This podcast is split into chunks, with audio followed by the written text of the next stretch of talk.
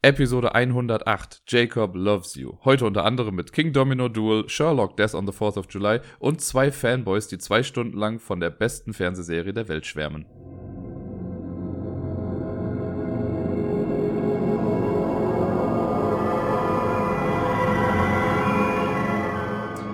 Einen wunderschönen guten Tag wünsche ich euch. Hier ist wieder der Dirk vom Ablagestapel und wie ihr ja schon im Intro und an dem ausgetauschten Intro-Song hören konntet, wird dies heute eine etwas andere Folge beziehungsweise eine besondere Folge für mich. Ich habe schon, als ich mit dem Podcast angefangen habe und sich dann so langsam herauskristallisiert hat, dass das eine etwas längere Installation wird, wusste ich, dass zwei Folgen auf jeden Fall etwas Besonderes werden würden. Folge 69 wird die Isle of Lamb Folge und Folge 108 wird die Lost Folge ich habe es ja, glaube ich, hier schon immer mal wieder mehrfach erwähnt, dass mich Lost sehr, sehr geprägt hat und so. Und deswegen bin ich äh, sehr dankbar dafür, dass ich heute auch einen sehr, sehr kompetenten und sehr sympathischen Gesprächspartner mit an der Seite hatte, der äh, sich mit mir lange darüber ausgelassen hat, über Lost und all das Ganze. Für die Leute, ich sage das nur jetzt schon mal vorweg, die Leute, die Lost nicht gesehen haben, aber noch vielleicht vorhaben, es zu gucken, für die ist äh, der Großteil des Podcasts heute, also alles in dem und sonst so Teil, ähm, sehr viel Spoiler-Territory wir reden am Anfang, weiß nicht, 10, 15 Minuten oder so, relativ spoilerfrei über Lost. Ich glaube sogar sehr spoilerfrei, einfach nur so ein bisschen, was Lost bewegt hat und auch so Emotionen und all sowas. Äh, und sagen dann aber auch ganz klar, okay, wenn ihr jetzt noch zuhört, dann seid ihr selbst schuld. Dann geht's nämlich los, wo wir dann wirklich inhaltlich über die Serie sprechen, über das, was uns bewegt hat, die Charaktere, die Storyentwicklung. All sowas sprechen wir wirklich sehr detailliert an und äh, deswegen seid ihr gewarnt. Wenn ihr Lost schon gehört habt, äh, gehört habt, wenn ihr Lost schon gesehen habt und euch einfach nur äh, noch mal ein bisschen davon berieseln lassen wollt, dann ist das, glaube ich, total super. Äh, wenn ihr Lost nicht gesehen habt und auch einfach nicht vorhabt, es zu gucken, könnt ihr euch das Ganze auch antun, aber dann werdet ihr wahrscheinlich nicht allzu viel Spaß haben. Ihr werdet einfach halt wirklich zwei Typen zuhören, die über zwei Stunden lang eigentlich äh, sich darüber auslassen, wie toll Lost doch war und wie sehr uns das mitgenommen hat und geprägt hat und unsere Leben verändert hat. So viel dann erstmal dazu. Der Beginn dieser Episode wird aber trotzdem ganz normal, sage ich mal. Ich rede jetzt auch ein bisschen über die Spiele, die ich letzte Woche gespielt habe. Das sind aber auch nicht so viele. Ich habe noch eine normale Top Ten Liste, die thematisch einigermaßen passend ist. Und dann geht's im und sonst so aber wirklich nur um Lost. Ihr seid also gewarnt. Ich äh, lege jetzt dann aber auch einfach mal ganz normal los mit den paar wenigen Spielen, die ich dann letzte Woche gespielt habe. Und den Anfang macht ein Spiel, das ich mir in Dublin letzte Woche gekauft habe. Ich kann ja nicht einfach irgendwo hinfahren und mir kein Spiel kaufen. Und so war es dann auch in Dublin. Als ich noch ein bisschen äh, Zeit überbrücken musste, bevor ich mich mit äh, Rachel getroffen habe, habe ich mir im ich glaube Gamers World oder so hieß der Laden. Ich mir King Domino Duel gekauft. Ich wollte ja kein großes Spiel irgendwie mitnehmen, weil ich hatte jetzt auch nicht so viel Gepäck mit dabei. Und King Domino Duel habe ich schon relativ viel Gutes von gehört. Äh, und das war halt eine kleine Packung und dachte ich mir, ach komm, nimmst es doch einfach mal mit. Und ich habe es dann letzte Woche dann auch mal mit Gerda spielen können. Und es ist echt ein ganz nettes Roll-and-Ride-Spiel. Es sagt halt so, es captured the, den Spirit von, von King Domino. Wir erinnern uns, King Domino ist dieses äh, ja, Domino-Legespiel, wo man so ein Königreich sich quasi zusammenpflastert und am Ende gibt's dann ja, einfach eine Punktewertung. Ne? Je nachdem, wie viele Kronen man irgendwie hat in einem Gebiet, dann wird die Anzahl der Kronen mit der Anzahl der Felder in dem jeweiligen Gebiet verrechnet und das gibt dann die Gesamtpunktzahl. Wenn man das alles zusammenrechnet, sehr krass runtergebrochen jetzt gerade. Und King Domino Duel funktioniert so ähnlich. Jeder Spieler, es ist ein Roll-and-Ride-Spiel, jeder Spieler hat ein Blatt Papier vor sich, da ist so ein Königreich schon drauf mit leeren Wappen. Und es gibt vier Würfel. Äh, und das läuft dann so ab, dass ein Start, der Startspieler nimmt alle vier Würfel, würfelt die, dann darf sich der Startspieler einen Würfel da aussuchen. Der zweite Spieler, das ist auch nur für zwei Spieler, deswegen Duel. Der zweite Spieler nimmt sich dann zwei Würfel raus und der Startspieler bekommt den letzten Würfel. Das ganze Spiel ist übrigens von Bruno Catala entwickelt, der auch Mr. Jack gemacht hat. Und Mr. Jack hat ja diesen gleichen Drafting-Mechanismus. Da sind ja auch vier Charaktere draußen und dann darf sich der Startspieler in einer Runde darf sich den ersten aussuchen, dann macht der andere zwei Moves mit zwei Charakteren und der Startspieler kriegt wieder den äh, übrig gebliebenen Move. Ist hier genau das gleiche. Finde ich eigentlich ein ganz cooles Drafting-Konzept, gerade wenn man halt mit zwei Leuten spielt, ist das relativ fair, dass zwar einer äh, First Dips bekommt, aber der andere dann direkt zwei Sachen äh, wählen darf und für den Startspieler bleibt dann nur noch eine Sache übrig. Finde ich ganz cool, funktioniert ja auch hier total super. Auf den Würfeln sind verschiedene Wappen drauf in verschiedenen Formen. Also einmal mit einem Punkt drauf, mit zwei Punkten, eine Linie, zwei Linien. Einfach damit man die ein bisschen auseinanderhalten kann. Es sind, glaube ich, insgesamt sechs verschiedene Wappenarten, die da drauf sind. Plus dann nochmal ein Fragezeichen, das man für jedes Wappen benutzen kann. Und manche dieser Wappen haben noch so kleine Kreuze mit dabei. Die kleinen Kreuze sind im Prinzip Ersatz für die Kronen im großen King Domino. Und warum haben wir Würfel in so einem Domino-Spiel? Ganz einfach. Wir, wenn wir dann zwei Würfel haben, dann packen wir die zusammen und das ist dann quasi ein Dominostein, den wir jetzt einzeichnen müssen. Das heißt, diese zwei Wappen, die wir jetzt haben, müssen wir so zusammenhängend auf unserer Map einzeichnen. Für, zum Beginn ist es so, der erste Dominostein, den man einzeichnen muss, muss auf jeden Fall angrenzend zu unserem Schloss sein, das man auf der Karte auch sieht. Äh, und dann in den, im weiteren Verlauf des Spiels, dann kann man Dominosteine so einzeichnen, dass sie angrenzend zu bereits passenden Dominosteinen halt irgendwie eingezeichnet werden können oder wieder zum Schloss. Das heißt, man kann sich so ein bisschen expandieren in der ganzen Geschichte. Man darf auch, äh, ich glaube, wie war das einmal im Spiel, darf man irgendwie drauf verzichten und da muss man dann sein, sein Schloss, da kann man das Dach dann anmalen, um einfach zu sagen, okay, einmal verzichte ich jetzt drauf und zeichne diesen Stein irgendwo ein. Das macht man im Prinzip so lange, bis die Map voll ist. Entweder ist es so, ein Spieler hat seine komplette Karte voll gemacht, dann ist es vorbei, oder beide Spieler können nichts mehr einzeichnen. Weil es kann ja sein, dass man durch einen blöden Würfelwurf äh, Wappen bekommt, die man einfach nicht einzeichnen kann, weil es keinen Platz mehr gibt am Schloss irgendwie, wo man ja sowieso alles einzeichnen könnte, oder halt keinen angrenzenden Platz mehr irgendwo, wo das passende Wappen dann dabei ist. Und wenn beide einmal nicht einzeichnen können, dann ist es vorbei. Es gibt aber natürlich äh, ein paar Sonderfähigkeiten. Und zwar jedes Mal, wenn man dazu gezwungen wird, oder wenn man sich einen Würfel nimmt, der kein X, also keine Krone dabei hat, dann darf man auf der Rückseite eines dritten Blattes, das man dann äh, zwischen die beiden Spieler legt, darf man auf seiner Seite so ein Kreuz machen. Und da gibt's fünf oder sechs verschiedene Special Abilities und wer seine Leiste zuerst voll hat, der bekommt dann diese Fähigkeit. Das ist ein ganz cooler Ausgleich dafür, dass man halt weniger Punkte macht, weil die Kreuze bringen im Endeffekt Punkte. Äh, dafür kriegt man halt die Special Abilities und das geht von äh, man darf die Platzregelung oder die, die Einzeichenregelung darf man kurz außer Kraft setzen, zu man darf die beiden Würfel getrennt platzieren, zu man kriegt drei Punkte für eine bestimmte Landschaftsart und also Sachen. Also es gibt schon coole Sachen, die man da einbauen kann. Und es ist so ein schönes kleines Wettrennen, weil man muss sich immer entscheiden, okay, nehme ich jetzt vielleicht einen Würfel, der mir mehr Punkte bringt am Ende, oder ich schalte für mich diese Sonderfähigkeit frei, die nur ich dann einmal im Spiel benutzen darf, die mir dann vielleicht irgendwann den Arsch rettet, wenn ich das Spiel dann halt eben spiele und in einer blöden Situation bin. Das ist ganz cool gemacht. So eine nette kleine Entscheidung. Nichts Großartiges, aber genug, um es interessant zu machen. Ja, und dann trägt man halt diese Sachen dann da ein. Irgendwann gibt es auch so ein bisschen dann diesen Hate-Draft. Gerda hat das dann irgendwann gemacht in der letzten Runde oder so, weil sie meinte, naja, sie kann von all diesen Würfeln nichts mehr gebrauchen eigentlich. Und deswegen hat sie dann aber die genommen, die ich noch hätte gebrauchen können. Das muss man halt abkönnen in dem Spiel. Bei uns war das jetzt nicht so das große Problem und äh, hat jetzt auch nicht für Krieg am Tisch gesorgt. Tut's ja selten, aber naja. Und am Ende des Spiels rechte man dann wirklich einfach pro Wappen die Geländeart zusammen. Also angenommen, ich habe jetzt ein Feld, das aus dreimal dem gleichen Wappen besteht und auf diese drei Felder sind noch zwei Xe verteilt. Dann rechne ich zwei mal drei, sind also sechs Punkte. Und das mache ich für jede Geländeart, die ich habe, rechne das am Ende alles zusammen. Eventuell gibt es auch Bonuspunkte für eine von diesen Sonderfähigkeiten. Und wer dann die meisten Punkte hat, der hat gewonnen. Gerda hat gewonnen, als wir es gespielt haben. Ich glaube sogar nicht zu knapp. Ich bin mir nicht mehr ganz sicher, wie es war, aber ähm, ich habe irgendwann habe ich auch blöd gebaut, weil ich habe mich so in eine Ecke gebaut, dass ich schon das ganze Blatt nicht mehr hätte ausfüllen können, weil ich irgendwie ja, verquer gebaut habe. Man kennt das ja mit Dominostein und einem Raster. Wenn man da irgendwie was blöd legt, dann bleibt halt unten links ein Feld in der Ecke frei. Und ich hatte leider dann nicht die Sonderfähigkeit, die mich die Würfel hat trennen lassen. Ja, genau. 97 zu 75 ist es ausgegangen. Ich glaube, da kann man noch eine ganze mehr äh, bei rausholen, aber ja, es ist nett. Es ist ein nettes Roll and Ride. Ne? Ich bin so ein bisschen ähm, langsam habe ich so das Gefühl, ich werde so ein bisschen übersättigt, was so Roll-and-Rides angeht und Flip-and-Fills und sowas. Ich meine, der Kartograf von Pegasus war ja, ist ja ein Paradebeispiel für so ein Flip-and-Fill-Spiel. Ähm, King Domino Duel ist wirklich nett. Es ist, wird jetzt keine Preise gewinnen, es ist aber auch weitaus besser als viele andere Roll-and-Rides in diesem ganzen Roll-and-Ride-Einheitsbrei. Deswegen kann ich dafür schon eine Empfehlung ausspielen. Und es funktioniert auf jeden Fall super gut für zwei Spieler. Ne? Die anderen Spiele sind ja oft was für, für mehrere Spieler oder sind darauf ausgelegt, dass man sie auch mit mehreren vielleicht spielt. Aber das ist perfekt für zwei Spieler, weil es halt auch einfach genau für zwei Spieler ausgelegt ist. Und auch dieses Wettrennen zu den Sonderfähigkeiten, das würde mit mehreren Spielern, glaube ich, einfach nicht funktionieren. Und deswegen, cooles Spiel, King Domino Duel. Am Samstagabend haben Gerda und ich dann noch äh, Sherlock Death on the 4th of July gespielt. Das ist, äh, wenn ihr euch noch dran erinnert, über diese Sherlock-Teile habe ich schon mal ein bisschen was gesprochen. Das sind diese kleinen Kartenspiele mit, keine Ahnung, 32 Karten oder so, ungefähr, plus minus. Und äh, die werden dann quasi gemischt. Jeder Spieler kriegt drei Karten auf die Hand und man muss dann irgendwie einen Fall lösen. Wir haben jetzt schon diesen, irgendwas mit einem Museum oder sowas gehabt, wo es geklaut wurde oder jemand gestorben ist. Dann hatten wir noch was im Flugzeug, dieses Last Call. Äh, und jetzt hatten wir noch Death on the 4th of July übrig. Das ist der quasi der dritte Fall, der komplexeste Fall aus der ersten Reihe dieser Fälle. Es gibt mittlerweile ja noch mal zwei weitere, so wie ich das mitbekommen habe.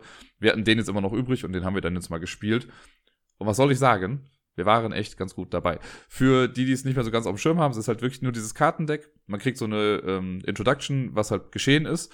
Und dann muss man versuchen, einen Fall zu rekonstruieren. Man hat auch keine genaue Fragestellung erstmal am Anfang.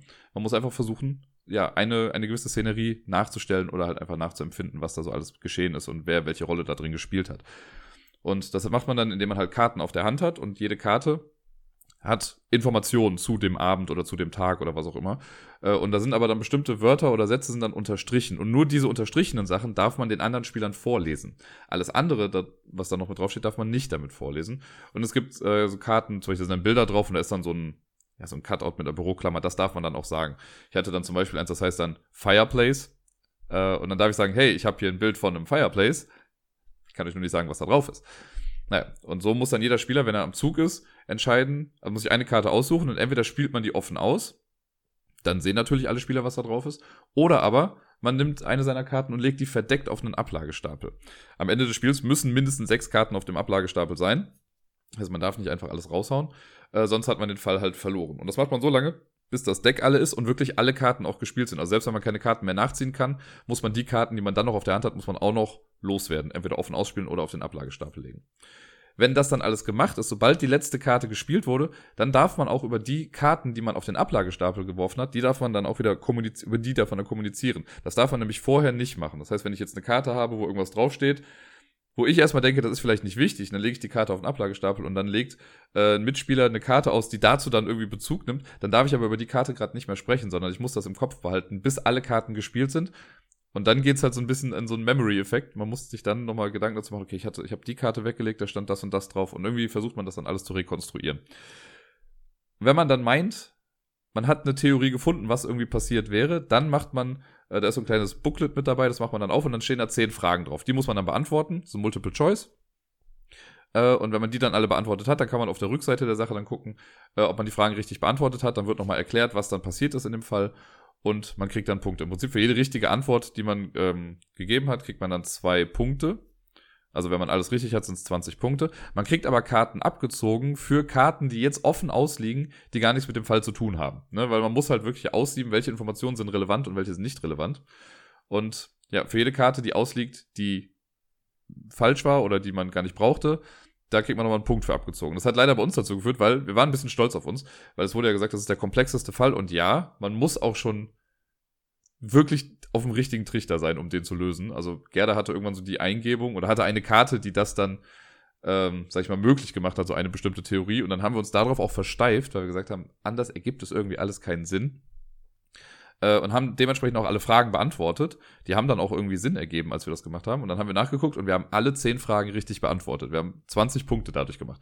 Wir hatten dummerweise halt nur sieben Karten noch mit ausliegen, die nicht zu dem Fall gehört haben, irgendwie dann nicht so wichtig waren. Deswegen haben wir im Endeffekt nur 13 Punkte gehabt und nicht 20 Punkte.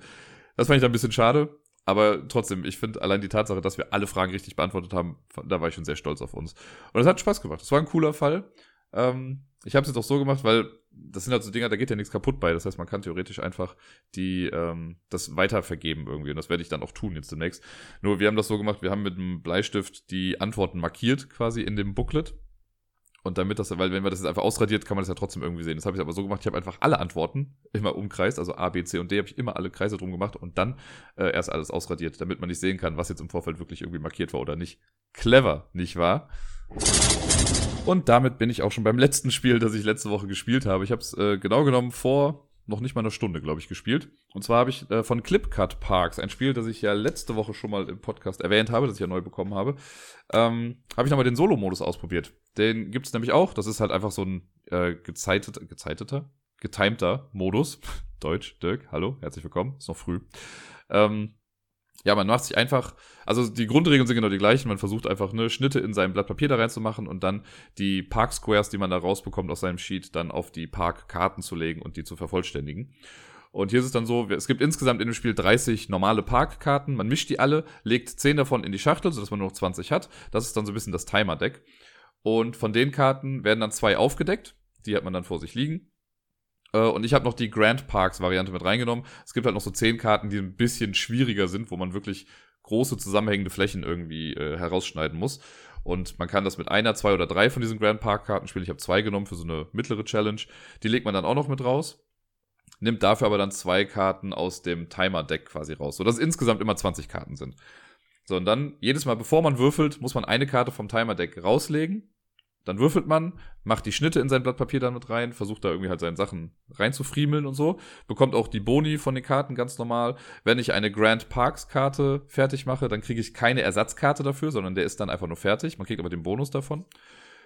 Ja, und so läuft das im Prinzip. Man versucht einfach so viele Parks wie möglich in der Zeit fertig zu machen. Und wenn ich entweder eine Karte von dem Deck ziehen müsste und es ist keine mehr da, oder ich muss einen Schnitt machen und kann ihn nicht mehr machen, weil das Blatt Papier schon so zerhackstückelt ist, dass es nicht mehr geht, dann äh, ist das vorbei und man zählt die Punkte. Und dann kriegt man drei Punkte pro Karte, die man, oder pro Park, den man erledigt hat. Man kriegt fünf Punkte für jeden Grand Park, den man erledigt hat. Dann gibt es noch mal einen Punkt für jedes Token, das man also bekommen hat und ich glaube nicht benutzt hat. Und es gab dann noch mal einen Punkt pro ähm, Cutout mit den meisten Flächen. Da musste ich in den Regeln nochmal nachlesen, weil mir nicht so ganz klar war, was sie genau damit meinten, aber for the largest park section, for one square in the largest park section oder so. Das war dann bei mir fünf, weil ich ein so ein Fünfer-Ding komplett ausgeschnitten hatte. Äh, genau, das rechnet man zusammen. Und dann gibt es nochmal Minuspunkte für jedes Crumbled-Up-Ding, was man hat, weil es ist ja so bei Clipcard-Parks, wenn ich was, wenn was abgeschnitten wird, was ich nicht benutzen kann, diese Runde, dann muss ich das zerknütteln und das ist dann ein Minuspunkt am Ende. Und nochmal ein Minuspunkt für jeden nicht fertiggestellten Park am Ende, also was ich noch vor mir liegen habe. Was, wenn mich nicht alles täuscht, höchstens ein oder zwei Sachen sein könnten. Weil mehr Karten habe ich ja nicht vor mir liegen. Naja. Ähm, und das rechnet man dann zusammen und dann hat man einen Punktestand und kann sich darüber freuen, aber es gibt jetzt auch nicht so eine Art Wertungstabelle oder so, sondern ähm, es wird einfach gesagt, ja, hey, share your score online und bla bla bla. Bei mir waren es jetzt auf jeden Fall 33 Punkte, die ich gemacht habe. Ich muss mal gucken, ob das ein guter Wert ist oder nicht. Ähm, das, da ich das jetzt nur einmal gespielt habe, habe ich da keinen großen Vergleichswert. Aber ich bleibe dabei, was ich letzte Woche gesagt habe. Es macht Spaß. Mir macht das Spaß, dieses Blatt Papier zu zerschnibbeln und irgendwie zu gucken, okay, wo kann ich jetzt hier die Schnitte ansetzen, um da bestimmte Sachen irgendwie draufzulegen oder dann bestimmte Formen da rauszuschneiden. Das hat irgendwie was. Das ist wirklich so ein Fresh Take on the Roll and Write Genre. Und deswegen kann ich das im Prinzip auch nur empfehlen. Das macht Spaß. Absurderweise. Auch wenn es nur so ein Gimmick-Spiel ist. Und ich habe ja letztes Mal schon gesagt, ich kann mir nicht vorstellen, dass das in irgendeiner anderen Spielart großartig anders Einsatz finden wird. Aber hier funktioniert es und hier macht es Spaß. Und deswegen Clipcard Parks ist toll. Babum, da sind wir dann auch schon bei der Top 10 Liste des heutigen Tages, der heutigen Episode.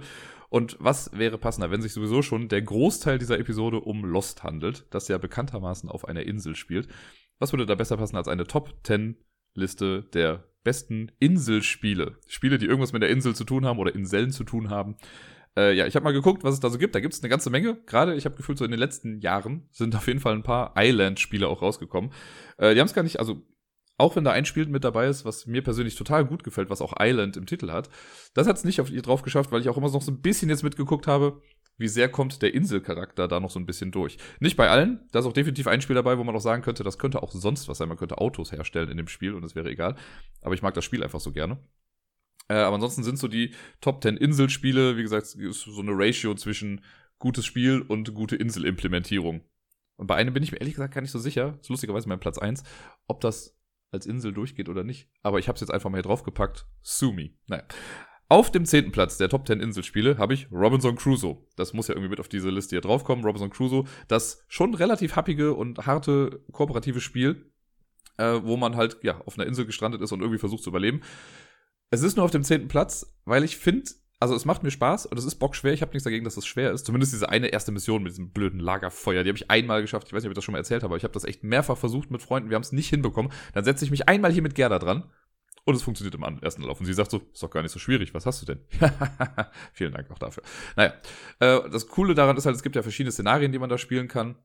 Ich habe leider immer noch nicht diese die Beagle-Erweiterung. Da gab es ja diese Kampagnenerweiterung, wo man irgendwie so fünf Missionen am Stück dann irgendwie spielt. Das habe ich nie gemacht. Ich habe mir dann irgendwann die Schatzkiste geholt und da ist ja mein absolutes Lieblingsszenario drin gewesen, nämlich dieses. Ich habe den Namen vergessen. Dieser komische Typ, der jetzt gerade weg ist. Äh, Livingston, Dr. Livingston, genau. Der äh, ist irgendwie verschollen und man hat da diese große Tageszeitung im Prinzip und man fängt dann das Spiel an und es gibt dann immer so, ja, Punkte, wenn man da dran ist, da muss man sich für irgendwas entscheiden und dann geht die Geschichte anders weiter. Und das heißt, jedes Mal, wenn man das spielt, hat man halt Choose Your Own Adventure mäßig dann einen anderen Ausgang der Geschichte und muss andere Sachen dann machen und halt gucken, wie man ihn dann irgendwo findet. Das fand ich mega gut, das hat mir voll viel Spaß gemacht. Wir haben das äh, leider bisher eigentlich nur einmal gespielt, aber ich weiß noch, dass mir das so im Kopf geblieben ist. Ähm, ja, das fand ich echt ganz cool und passte einfach so perfekt in das Spiel. Zudem, sehr passend dann noch zu heute, gibt es ja so Fanmade-Szenarien zu jeder Staffel von Lost. Ich habe, glaube ich, einmal habe ich Robinson Crusoe, oder als ich es hier besprochen habe, habe ich so ein Fanmade-Ding gespielt von der ersten Staffel Da muss man sich noch tausend andere Sachen für ausdrucken, irgendwie diese ganzen äh, Survivor-Karten und sonstige extra Bonus-Dinger muss man sich dann da äh, ja, zusammenschneiden und schnibbeln. Und da haben sich Leute echt Mühe gegeben, das grafisch auch ansprechend zu gestalten. Und dann kann man halt so die erste Staffel Lost quasi spielen und dann die zweite, dritte, vierte, fünfte, sechste und so weiter und so fort. Das hat voll viel Spaß gemacht, wenn man halt so ein Lost-Fan ist, wie ich das bin. Naja. Auf dem neunten Platz ein kooperatives Spiel, Spirit Island, was ja auch ein bisschen happiger ist. Und wir, ich habe das einmal hier gespielt mit Gerda ich konnte ja diesen, den Hype, den das Spiel ausgelöst hat, Hype ist jetzt zu viel gesagt, aber es haben auf jeden Fall sehr viele Leute in meinem Umfeld gesagt, Spirit Island ist absolut fantastisch. Holt euch das. Super geiles Spiel.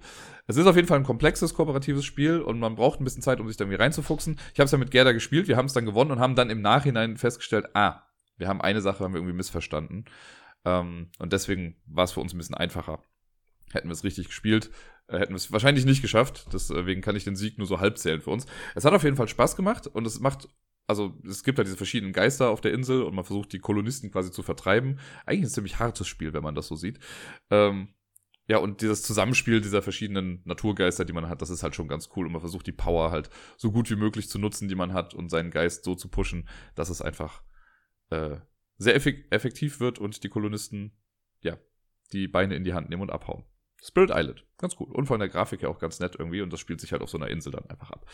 Auf dem achten Platz, äh, immer noch, ich glaube, ich weiß noch, als ich über die Most Unique Games äh, gesprochen habe vor vielen Monden, da äh, habe ich auch schon über World of Yoho gesprochen. Dieses Piratenspiel, wo man so eine große Karte hat und die Spielfiguren sind Handys. Das heißt, jeder Spieler muss sich am Anfang eine App runterladen. Man kann es auch mit einem Handy spielen, aber ähm, äh, am einfachsten ist es, wenn jeder Spieler die App auf seinem Handy hat. Das ist eine relativ große App. 200 Megabyte oder sowas. Das ist jetzt, ich weiß, in heutigen Zeiten gar nicht so groß klingt, aber wie auch immer. Das braucht jeder drauf, dann startet man das. Man sollte also auch gucken, dass das Handy äh, aufgeladen ist, wenn man das spielt. Und äh, dann gibt es so Spielfelder quasi und da kommen die Handys dann drauf. Die sind auch extra so geformt, dass da halt ein Handy drauf passt. Und dann bewegt man die Handys über diese Landkarte und man sieht auf dem Handy dann halt die Karte quasi da drunter und muss mit seinem Piratenschiff, das dann auf dem Handy zu sehen ist, versucht man dann von Insel zu Insel zu fahren und da gibt's verschiedenste Sachen. Man kann äh, Pickup and Deliver machen, man kann gegen andere Leute kämpfen, man kann einfach versuchen, Sachen zu finden, so eine Schatzjagd zu machen. Also es ist so sehr sandboxy, aber mir hat das unfassbar viel Spaß gemacht. Äh, und jetzt, wo ich gerade drüber rede, möchte ich es auch einfach nochmal spielen. Mal gucken, ob ich das demnächst nochmal irgendwie angeleiert bekomme. Weil es macht natürlich auch am meisten Spaß, wenn man irgendwie mit vier Leuten spielt. Dann hat nämlich jeder auch so seinen eigenen, sein eigenes Schiff, was eine Sonderfähigkeit hat, und seinen eigenen Captain, das auch nochmal eine Sonderfähigkeit hat. Sehr, sehr cool.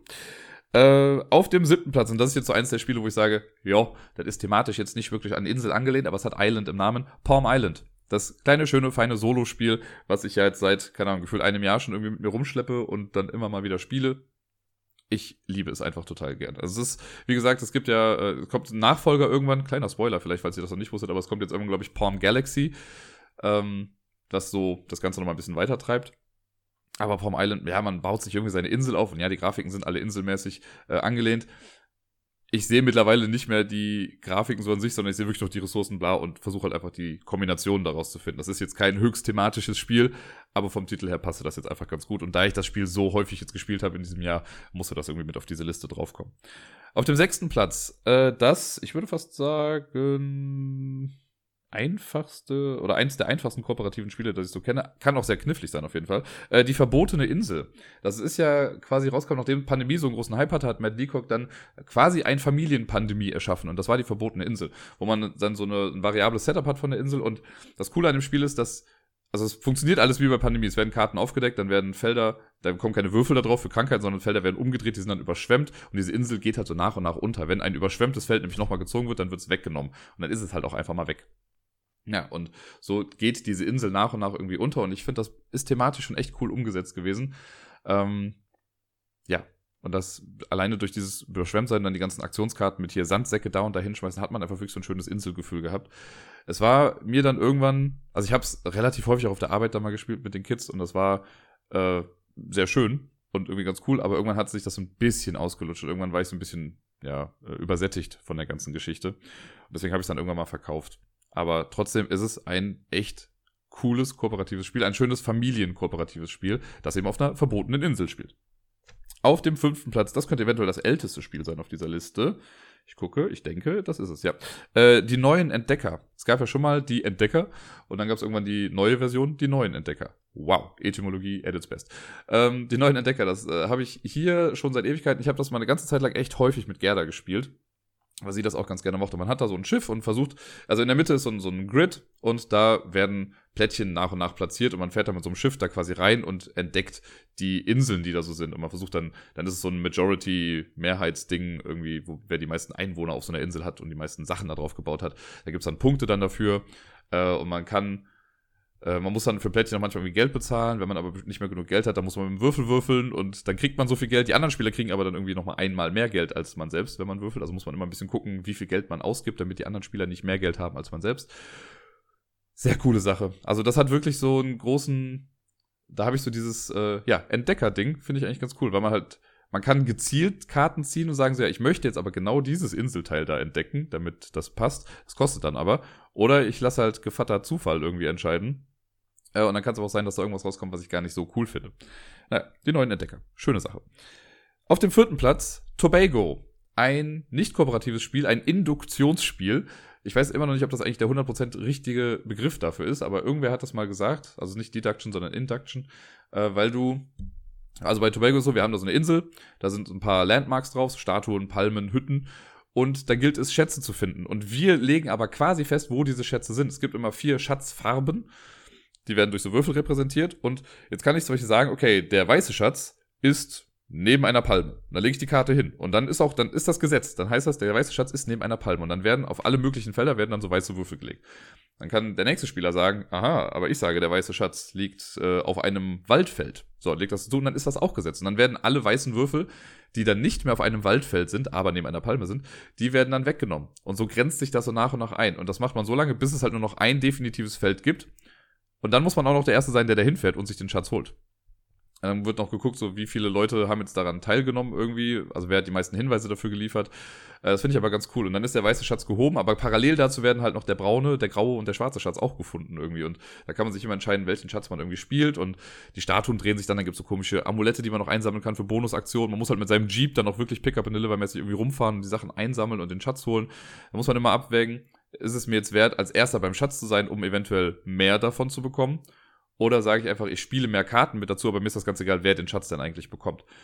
Ein sehr, sehr schönes Spiel. Ist auch sehr gut gemacht. Also es gibt so drei Planteile, drei Inselteile, die man auch so doppelseitig benutzen kann. Das heißt, es gibt eine ganze Menge Möglichkeiten, wie man diese Pläne zusammenschmeißen kann. Ich weiß gerade nicht mehr, wie viele es sind, aber es sind ein paar. Schönes Spiel, kann ich nur empfehlen. Tobago. Und dann sind wir schon in der Top 3. Und auf dem dritten Platz habe ich Treasure Island. Treasure Island ist äh, letztes Jahr, ja 2018 rausgekommen äh, bei Matago, glaube ich, und ist jetzt bei Pegasus dann noch rausgekommen. Das ist auch dieses äh, Einer gegen alle Spiel, beziehungsweise nee, eigentlich ist es jeder gegen jeden, aber einer gegen einer noch mehr gegen die anderen. Einer ist äh, der, der schwarze Pirat, der hat einen Schatz irgendwo versteckt, markiert das bei sich auf der Karte irgendwie und die anderen Spieler müssen halt finden, wo das ist. Und das ist halt das Coole an dem Spiel, dass man halt so eine große Inselkarte hat und man zeichnet auch auf dieser Insel dann Sachen ein und zeichnet seine Wege irgendwie ein und macht Suchradien und dann muss man halt als der schwarze Pirat dann immer sagen, nee, da ist es nicht. Es ist aber vielleicht östlich davon und man gibt den anderen dann so Hinweise so nach und nach und kann die aber auch manchmal dann, kann das dann in die Irre führen kann die anderen in die Irre führen, so meinte ich das, äh, indem man vielleicht auch mal lügt bei einem Hinweis. Oder man sagt vielleicht, man hat gelogen, aber vielleicht hat man gar nicht gelogen. Und das ist, äh, ja, sehr nett. Ich habe bisher zweimal gespielt, glaube ich, und war halt beide Male der schwarze Pirat, deswegen konnte ich jetzt, kann ich nicht sagen, wie das ist auf der anderen Seite.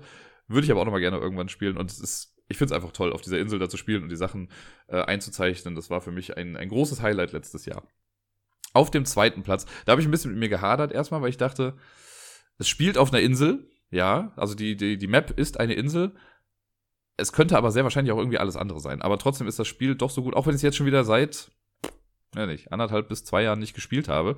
Ähm, hat es mir doch irgendwie Spaß gemacht. Und ich habe schon öfter mal drüber nachgedacht, das zu verkaufen, bin aber immer wieder zu dem Schluss gekommen, nein, das Spiel ist gut, ich behalte das. Es geht um Blood Rage. Blood Rage spielt ja eben halt auf so einer Insel. Ne? Das ist ja umgeben von Wasser, deswegen kann man ja mit den Schiffen auch irgendwie dann noch so in die Fjorde reinfahren und sowas. Und diese Seekreatur gibt's ja auch noch. Ähm, das Hauptaugenmerk liegt natürlich auf dem ja, Area Control Gedöns ab, was da so passiert und die ganzen Kämpfe dann in der Mitte. Aber es spielt auf einer Insel und deswegen habe ich es mit auf den zweiten Platz gepackt, weil es ist schon echt ganz cool. Ich weiß noch, also für mich das Erlebnis, ich habe mich oft und lange dagegen gewehrt eigentlich gegen das Spiel, weil ich ich habe es ja glaube ich schon mal gesagt, ne, bei so Miniaturenspielen bin ich immer so ein bisschen vorsichtig, weil ich oft auch denke, okay, das sind oft sind die Miniaturen auch einfach nur ein Blender, ne? Also man könnte das auch locker ohne Miniaturen spielen und irgendwie hat mich das einfach nicht so angesprochen, das Spiel. Ne, irgendwie auch, ich habe es mehrfach ja schon gesehen und da haben viele schon gesagt, dass sie das so cool finden. Aber irgendwie war ich da mal abgeneigt. dann war ich bei einem Spieleabend von äh, einem Kumpel Und da haben das dann welche gespielt und meinen, nee, wir brauchen noch einen vierten. Und da habe ich mir gedacht, komm, ich, dann kann ich wenigstens sagen, ich habe es mal gespielt. Und dann hat es mir ziemlich Spaß gemacht. Ich glaube, ich habe es sogar an dem Abend gewonnen. Bin mir nicht mehr ganz sicher. Äh, und dann habe ich es mir danach dann irgendwie geholt und dann habe ich hier das mit, äh, mit den Game Nights, haben wir das dann äh, auch nochmal gespielt. Da weiß ich noch, dass ich dann ganz stolz war und gesagt habe, Leute, ich werde die Regeln jetzt für 20 Minuten erklären und danach habt ihr noch 10 Minuten, um Nachfragen zu stellen, aber dann müsste eigentlich alles klar sein. Und im Endeffekt war dem auch so. Das Folgungsproblem Blood Rage ist relativ klar in dem, was man machen kann.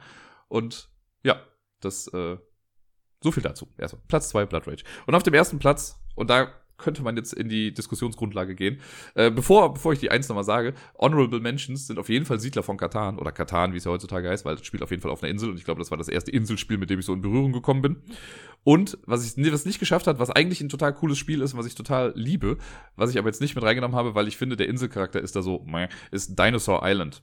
Super geiles Spiel, macht echt Spaß, seinen Dinosaurierpark da zu bauen, aber es spielt jetzt so absolut null eine Rolle, dass das auf einer Insel spielt oder nicht. Also es könnte auch einfach in Manhattan äh, irgendwie sein, in einem Zoo.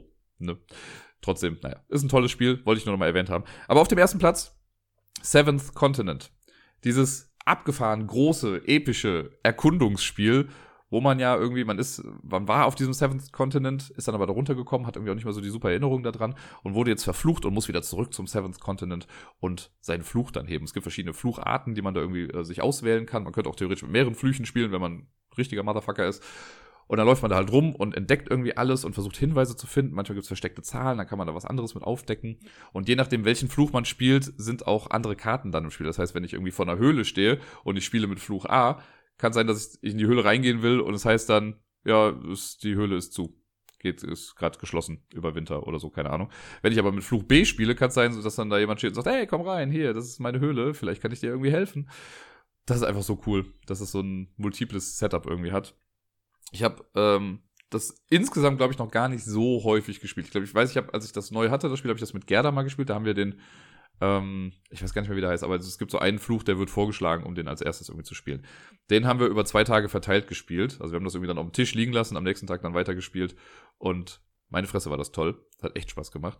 Und dann weiß ich noch, dass ich eine echt lange Session mit Matthias hatte. Ich glaube, vor einem oder zwei Jahren war das auch, wo wir, äh, ne, vor zwei Jahren muss gewesen sein. Und da haben wir uns leider auch irgendwie den größten und längsten Fluch ausgesucht, weil ich dachte, also ich wusste das ja nicht. Ich habe dann nur später irgendwie gelesen, dass das, dass der auch The Grind genannt wird, weil man einfach, man muss ständig überleben, man muss ständig Erfahrungspunkte sammeln und ständig äh, gucken, dass man halt nicht abnippelt. Und wir waren eigentlich echt ganz gut dabei, haben das auch gespeichert, aber da wir dann zwei Jahre lang nicht mehr mitgespielt haben, habe ich es dann mal irgendwann ad acta gelegt und wieder äh, wegsortiert. Und ich weiß noch, dass ich einmal Solo versucht habe, mit so einem Fall, irgendwie, irgendwas mit der Box war das. Da bin ich gefühlt nach zehn Minuten schon gestorben. Das war auch weniger geil. Aber naja, äh, Seventh Continent, ach, ich, also ich habe gar keine Worte für die Gefühle, die dieses Spiel in mir auslöst. Das ist einfach ein Erforscherspiel, ein Entdeckungsspiel par excellence. Und in meiner, äh, in meiner Vorstellung ist das halt auch wirklich eine Insel. Das ist eine verdammt große Insel mit verschiedensten Vegetationszonen. Aber es ist für mich eine Insel. Vielleicht liegt das auch nur daran, dass man, glaube ich, in dem Intro-Szenario, was man spielt, da startet man von einer kleinen Insel und muss dann halt mit einem Boot auch noch irgendwie dahin fahren. Aber ich meine, irgendwann kommt man immer an den Rand und da ist dann immer Wasser. Deswegen ist das für mich eine sehr, sehr große Insel und passt deswegen perfekt zu den Top 10 Inselspielen. Und sonst so. Tja, wie ich ja schon letzte Woche und auch wahrscheinlich äh, eben schon mal angekündigt habe, sitze ich heute nicht alleine hier. Für das gesamte und sonst so habe ich mir nämlich tatkräftige Unterstützung geholt. Und niemand Besseres könnte mich wahrscheinlich bei diesem Thema heute begleiten denn äh, ich habe es ja schon mal vielleicht durchklingen lassen, dass es so eine Fernsehserie gibt, die mir sehr gut gefällt, die da auf den wundervollen Namen Lost hört. Und mir gegenüber sitzt nun der Bayer, der ebenfalls ein bisschen was von dieser Serie mal mitbekommen hat. In, in Teilen. In Teilen. In welchen Teilen denn? In den hauptsächlichen größten Teilen. die da wären. Äh, alles. Alles, sehr gut. Ja, schön, dass du da bist. Ja, gerne. Schön, dass ich da, da, da, da, da sein darf. ich bin so aufgeregt. Ich oh. freue mich so sehr, über Lost zu reden. Sehr gut. Ich mich auch. Wir haben beide schon festgestellt, dass wir herrlich unvorbereitet sind eigentlich dafür. Ein bisschen, aber na gut. Ich glaube, bei Lost ist das so, ich kann, ähnlich wie mit Brettspielen, wenn man mir gewisse Stichpunkte gibt, kann ich sehr lange über gewisse Punkte von Lost reden. Und ich glaube, das wird heute auch äh, in etwa so passieren. Ja, es, es liegt schon ein bisschen zurück, dass ich es geguckt habe, aber äh, ich denke, dass an das meiste gemeinsam kommen wir auf die meisten Punkte, die uns immer gut gefallen haben. Dass, dass man auch immer noch oft sagt, ach ja, das war ja auch noch und das war noch und ach, die war ja etwas umfangreicher, die Serie, nicht wahr? Auf jeden Fall. Wobei es sind ja im Endeffekt nur sechs Staffeln gewesen. Ich finde, wenn man das mal so vergleicht mit, nehmen wir mal so ein, wie hieß diese komische Serie, die neulich so viel äh, für Aufsehen gesorgt hat? Game of Thrones. Wie viele Staffeln waren das? Äh, acht. Diesmal schon, schon zwei mehr. Sind schon zwei mehr, aber es ist auch kein Supernatural mit 79 Staffeln. Ja, 15, 15 werden es da, genau. Wie viele Folgen waren es? Ich glaube 121 Folgen hatte Lost. Das äh, ist gut möglich, ja. Da würde ich mal meine Hand für ins Feuer legen. Hm, Ich bin völlig okay. unvorbereitet. Ich sehe schon, ich kriege jetzt hier wahrscheinlich die Fakten an den Kopf geschmissen und ich bin hier der Unvorbereitete. 121 Folgen. Ist eigentlich schade, dass sie nicht 108 Folgen genommen haben. Eigentlich ja, aber, Ja, aber 13 Folgen weniger, da wäre die Handlung ein bisschen abrupt Das ist geendet. richtig. Dabei ist es ja schon kürzer gewesen, als man anfangs wollte eigentlich. stimmt. Gerade die, die letzten drei Staffeln war ja dann so ein bisschen zusammengekürzt, Ja. aber dafür dann auch im Sinne der Macher, dass sie dann die Handlung auch so beenden konnten, wie sie es sich größtenteils vorgestellt haben. Wenn dann nicht noch so ein Autorenstreik mittendrin stattfindet. Genau, ja, der war ja in Staffel 4, glaube ich. Und das war, der war da auch noch drin. problematisch, könnte man sagen. Aber ich finde, sie haben es ganz gut gemacht eigentlich. Das auf jeden Fall. Ja. Ja, ich finde auch die Tatsache, dass Lost so zu Ende gegangen ist, wie es zu Ende gehen sollte, spricht einfach sehr für die Serie, weil es gibt so viele andere Serien, die guckt man und dann sind die so mittendrin vorbei oder man merkt, das ist so ein überhetzter, überhetztes, über, über ein schnelles Ende. äh, und irgendwie fehlt dann noch so hier und da was, was man irgendwie hätte zu Ende bringen können. Ich habe neulich noch drüber gesprochen bei Eureka zum Beispiel bei der Serie. Die hat ja, glaube ich, auch nur fünf Staffeln, hätte noch eine sechste haben sollen, aber die Mhm. sechste Staffel ist dann nur noch eine letzte Folge geworden. Okay. Äh, und das merkt man der ganzen Serie halt einfach, Na an, ja, dass das klar. Ende noch so fehlt. Nee, natürlich. Und bei Lost, ich meine, für viele ist Lost ja nie so wirklich zu Ende gegangen, weil es immer noch tausend Fragen gab, die irgendwie auf sind. ähm, aber ich, ich habe das, glaube ich, nie so geguckt mit dem Verlangen danach, dass alle Fragen beantwortet werden müssen. Ich denke, das war auch immer die richtige Einstellung. Wenn man damit an die Sache rangegangen ist, wenn man sich über Sachen gewundert hat, wenn man sich über die Mysterien gefreut hat und sich dachte, was hat es denn nun mit diesen vermaledeiten Zahlen auf sich? ne? Und wenn dann Teilantworten kommen, äh, wie es ja bei den Zahlen gerade so war, ähm, und keine so richtigen Antworten, dann ja, muss man so entweder, man findet den Frieden und sagt, okay, das ist jetzt so. Oder man sagt, äh, wie kacke war das denn? Ich hasse diese Serie, in die ich die letzten fünf Jahre investiert habe. Ja, das verstehe ich generell nicht bei Menschen. Also ich, das kann ich auch schon mal sagen, ich gehöre ja zu den Menschen, die das Ende von Lost echt richtig gut fanden und das war für mich emotional auch einfach ein ziemlich großer Impact irgendwie. Ähm, und viele haben ja dann gesagt, sie fanden das Ende scheiße und deswegen ist die ganze Serie scheiße. Ja. Und das finde ich halt so blöd, diese Einstellung, weil man hatte so eine coole Zeit mit der ganzen Serie. Und ja, mein, meines, äh, meinetwegen kann man dann sagen, dass die letzte Staffel irgendwie nicht so cool war. Mhm. Ähm, aber das macht ja die Reise davor nicht kaputt. Ja, Game of Thrones lässt grüßen. Ja. Die Leute verbrennen direkt ihre DVDs, weil Ja. die letzte Staffel kacke war und vergessen, was für Highlights man da im Endeffekt in der Vergangenheit mit hatte. Ne? Ja. Bei Lost war das genauso. Das war so die, die erste Serie, bei der sich die Leute so richtig damit auseinandergesetzt haben, was denn da so passiert. Hm. Wo die Leute wirklich intensiv über Rätsel nachgedacht haben, über Mysterien, über die Charaktere gequatscht haben und so Zeug. Es war ja auch in der Frühphase, oder sagen wir mal, Frühphase des Internets, Hm. relativ gesehen natürlich, wo dann in Foren sich ausgetauscht wurde, wo auch schon die ersten Podcasts stattgefunden haben, wo Mhm. darüber gequatscht wurde, wo man sich so richtig intensiv damit auseinandersetzen konnte. Und wenn man dann einer von denen war, denen das Ende dann nicht gefallen hat, war man wahrscheinlich umso enttäuschter und erstmalig so richtig schockiert, dass man sein Herzblut da reingesteckt hat, dass man sich so wirklich in diese Serie verliebt hat, Ja. ja, und dann so hintergangen wurde, ne? Ja. Aber ich muss sagen, ich bin auch einer von denen, denen das Ende sehr gut gefallen hat. Also ich Sonst hättest du jetzt auch gehen müssen. Ich bin jetzt eigentlich, wir sind jetzt nicht hier, um Pro- und Gegenargumente zu Lost zu bringen. Nein, wir bringen eigentlich nur Pro-Argumente jetzt. Müsste ich sehr gut über, wirklich sehr überlegen, was ich denn schlecht fand an Lost. Vielleicht können wir darauf nachher nochmal eingehen. ja. ich habe Ähm. auch ein bisschen überlegt, ob ich, äh, also klar, ich habe, also jedem, den ich das sage, sage ich immer, dass Lost für mich so die beste Serie ist, die es jemals gab. Und Mhm. die hat mich auch wirklich, also das merkt man ja, wenn man mich so kennt, auch ein bisschen nachhaltig einfach auch nochmal geprägt. Und äh, siehe das Logo des Ablagestapels zum Beispiel und eventuell jegliche PIN-Nummer-Kombination. Vielleicht habe ich zu viel verraten gerade. Nein, aber das ist schon, ich denke da echt gerne dran zurück und ich habe da so viel irgendwie mitgenommen. Und das hat die Art und Weise, wie ich Serien danach geguckt habe, auch auf jeden Fall nachhaltig beeinflusst noch. Es war auf jeden Fall ein Meilenstein. Also sowohl was, was Fernsehserien per se angeht, als auch für mich persönlich genauso. Ja. Das hat mich einfach dermaßen geflasht, als das dann damals, ich weiß gar nicht, also 2004 ist die Serie ja gestartet in Mhm. den USA. Ich glaube, dann 2005 wird sie dann hier auf ProSieben 2005, gelaufen ja. sein, ne? Ich habe äh, nochmal so versucht zu rekapitulieren, wie ich eigentlich an die Serie gekommen bin. Ja, ich weiß ich noch, dass auch. damals äh, auf Pro7 war das ja noch Mhm. und da kam immer diese fast schon nervige Werbung eigentlich dafür, wo du immer nur so ganz kurz, ich glaube, immer Kate heulend im, im Baum gesehen hast und dann kam einfach nur Lost. Und man wusste gar nicht genau, worum es irgendwie geht. Da habe ich aber noch im äh, Kopf, wie auch hier bei TV Total, da irgendwie Witze drüber gemacht Echt? wurden. Da war dann noch mit Frost und Ost, äh, so haben die immer so andere Sachen noch da Oha, gemacht. Ja. Und ich glaube, dann habe ich es, als es dann rauskam, gar nicht direkt geguckt, sondern ich habe es dann bei einem Freund irgendwann eine Woche später vielleicht oder so. Da habe ich Mhm. dann die Pilotfolge oder die ersten beiden Pilotfolgen dann Ja. äh, geguckt. Und dann fanden wir das schon ziemlich cool. Und dann war ich, glaube ich, das, die dritte Folge war dann die erste, die ich alleine gesehen habe. Und dann war ich aber auch schon direkt irgendwie mit dabei und dachte, das ist schon irgendwie alles ziemlich cool. Und das triggert mich auf so vielen Ebenen irgendwie, dass ich äh, da einfach dranbleiben möchte. Das war auf jeden Fall eine Serie, die einen von Anfang an gepackt hat. Also der Pilot, das war ja auch in den Medien, wie erfolgreich, wie teuer der Pilot war. Das war ja damals der teuerste. der teuerste aller Zeiten und gleichzeitig aber auch von den Kritikern anerkannt einer der besten. Das ist ja nahezu wie ein Spielfilm. Ja. Ne, Die Qualität war hochwertig. Sie haben so ein bisschen die Leute auch angelockt mit äh, dem Darsteller von Charlie. Ja. Ja, Den gerade noch, noch gerade hatte. noch ein Hobbit aus den Herr der Ringe-Filmen rausgeholt und in die Serie gepackt. Schon mal etwas, das die Leute ranholt. Gut, der Hauptdarsteller Jack, der hatte vorher bei Party of ah, Five. Party of Five mitgespielt. Etwas, das mir nicht bekannt war. Ich, Ich, weiß nicht, wie Nachhinein, sonderlich erst, das, äh, im Nachhinein erst Wie- mitbekommen. wie bekannt das hier in Deutschland war, weiß ich nicht. Ich glaube, es geht so. Aber so ein bisschen was, um die Leute ranzulocken. Aber die Qualität des Ja. Piloten hat die Leute dann eben richtig angefixt. Ja. Und ich kann mich jetzt auch nicht wirklich dran erinnern, wie ich anfänglich drüber gestolpert bin. Mhm. Könnte sogar sein, dass ich erst als die zweite Staffel dann hier lief, Mhm.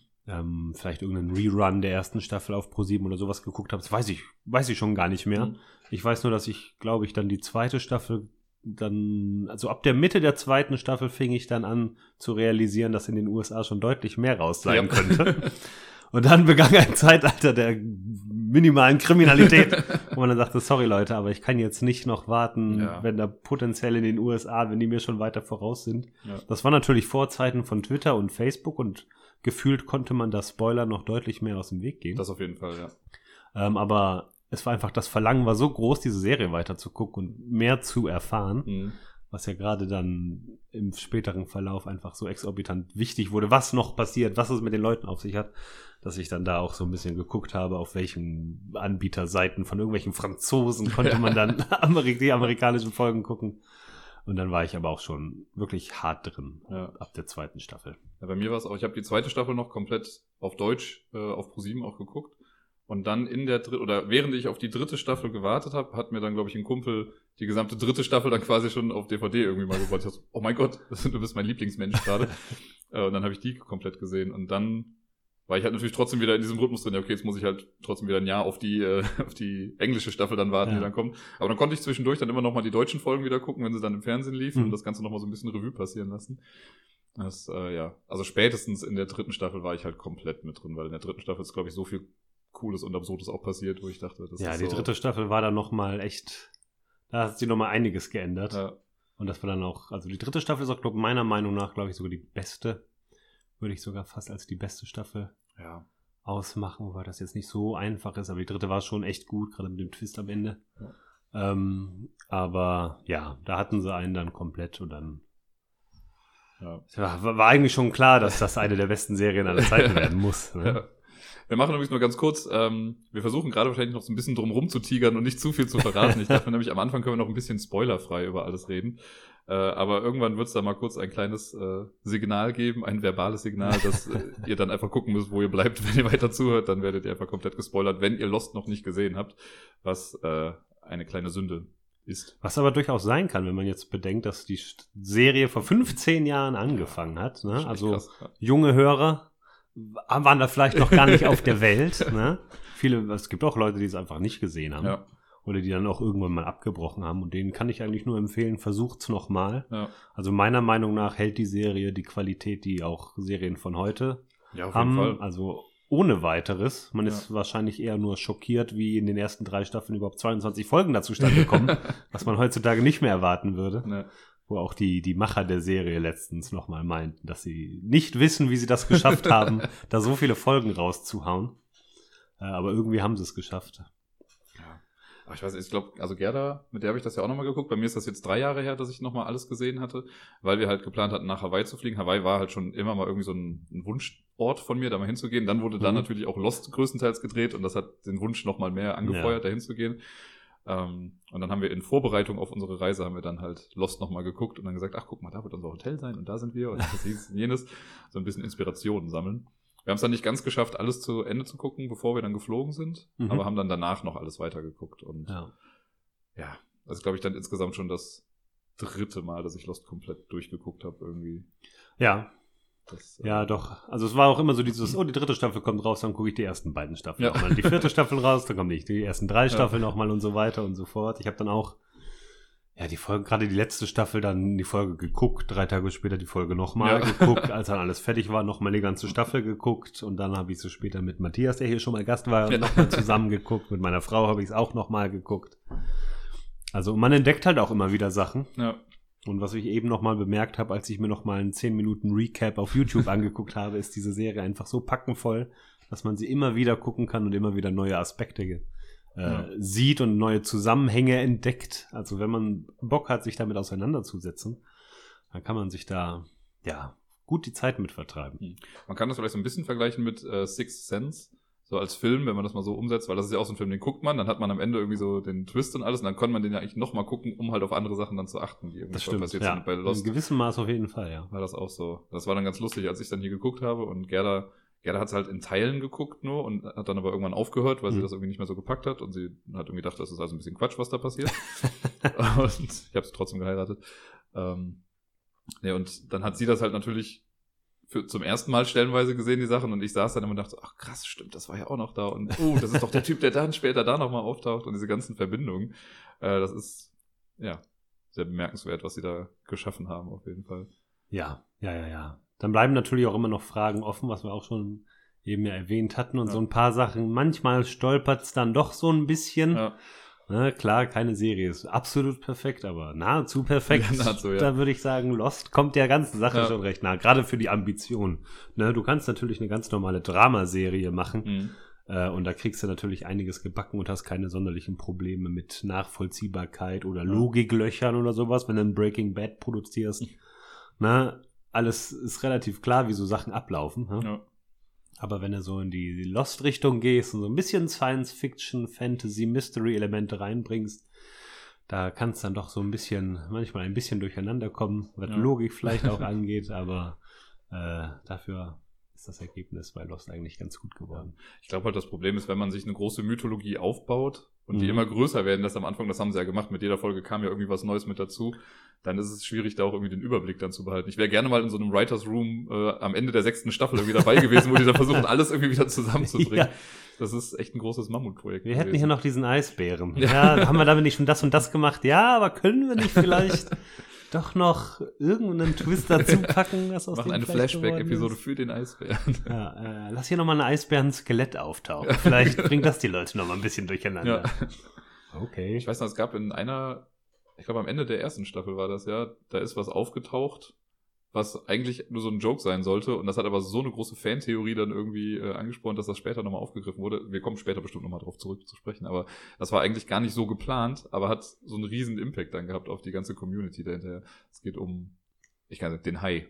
Ach, der Hai, genau. der Hai. Das war nämlich eigentlich gar nicht so. Äh, ja, drei Frames eines ja, Hais. Genau. Ne? und alle direkt so, oh krass, anhalten, gucken, da ist das und das drauf. Das war es eben auch. Es gab halt Foren, in denen die Leute diese Folgen analysiert haben mit Screenshots und dann wurde gesagt, hier ist das und das und ja. so und so und das könnte den Zusammenhang haben. Ich weiß ja gar nicht mehr, wie die Seite hieß, auf der ich war, aber da wurden Theorien mhm. aufgebaut mit mythologischen Hintergründen, welche äh, welche Gottheiten könnten mit was gemeint sein? Wenn ich so, Gottheiten, wir sind nur auf einer Insel. Das ist ein bisschen Mystery, aber warum können die jetzt mit Gottheiten? Also da wurde unfassbar viel reingesteckt. Ja. Und was man aber auch jetzt mit, zum Thema des Highs auch sagen kann, ist, dass Lost eine der ersten Serien war, wo die Fanreaktionen auch so ein bisschen Einfluss hatten auf das, was die Schreiber machen. Ja, vor allem ja? auf bestimmte Figuren hinbezogen ja auch. Ganz genau, ganz genau. Ob auch neue Figuren auftauchen sollten oder ob ja. diese neuen Figuren vielleicht nicht mehr dabei sein sollten und ja. also Zeug. Das hat die Serie ausgemacht und dann natürlich die ganzen äh, naja, so die Einzelschicksale so einer Serie, wenn Schauspieler nur für eine Staffel unterschreiben, Mhm. die kommen dann gut an bei den Fans, aber der Schauspieler sagt, nee, sorry Ja, Leute, ich ich bin nur für eine Staffel da oder andere, die sagen, ich hasse meine Zeit auf Hawaii, ich bin hier weg. Ja. Ja. und dann müssen die Schreiber natürlich gucken, wie sie sich äh, damit arrangieren. Ist halt schwierig, wenn die Pläne schon irgendwie anders gemacht wurden. Ja, dann muss man so ein bisschen gucken. Ne? Oder dass Charaktere auftauchen, wo man sagt, ja gut, den haben wir vielleicht drei Folgen und dann schmeißt man wieder weg und plötzlich ist er für vier Staffeln da und am Ja, Ende der ist er Hauptdarsteller. einer der Hauptdarsteller. ja. Also das ist so alles, was so in Lost mit reingeflossen ist. So viele Teilaspekte, äh, die dann aber, ja, quasi so ein Melting Pot, so einen schönen Eintopf gemacht hat, der Ja.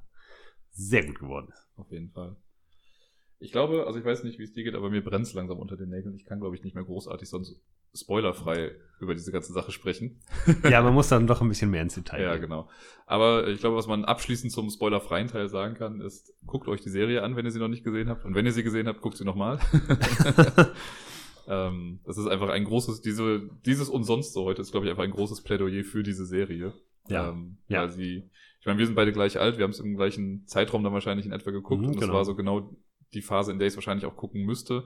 Wenn ich es jetzt heute sehen würde, würde es mich wahrscheinlich immer noch packen, aber wahrscheinlich auch irgendwie anders. Also Mhm. das ist Naja, wenn man so mit Anfang 20 davon angeht, da, da ist man noch am leichtesten zu bekehren. Da Ja, hat man genau. jetzt auch noch nicht so viele Serien geguckt oder beziehungsweise Lost war ja auch noch in einer Zeit, wo die großen Serien erst anfingen Ja. quasi. Na, da war es ja noch nicht dieses, der, der Markt nicht so randvoll, wie er heute ist. ja, genau. Und da konnte man auch sehr geprägt werden und ich denke, uns hat das damals sehr geprägt, äh, was Storytelling angeht und so Zeug. Ja. Und da ist bis jetzt, bis heute auch, haben es viele Serien versucht, so die, die, das, das Aroma von Lost nochmal Ja. so aufzunehmen. Ja, wurde oft auch gesagt, dass das neue Lost. Ganz Und genau. Sehr viele Serien, gerade auch ABC, die ja Lost rausgebracht haben, haben nochmal neue Serien rausgebracht, wie Ja. Flash Forward oder sowas, Das wo man stimmt, denkt, ja. so, oh, da ist sogar derselbe Darsteller dabei. und noch so ein werden. super Myst- Mysterium, aber ah, das ist eben nicht alles. Ne? Was Nee. Lost eben auch ausgemacht hat, neben den ganzen Mysterien, waren eben die Charaktere. Ja. Und da hat sowohl das Casting als auch das, das, äh, die Scripts haben da so viel beigetragen, dass man sich dann intensiv mit dieser Serie verliebt hat. Weil nur Mystery, das kann jeder. Ja. Aber dass man dann Charaktere hat, in die man vernarrt ist, Ja. das Und man äh, fiebert einfach mit denen und man möchte einfach, dass es denen irgendwie gut geht oder halt auch mal nicht gut geht in Ja. bestimmten Fällen. ganz genau. Das, äh, ja, da haben die echt viel geleistet. Das haben die gut hinbekommen. Das war also deswegen es ist für mich auch immer eher charakterzentriert gewesen und nicht mysterienzentriert gewesen. ja, genau. Und wenn man das so sieht, dann ist das einfach eine große Achterbahnfahrt der Gefühle, die man da mitmacht mit Lost. Genau, deswegen guckt euch die Serie an. Äh, und wenn ihr dann durch seid, weil es dauert ja nicht lange, wie gesagt, 121 Episoden, dann äh, hört einfach gleich weiter. genau. Pausiert dann, dann, dann äh, könnt ihr ein bisschen mehr nachvollziehen, was wir denn hier jetzt alles erwähnen. Genau. Okay, das äh, Final Warning jetzt also. Wir ähm, werden ab jetzt dann anfangen, ins Detail zu gehen und ein bisschen genauer und ausführlicher über Charaktere, Handlungen und äh, Gefühle zu sprechen, die sich mit Lost aufgetan haben. Für alle anderen, die jetzt dann abschalten, weil sie nicht gespoilert werden möchten, ich sage schon mal vielen Dank und wir hören uns nächste Woche sehr wahrscheinlich. Und alle coolen Leute, die Lost gehört haben. ihr bleibt einfach dran. genau. Hallo, liebe coolen Leute. Yes. Wir machen einfach nahtlos direkt weiter. Wir sind unter uns jetzt. Genau. Also, Okay, Zeitreise. Ja, okay, wow. Also, können wir das mal aufdröseln? ich habe hier so ein Whiteboard aufgestellt. Wir gucken jetzt mal, wie die Timeline ist und Genau, ob sie also mit dem MCU zusammenpasst. Ne? Ich dachte, das ist alles in einem. Lost gehört zum MCU. Davon gehe ich aus. Ja, alles gehört mittlerweile zum Alle MCU. Zeitreisen gehören zusammen. Ja. Oh, das würde. Ja, auch Das rein logisch Podcast. betrachtet ist das total naheliegend. Ja. nee, ich habe. Ähm, es ist schwierig, sich auf irgendwas zu konzentrieren, glaube ich, wenn man sagt, man möchte jetzt anfangen, im Detail über Lost zu sprechen. Mhm. Und ich glaube, ich würde versuchen, vielleicht kann man das auch einfach äh, episodisch oder staffelmäßig mal so ein bisschen aufarbeiten, wie das, was da immer mit dazugekommen ist noch. Ähm, weil am Anfang, die Prämisse von Lost ist ja eigentlich eine ganz einfache. Mhm, Menschen ja. stürzen mit dem Flugzeug auf eine Insel ab, überleben aus irgendeinem Grund äh, und da passiert halt was Komisches. Ja. Das ist so das, was so in der ersten Folge eigentlich passiert. Großartig. Ganz genau. Damals war auch Survivor ganz groß in den Ja. USA und dann haben sie sich gedacht, machen wir doch eine Serie, die so ein bisschen in die Survivor-Richtung geht, aber wir packen noch ein bisschen Mystery rein. Plötzlich wackelt im Hintergrund ein Baum und da ist so ein Eisbär, der durch die Gegend staffelt. und dann denkst du so, hä? Wo kommt das denn jetzt eigentlich? Und das sind ja im Endeffekt auch, also mit der Tatsache, dass die Leute alle überlebt haben, obwohl das Wrack ja. da so richtig am Strand auch liegt. Äh, das waren so die großen Mysterien der, des Piloten, oder? Ja, schon.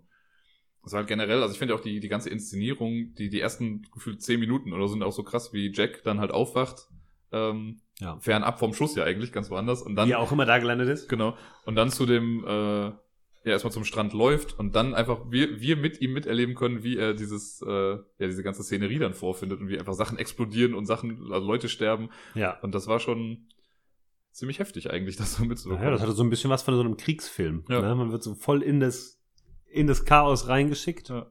Da sind auch so viele kleine Szenen, die mir so im Gedächtnis geblieben sind, wie dieser eine Typ, der halt in die Turbine reingesaugt wird und dann. Ja, der ist ja wohl, der ist hängen geblieben. Ja. Auf jeden Fall.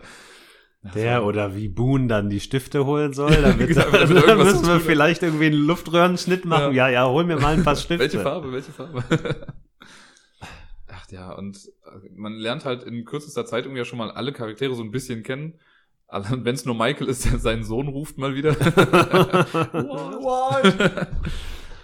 Ja, und irgendwie dieses ganze Chaos, das sich dann irgendwie erstmal so ein bisschen setteln muss und alle versuchen irgendwie das Beste draus zu machen. Besonders Shannon, die sich dann erstmal sonnt am Strand. ja, also in der, in der Pilotfolge kriegt man auf jeden Fall extrem gut mit, wer die einzelnen Charaktere sind. Ja. Also das, ob sie das, wie genau sie das hinbekommen haben, keine Ahnung, Magie wahrscheinlich. Aber man weiß direkt, wer wer ist. Die Leute spielen so, dass man sie einschätzen kann. Ja. Ne, Man hat direkt ein klares Bild. Wobei sie auch gut mit den Erwartungen noch ein bisschen spielen, weil sie sagen ja auch, ähm, die finden dann ja die Handschellen und sowas und dann wird äh, von Sawyer wird dann erstmal ausgegangen, dass die Klar. zu Said dann gehören. Genau, Said ist natürlich der, Der Kriminelle. ja. Ja, ja, ich habe das doch gesehen Ja. und sowas. Ja, und dann so der, war glaube ich dann schon direkt in der ersten richtigen Folge dann, wo dann rauskommt, dass Kate eigentlich die Verbrecherin dann ist. Ähm, Ja, ja. Das hätte man ja am Anfang auch erstmal so nicht vermutet, dass sie da Nee, ist. das und dann ist ja stimmt. noch die Tatsache, dass ihr, ihr Sky Marshal, der US Marshal, da auch noch mit dabei ist und der Mhm. äh, leider noch ein bisschen bei Bewusstsein ist. Also oh Gott, wie Sawyer ihn erschießt und dann Ja. da rausgeht und dann zuckt er immer noch. Ja. Ah, das war schon krass. Und ja, die, die ersten paar Folgen sind ja immer noch die, wo die, also da hat die Serie sich gefunden und die Leute haben sich gefunden und man selber hatte einfach Mhm. noch mal ein bisschen Zeit, um dann anzukommen. Man wurde erst in dieses Chaos reingestürzt und dann hatte man ja, und das ist so ein bisschen der Episodenstruktur zuzuschreiben von Lost, man hatte ja dann halt auch immer eine Folge, um sich mit einem Charakter so ein bisschen mehr auseinanderzusetzen, Genau. weil das immer in Flashbacks erzählt wurde, wie die Leute dann auch so zu dem geworden sind, was sie denn jetzt eigentlich, oder wie sie jetzt so sind. Genau, warum sind sie an Bord? Warum machen sie Dinge, die sie da tun? Das wird immer, es wird immer, die werden immer vor eine Aufgabe gestellt innerhalb der Handlung auf der Insel. Mhm. Und das, was eben in der Vorgeschichte passiert ist, das definiert, warum sie so handeln, wie Ja. sie handeln. Und das war eben auch eine Storytelling-Methode, Ja. die man vorher noch nicht gesehen hatte. Und ich glaube, die, also so sehr ich den Anfang auch mochte, die erste, weil in der, in der Pilotfolge ist ja so, dass man quasi auch nur sieht, was im Flugzeug vorher noch passiert ist, wie die sich da so ein bisschen arrangiert haben. Da sieht man ja noch gar nicht, was vor dem Flugzeug, glaube ich, großartig passiert ist, meine ich. Ich glaube auch, ja. Und dann kam die Kate-Folge. Ich glaube, die dritte ist ja dann schon die mit Locke. Und das war so die, wo die Flashbacks so effektiv gut eingesetzt wurden, Ja. dass man da am Ende wirklich dachte, was geht hier gerade eigentlich? Ja, Weil ja. dann irgendwie rauskommt, dass er die ganze Zeit vorher im Rollstuhl saß und da läuft er jetzt wieder rum. Ja, Und- der Rollstuhl-Twist, das war unfassbar. Ja. Aber also zum einen war Locke ein geiler Charakter, direkt von Anfang an. Ja. Also irgendwie kann man sich mit dem assoziieren. Ne? Hier, Terry O'Quinn spielt großartig. Ja. Äh, dann kriegt dieses Ganze noch diesen Twist. Er kriegt diese Don't tell me what I can't Ja, do. die Line ist einfach so Ah. prägnant für ihn. Das ist so gut und zieht sich dann, wird sich dann noch durch die ganze Serie durchziehen. Ja. Ja, und dann hast du diesen Twist und dann ist einfach das nächste fucking Mysterium da. Ja. Und du wirst einfach von Mysterium zu Mysterium so, was ist mit diesem Rauchmonster? Ja. Siehst du das in der. Sie bekommen das Rauchmonster mit Piloten zu sehen oder Nee, ist das sehen mehr nicht. so ein. Ich glaube, die laufen immer nur davor weg, aber du siehst es Ja, nicht. ja, und das killt halt den Piloten, ne? Ja, und äh, ist das nicht auch. Ah nee, mit Charlie kommt ja erst später, genau. Aber die verstecken sich ja im Baum vor dem Ding, genau. Ja, und der ja, Pilot ja. ist dann man hört's nur. Also Ja. da clever, clever umgesetzt, dass man Ja. dann nur diese komischen Kettengeräusche oder was nicht hat, hört, nicht genau weiß, was das ist. Aber genau, das als Teil dieser ganzen Mysterien, die einfach aufgeworfen werden. Das Rauchmonster, dieser Eisbär, wo kommt der her? Dann plötzlich, wieso ist der Typ, der im Rollstuhl saß, kann jetzt wieder laufen? Was, Ja. was passiert hier? Ja. Ja. Und das, das zieht einen so rein. Und die Walkabout-Folge mit John Locke, das war dann auch. Es könnte sogar meine Lieblingsfolge sein. Also es ist Okay. auch schwierig, ein Urteil darüber zu Ja. fällen. Ich hatte erst überlegt, ob wir nicht sowas machen sollen wie die Top 10 Lieblingsfolgen, aber ja, dann hätte ich die auch noch mal gucken müssen. Ja. Also da sind schon ein paar Klöpse dabei. Ich habe so, Ähm. ich hab auch ein paar Folgen, die mir einfach auch so noch im Gedächtnis geblieben sind, wo ich mich gerne dran zurückerinnere oder auch nicht so gerne dran zurückerinnere. Äh, Und die Walkabout-Folge ist auf jeden Fall mit dabei, weil das halt so die, Das war so der Twist im Twist gefühlt. Ja. Das, Also da, da hatte mich die Serie auf jeden Fall Ja. endgültig. Ja. Und klar gab es immer so ein paar Charaktere, mit denen ich nicht ganz so mitgefiebert habe, glaube ich. Aber alles in allem war es halt das Zusammenspiel von allen, was so gut funktioniert hat. Also am Anfang sowas wie Jin und Sun, so, und das war halt, die waren halt auch lustigerweise, weil sie halt auf der Insel ja so ein bisschen Außenseiter waren, Mhm. war es halt auch schwierig, die so in dem Gesamtding sich dann so richtig anzugucken. Den kannte ich übrigens auch noch, den äh, Jin kannte ich noch aus Angel vorher. Der hat ja auch mitgespielt. Ja. Der war für mich dann noch so ein äh, bekannter Ah, Charakter. okay. Deswegen war ich aber so verwundert, weil der hat doch vorher Englisch gesprochen, warum kann der jetzt auf einmal kein Englisch? so, ja, stimmt, okay. Das fand ich aber auch so gut, dass sie mit der Sprache so umgegangen sind, dass sie dann nicht irgendwie gesagt haben, okay, alle sprechen einfach Englisch, sondern es Ja. waren halt unterschiedliche Menschen aus unterschiedlichen Teilen der Welt und damit musste man dann halt irgendwie erstmal klarkommen. Und das war eben auch Teil der, der Serie, dass das eben so Multikulti auch war. Ja. Ne? Dass die Koreaner, du hattest Said als äh, Iraker, Ja. du hattest wilden Mix, ein bis- bisschen Mexikaner dabei und sowas. Also das hat natürlich dann auch zu Spannungen geführt, ne? Ja. wie eben mit Sawyer und Said, dass die erstmal denken, dass der Paki nee, Pa- Pakistani ist er, ne? Ich weiß es gar nicht mehr ganz genau. Ich glaube, er ist Pakistani. Eieieiei, da fängt es nämlich schon an. genau. äh, auf jeden Fall. Oder Iraker? Ich glaub, Shit. Irak. Warte, Nee, der ist doch Iraker. Also mein erstes Bauchgefühl war Iraker. Äh, er, war, er war im Irak. Gott sei Dank. Ehemaliger Soldat und Nachrichtenoffizier der Republikanischen Garde Ja, und so ein bisschen Folterer und Ja, das später auch noch genau. Auftragsmörder. Ja, das ist halt so ne? krass, dass so Sachen dann auch rauskommen. So Charaktere, die eigentlich total lieb und friedfertig dann erstmal wirken. Ja. Und dann kriegt man dann mit, okay, der kann auch gut foltern. Und Ja. da ich immer noch diese eine Szene, wie die Sawyer foltern, weil, sie, weil er angeblich den Inhalator von Shannon hat. Ja, Und Said dann mit den Bambussprossen unter die, Fingernägel- Nägel. Oh. Ah, ja, das war grausam. Ja. Und das war einfach nur, wo Sawyer einfach nur seinen Standpunkt vertreten Ja. Er, er hat nichts gemacht, ne? Das ist ja dann noch am Ende, wo er dann irgendwie sagt, er will einen Kuss von Kate haben und dann Ja. gibt das irgendwie zu und dann küsst sie ihn und dann sagt er, ja, ich hab's nicht. Ich- das ist schon, ja, Sawyer war in der ersten Staffel auf jeden Fall ein echtes Arsch. ja. Der war ziemlich übel drauf. Ist auch durchaus. Ja, hat so das ein oder andere in Kauf genommen. ja. Aber auch ein Beispiel für eine Charakterentwicklung, die Ja, das, und man hat aber auch relativ schnell schon gemerkt bei ihm, also spätestens in seiner Folge, weil er ja immer diesen Brief dann mit sich äh, rumgetragen hat und der wirkte halt nach außen hin wie so das taffe Arschloch, der irgendwie jedem immer so einen Spruch gedrückt hat und es gibt ja, glaube ich, auch diverseste Foren und Sammlungen von all seinen Spitznamen, die er den Leuten auf der Insel gegeben hat. ja. äh, aber er hat halt einfach so eine tragische Geschichte hinter sich und dann, dann weiß man so, wie er zu dem geworden ist, Ja. was er letztendlich dann verkörpert hat. Das wird ja auch mehrmals aufgegriffen dann. ja, ja, das kommt immer wieder. Und als sich dann herausstellt, dass das einfach der Vater von John Locke war. Ja, das Alter. ist echt heftig. Sowas, wenn man sowas dann vielleicht nur so hört, ne, und sich denkt, okay, cheesy natürlich, ne, ne. Aber es geht einfach, diese ganze Serie geht einfach um Schicksal und wie Schicksale miteinander verwoben werden und wie Leute, die wirklich Dramatisches erlebt haben und irgendwie, im Endeffekt kommen alle ja gebrochen auf diese Insel, Ja. ne? Jeder hat irgendwas durchgemacht, ne? Jin, äh, Sun will von ihrem Mann abhauen. Ähm, Ja, Jin versucht ja auch seine, seine Vergangenheit irgendwie hinter sich zu lassen. ja, als also du, du kannst jeden, ja, richtig. Ja. Du kannst jeden Namen im Endeffekt nennen. Alle sind so irgendwie kaputt ja. oder wollen irgendwie nur, also Bernard ist vielleicht. der, der ist ziemlich gesettelt, ja. Der ist relativ, ja gut, seine Frau hat Krebs. Aber sonst. sonst, sonst geht's ihm ganz gut sonst eigentlich. geht's ihm eigentlich doch ganz eigentlich. passabel. Na, aber äh, na, alle kommen mit irgendwas auf die Insel, etwas, was, was ihnen in Leid versorgt. Aber über die Insel finden sie dann einen Weg dazu. Ja. Ja, auch um Frieden mit ihrem Schicksal zu machen. Und das ist dann eben die Quintessenz dieser Serie, dass Ja. die Leute sich entwickeln und dass sie ihren Frieden mit dem machen, wer sie sind und wen sie lieben und all das. Ich glaube, das ist am das beste Beispiel und das, äh, glaube ich, auch, wo das Hauptaugenmerk der Handlung natürlich drauf liegt, ist dann mit Jack, der ja quasi immer das Problem hat, dass er immer versucht, alles zu retten und Ja. alles zu fixen Ganz genau. äh, und halt einfach nicht loslassen kann. Und das ist so der, Ja. der große, übergreifende äh, Storybogen, würde ich mal fast sagen, weil das halt wirklich in jeder Staffel irgendwie aufgegriffen wird, dass er immer wieder aneckt damit, dass er Leute mal nicht einfach machen lassen kann. Mhm. Ja. Und halt bis zur letzten Szene, wo es dann darum geht, dass er jetzt dann endlich loslässt, Ja. auf eine krasse Art und Weise. Ja. Ähm, ja, das ist so das, was mich von Anfang, also komplett dann immer mit begleitet hat. Was auch ziemlich äh, ja, relatable ist, kann man so sagen. Mhm.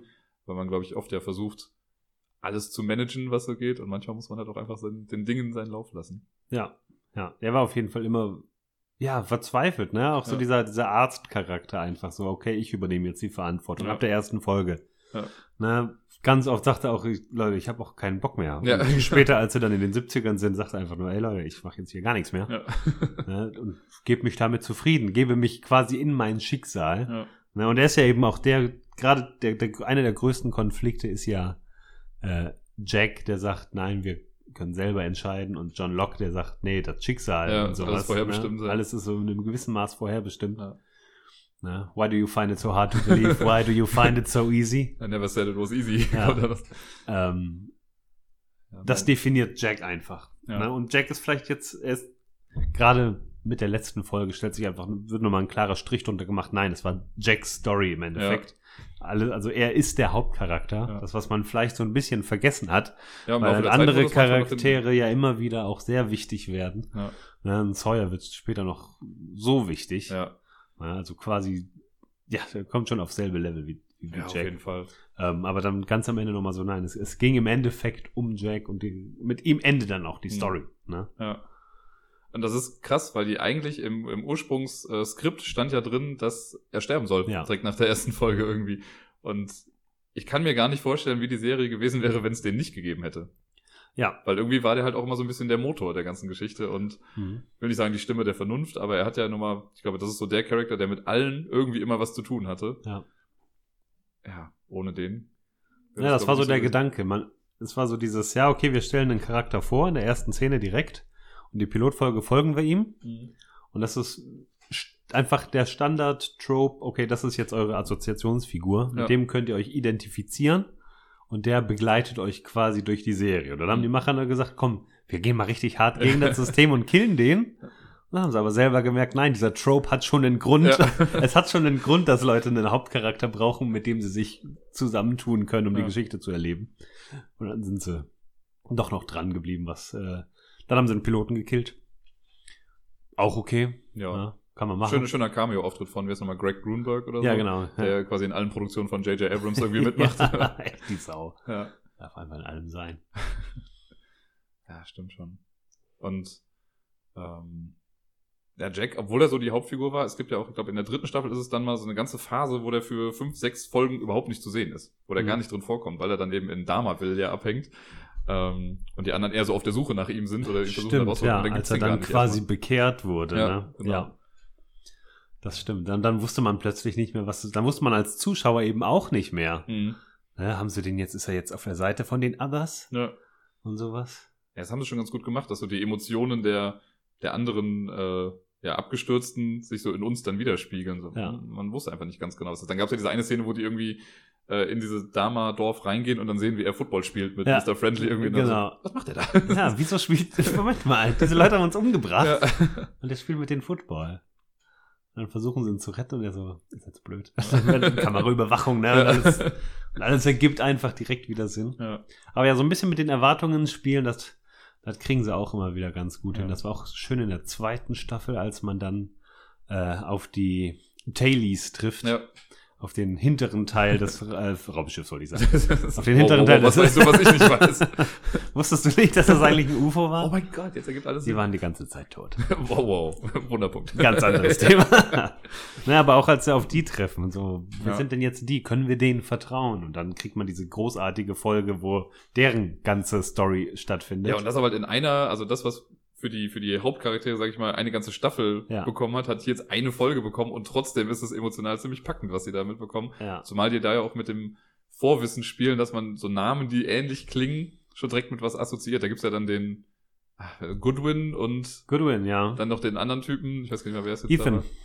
Ethan ist der, bei, der bei den, bei den vor, vorne Leuten ist. Stimmt, genau. Aber ne, dann gab's aber doch Nathan oder so, den gab's noch bei den, äh, bei den Tailies und so. Und der wirkt Ja. auch die ganze Zeit immer so shady und Stimmt. deswegen, der wird ja, glaube ich, auch dann gekillt. der wird dann gekillt. Genau, ja, den, den packen sie in eine Zelle, weil sie denken, dass der ein Verräter Ja, ist. genau. Und Goodwin killt den dann. ja, Ja, das ja. ist schon krass. Und man geht aber irgendwie mal davon aus, okay, Ethan, Nathan, Ja, das wird schon irgendwie so seine Richtigkeit haben. Und dann ist es erst irgendjemand ganz anders einfach.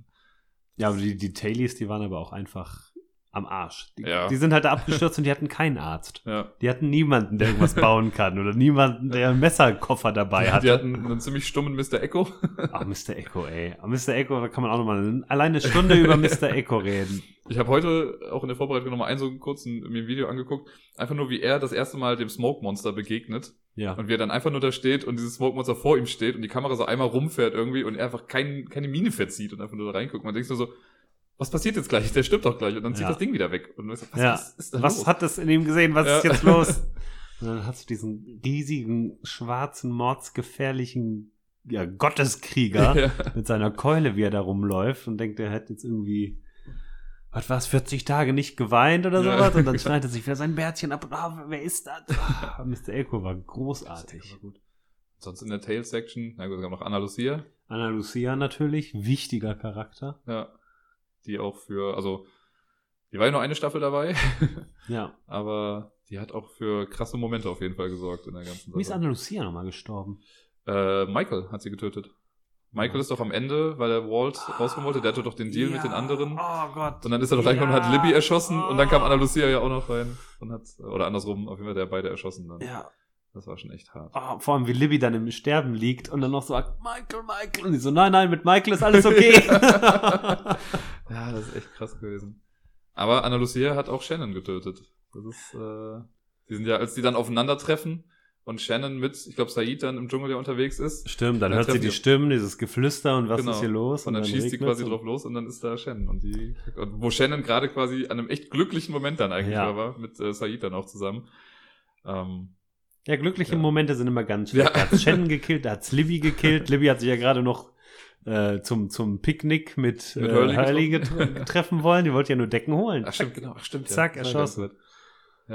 Ja, deswegen, Leute, wenn ihr mit dem Flugzeug irgendwo abstürzt, ja, sucht euch keinen Part. Es ist wie in so einem Mörderfilm, ne? Sobald ihr Sex mit irgendwem habt oder nur haben wollt, äh, Ist vorbei. ist vorbei. Das ist ein bisschen wie bei Angel damals in der Serie gewesen, weil, oder bei Buffy war es ja. Kaum hatte er Sex mit Buffy, wurde er wieder zum bösen Vampir. Das ist einfach, Ja, macht's nicht. man sollte in Amerika keinen Sex haben, glaube ich. Nee.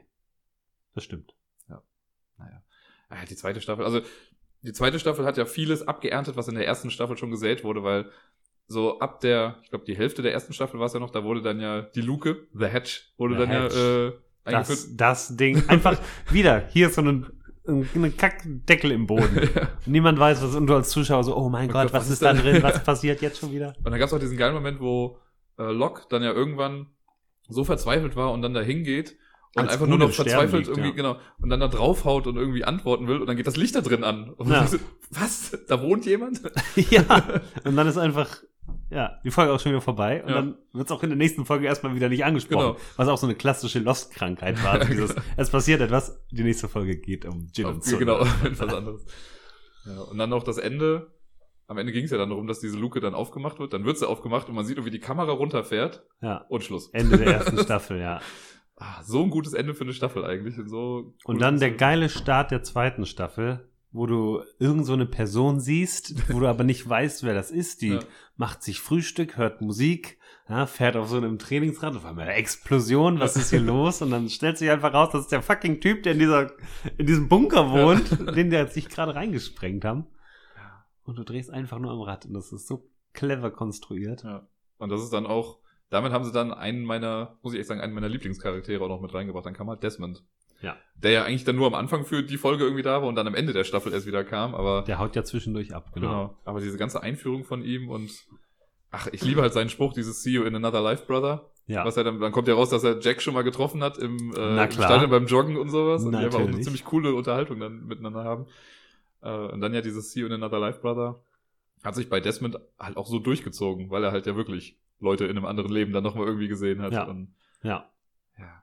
ja einfach der Zeitreisecharakter. Ja. Ja, er hat einfach irgendeine geistige Verquerung, dass er ja, so seinen Verstand durch die Zeit reisen lassen kann. Nicht bewusst, aber so per Unfällen und Ja. später durch Manipulation von Whitmore. ja, wobei das ja dann, also ganz am Ende ist es ja dann noch nicht mal mehr die Zeit, sondern ja wirklich. Ja, dann Ja. switcht er rüber ins Afterlife. Ja, ja, genau, was halt Also, auch so krass ist. Was einfach nochmal der Next Level ist. ja. Spoiler. Ja. also, genau.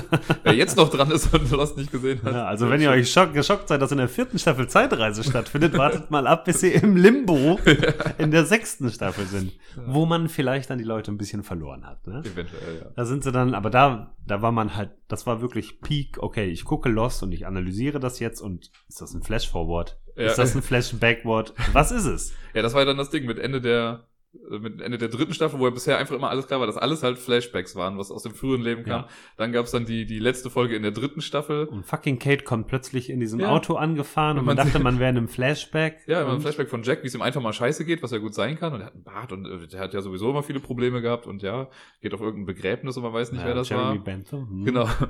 Ja, und dann ist er da ganz am Ende und dann kommt Kate raus. Und man denkt nur so, was? Ja. was? Ich habe echt, ich saß mit offenem Mund da und dachte, das kann doch nicht sein, was ist denn los? Und dann so ein bisschen immer so mit Blick auf die Uhr, es geht nur noch eine Minute, das kann doch jetzt nicht vorbei sein. und dann, wie er dann noch schreit, der, der immer dafür gekämpft hat, dass die Leute von der Insel runterkommen, Ja. sagt dann, we have to go back. Ja. Und damit hört's auf. Und denk so, Ey, ich krieg Gänsehaut, wenn ich nur dran denke. das ist Das war so gewesen. intensiv. Ja. Und da hat sich dann, ja, da haben sich so viele Fragen dann aufgetan und damit wurde dann halt sehr krass weitergespielt in den nächsten Staffeln, dass man dann nicht mehr sicher sein konnte, okay, was ist jetzt ein Flashback, Flashforward Ja, oder sonst irgendwie was. genau, genau. Und nach der dritten Staffel wussten die Schreiber eben auch, alles klar, wir kriegen noch 48 Folgen. Die können wir so ein bisschen aufteilen, wie wir das wollen. Ja. Also ursprünglich wurden sich zwei Staffeln gewünscht von den Machern, glaube ich.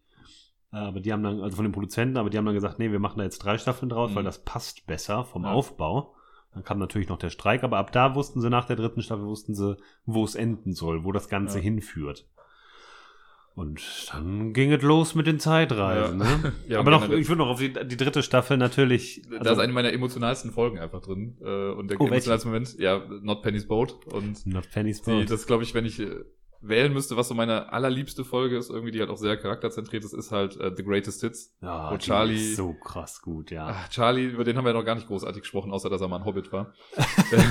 Charlie, das, das Drogenopfer quasi, der so ein bisschen an die, an Oasis angelehnt Genau. quasi, äh, mit seinem Bruder Liam heißt er doch, glaube ich, ne? Ich glaube, ja. ja. Ähm, die halt zusammen eine Band haben, Drive Shaft. Drive Shaft. You all ever, everybody.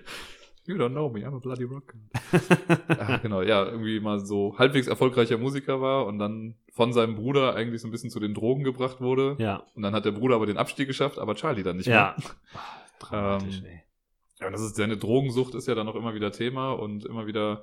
Es gibt ja dann die Folge, äh, die Nachtfalter-Folge, die, äh, wo er in der Höhle dann irgendwie drin ist und Jack irgendwie rauszuholen, weil er der Kleinste ist und in das Loch passt oder so. äh, und sich dann da irgendwie rauskam, weil Locke, also John Locke ihm dann vorher noch irgendwie die Rede gibt und ihm zeigt, Mit was der so der Motte, ne? Ja, ja, genau. Dass Mhm. sie sich da aus eigener Kraft rausholen muss, weil sonst ist sie nicht Sonst stark ist er genug. zu Schwach, genau, ja. Ah. Und diese ganze Sache mit, dass, dass Locke auch die, ähm, die Drogen dann von ihm gefunden hat und sagt so, ich lass dich dreimal fragen. Ne? Mhm. Und beim dritten Mal kriegst du sie dann. Äh, und dann kriegt er sie ja dann, also dann fragt er beim dritten Mal und schmeißt sie dann ins Feuer, was dann erstmal schon so eine echt große Entwicklung ist in so einer Ja. kurzen Zeit. Nur um dann seine Gitarre dann auch wieder zu bekommen, Ja, ja. die ja die ganze Zeit über ihm war. Und Ja. dann später noch ein Flugzeug zu finden, das randvoll ist mit Drogen. Ja, das war, dann- das war dann die gute Verbindung mit Mr. Echo, dass in diese ganzen Marienstatuen dann einfach wieder Ja. das ganze die die da abgeliefert haben, die irgendwie in Afrika losgeflogen sind und dann in dieser Pazifikinsel gelandet. Ne? Ah, Ja, und dann Charlie hatte dann ja auch, ich glaube, in der dritten Staffel war es ja auch, wo er dann echt ein Problem noch hatte, weil viel, also dann hat er diese ganzen Visionen gehabt, diese biblischen Visionen, weil es auch um die Taufe von Aaron ging. Ähm, Stimmt, ja, das Aaron gibt, dann entführt er den nachts Genau, und alle sind völlig panisch. ja. Wo er dann auch noch äh, Sun kurz entführt im Stimmt, Auftrag von, von Sawyer. Ja, Ja, dem, wofür new sheriff in town. ja das war, glaube ich, wo, irgendwie so Long Con oder so hieß das, wo Sawyer, also Charlie wollte sich, glaube ich, einfach nur rächen. Stimmt, Charlie wollte nur, dass die den Blick in den Augen der Leute haben, wenn sie einfach dann von Sawyer quasi Ja. überlistet wurden. Und Ja, Sawyer genau. wollte halt an die Waffen rankommen, weil er Sawyer ist. Genau. Wahrscheinlich. Darauf kann man es wohl runterbrechen, ne? Sawyer ist Sawyer. Ja, genau. Ja, und dann Charlie, der hat halt echt diese, ja, doch schon recht süße Liebesbeziehung mit Claire dann irgendwie, die Ja, ja, in der ersten Staffel ja. noch, noch schwanger war und einfach dieses ganze Kennenlernen von denen ist einfach auch so süß. Ja. Dann kriselt's bei denen natürlich auch mal ein bisschen, ist alles nicht so einfach. Claire wird ja auch mal dann entführt zwischendurch noch und äh, Ja, und so ein bisschen unter Drogen gesetzt Ja. und das ist schon heftig. Das habe ich schon noch in meinen Überlegungen gar nicht mehr mit drin gehabt, gerade, aber okay, das, ist der ja, ganze ich stolper gerade auch immer über, ich glaube, wir kommen hier auch von Hötzken auf Schötzken. Ne? Also, Ich war gerade so, okay, Claire wurde. Oh Gott, Rousseau gibt's ja auch noch. Die alte Frau, die da auch auf der stimmt, Insel war so eine lebt. Franzosin. Aber die hat ja damals schon Gin kennengelernt, also Ja. zeitreisemäßig zu den Franzosen. Ah, heftig. Naja. Aber Charlie, äh, Charlie hat dann seine Reise irgendwie gemacht und in der dritten Staffel ist es dann ja durch Desmond irgendwie klar geworden, weil Desmond auf einmal sehr komisch wurde in der dritten Staffel Mhm. und nachdem der Bunker ja explodiert ist, ähm, weil die Zahlen, die wir auch noch gar nicht erwähnt haben, äh, weil, sie mal nicht eingegeben wurden, äh, ist irgendwie alles explodiert und dann hat Desmond ja angefangen, immer den Tod von Charlie zu sehen und hat immer versucht, den zu verhindern. Ja, Und hat, aber es klappt nicht. ja, und hat aber auch irgendwann, also hat ganz komische Sachen einfach gemacht, wie so einen Blitzableiter irgendwo aufzustellen. Und keiner wusste, was macht der da eigentlich. Äh, Und dann war das irgendwann relativ klar, dass das miteinander verbunden ist. Und dann machen sie ihn ja betrunken. Ja. Äh, Also Hurley, Charlie und Desmond gehen ein Trinken am Lagerfeuer. Und da kommt es ja dann irgendwann raus, dass er sagt, ich sehe deinen Tod immer die ganze Zeit. Ja. Und ich versuche ihn zu verhindern. Ja, ja, ja. ja, dann ist schon irgendwie klar, das ist so ein großes Foreshadowing, dass man sich denkt, das kann nicht ewig gut gehen. Macht er den Countdown seiner Highlights? Ja. Ja, diese Folge dann, wie er da steht und irgendwie seine, die Top 5 seines Lebens aufschreibt und man das auch als Flashback nochmal sieht. Genau. Ähm, auch da wieder verwoben, dann es gibt ja die eine, ich glaube seine Nummer drei oder vier ist ja dann äh, The Woman Outside of Covent Garden Calls Me a Hero und das Ja. ist Saids Flamme, Freundin, Nadja. Ja, ja. Ähm, ja, und dann, wie sie dann am Ende in dem Boot sind, er sein letztes Ding aufschreibt mit The Night I Met You Mhm. für Claire und dann Desmond das gibt und dann rechnet man schon mit dem Schlimmsten, irgendwie so emotional. Äh, und dann sagt Desmond noch so, ich mach's, ne, Ja. bleib du hier, ich mach's. Und Charlie haut ihm einfach eins über mit dem Ding und geht selber runter. Und ich war so angespannt in dem, in dem Ah, Moment ja, irgendwie. Und das war so, ich glaube, da habe ich auch noch, da hatte ich noch keine Tränen in den Augen, aber es war trotzdem so dieses, oh fuck, so, ich will das nicht, ich will das nicht, das ist Ja. so blöd. Aber man wusste ja irgendwie, dass es dann passieren wird. Und dann passiert es aber trotzdem nicht, weil er dann in dieser scheiß Station aufwacht und sie Ja, ist nicht das- überflutet. Ja, und dann sind da diese Mädels noch, die Ja. gewähren. und So, äh, er sollte eigentlich runtergehen, einen Knopf drücken und dann sterben. Ja. Mein, mein Herz ist nicht bereit, dass diese Handlung noch weitergeführt Vor allem wird. freut er sich ja noch so, ich lebe, ich lebe. Und dann kommen die mit dem Maschinengewehr und rechnen das erstmal auf ihn. Und ich so, okay, vielleicht lebt er nicht mehr lange. Ach, Wie sie ihn dann fragen, was willst du machen? Ja, ich will den Knopf drücken und dann wird die Dingens geflutet. Und was passiert dann mit dir? Naja, ich sterbe. Ja. Was ist los mit dir? Ja, aber so dieser, dieser Moment, wo er einfach dann noch wirklich damit abgeschlossen hat und äh, der Held sein möchte. Ja. Und ja auch dann noch diese Lüge erzählt, weil die ja dann irgendwie darüber reden, dass man da irgendwie runtertauchen muss. Und er sagt dann noch irgendwie, ja, ja, ich äh, bin super guter Schwimmer und all sowas und ich kann super lange die Luft anhalten, was auch einfach nicht stimmt. Und er Ja. verlässt sich einfach nur darauf, dass Desmond das halt gesehen hat, dass Ja. das halt irgendwie passiert. Ja. Ja, Und dann wird das noch so rausgezögert und irgendwie hat man dann ja doch wieder so ein bisschen Hoffnung, dass es doch alles nicht so stimmt. Mhm. Und dann passiert's doch. Und dann stirbt er doch, ja. Ja. Und dann das halt ist dann so der erste wirklich große dramatische Tod. ja. Also Serie. Boone vorher, Boone ist auch schon noch so ein bisschen, Ja. aber Boone hat auch teilweise ein bisschen genervt. ja. Den kriegen sie dann wieder so ganz gut, dass man schon auch ein schlechtes Gewissen für ihn hat. Und der bringt halt Locke echt weiter Ja. in der Handlung. Aber ja, Boone musste Charlie, sterben. aber- Charlie ist man halt echt angebunden. Ne? Der Ja. ist ein echt netter Kerl. Dem wünscht man nur Gutes, gerade wegen seiner Beziehung zu Claire auch. Ja. ja, und auch die, die Verabschiedung, wie er dann sich von Claire verabschiedet und auch von Aaron dann noch, ne? Und ihm Ja. den Ring in der, in der, äh, in der Wiege da irgendwie drin lässt. Ja, und dann gehen die los ohne den Ring und der Ring ist immer noch da. Ähm, das ist so eine tragische Figur gewesen. Und dann auch, dass er auch noch so geistesgegenwärtig ist, während irgendwie, das ist ja auch noch durch, äh, wie ist der, Michael, der, Ja. der Russe, der dann draußen die Granate zündet oder was auch immer das da ist. Ja. und dadurch irgendwie da alles äh, in die Brüche geht, dass er dann die Tür zumacht, damit Desmond überlebt und äh, er denkt irgendwie nicht daran, sich selbst irgendwie noch großartig zu retten, sondern schreibt dann nur noch auf seine Hand Not Penny's Boat, Mhm. weil alle davon ausgehen, dass eigentlich dieses Penny's Boat zur Rettung kommt Ja. äh, und hält das noch an die Scheibe dann irgendwie dran und da war es vorbei. Und dann, wie man ihn nur noch sieht, wie er sich bekreuzigt und dann so langsam Ja. wegfliegt. Also ikonischer Moment. Ja. Also wirklich. Da- wirklich episch. Da habe ich die Leute ein bisschen für gehasst. da habe ich auch echt also lange dran zu knabbern gehabt, irgendwie an, dem, an seinem Tod. Was, ich finde das immer krass, wenn man das so sagt, oder wenn ich das so sage, weil es, im Endeffekt ist es ein Seriencharakter. Ja. Ne, aber trotzdem hat man ja, zumindest mit Charlie in dem Fall, dann drei Jahre schon mal verbracht und den Mhm. so kennengelernt in der Zeit und ähm, sich auch in vielen Sachen wahrscheinlich wiedergefunden einfach da. Ja, ja, klar, klar. Ja. Und durch die intensiven Charakterdarstellungen, die man da so hat, ne, ist man halt echt an die gebunden. Das ist Ja. einem nicht egal, wenn die sterben. Ja. Ne? Und wenn dann in späteren Staffeln einfach immer mehr Leute sterben. Ja. So, ne? Also Ja. es ist jetzt auch nicht so wie bei, bei, keine Ahnung, bei Game of Thrones, wo man sagt, oh wow, ich habe nicht gedacht, dass so ein wichtiger Charakter Mhm. stirbt. Man ist auch einfach so emotional an die gebunden. Ja. weil Es, auch, es ist halt auch ein bisschen, dadurch, dass es in der Gegenwart spielt und sowas, man hat einfach eine, eine Bindung zu den Ja. Charakteren. Das haben sie auf jeden Fall hinbekommen. ja, das mehr denn je sogar. Ich glaube, Ja. es gibt keine andere Serie, wo ich mich denen so verbunden gefühlt habe. Ja. Eben, weil es halt auch so realistisch Naja, genau, man hat mehr Bezug zu denen irgendwie, ne? Die sind einem, die wachsen einem ans Herz, die sind einem wichtig. ja. Ja. Ah, Im Zusammenhang mit Charlie fällt mir gerade noch ein, wie er sich auch von Hurley verabschiedet. Wo Hurley noch irgendwie ankommt am Strand Ja. und sagt, ich will mitkommen. Und Charlie dann noch sagt, das geht nicht, du bist zu dick. Ja. Und, oh Gott, und ja. Hurley dann ist so, wow, okay, danke.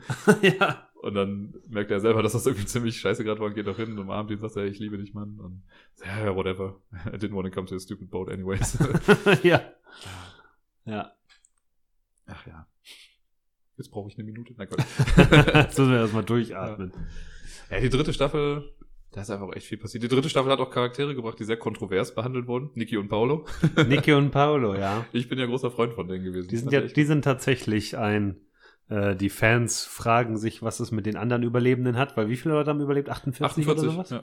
48 Überlebende im Frontteil. Mhm. Und man sieht natürlich immer nur dieselben elf. ja. Und so, was ist eigentlich mit den anderen Man los? sieht Und mal so einen anderen irgendwie hinten durchlaufen. ja, irgendwie, ja, aber ja. That's Steve, Scott's dead. Arzt. äh, und dann dachten sich die Schreiber, ach komm, dann bauen wir mal zwei ein. Und plötzlich, so ein bisschen wie bei Buffy, als äh, Dawn dabei war, ja, stimmt, genau. so sind so deine bekannten Gesichter und noch so zwei, Niki und Paolo. Und dann laufen die erstmal nur so nebenbei her. Und also, war, war habe ich irgendwas verpennt? Gerade auch so euch? damals habe ich irgendwie von der letzten äh, Staffel ein paar Folgen nicht gesehen, wo ich Ja. die hätte kennenlernen müssen. Nee, die sind dann einfach dabei und dann sind sie noch eine Folge dabei und dann kriegen sie ihre eigene Folge. Exposé. Exposé, ja. Bulletproof Breast. Genau. und dann äh, sind sie auch nicht mehr dabei. Ja, ja, das ist auch so, auch einfach so eine gute Folge, weil die am Anfang immer nur so Nebencharaktere waren und das, die Folge fängt ja, glaube ich, damit an, wie ich glaube, Sawyer, äh, Charlie und Hurley oder so zusammensitzen und ich glaube, dieses Exposé halt auch finden, dieses Drehbuch und dann kommt Nicky aus dem Gebüsch gerannt Ja. und nuschelt was vor sich hin, was Paolo keiner so, Lies. genau, und keiner versteht so genau, was es ist und dann ist sie erstmal weg und tot. Und Ja. dann ist so, Pa- Pa- Paolo lügt was, hä? Und dann Dann diese ganzen Hintergründe, wo sie nur auf diese Ja. Diamanten-Diebes-Dingens eingehen und so.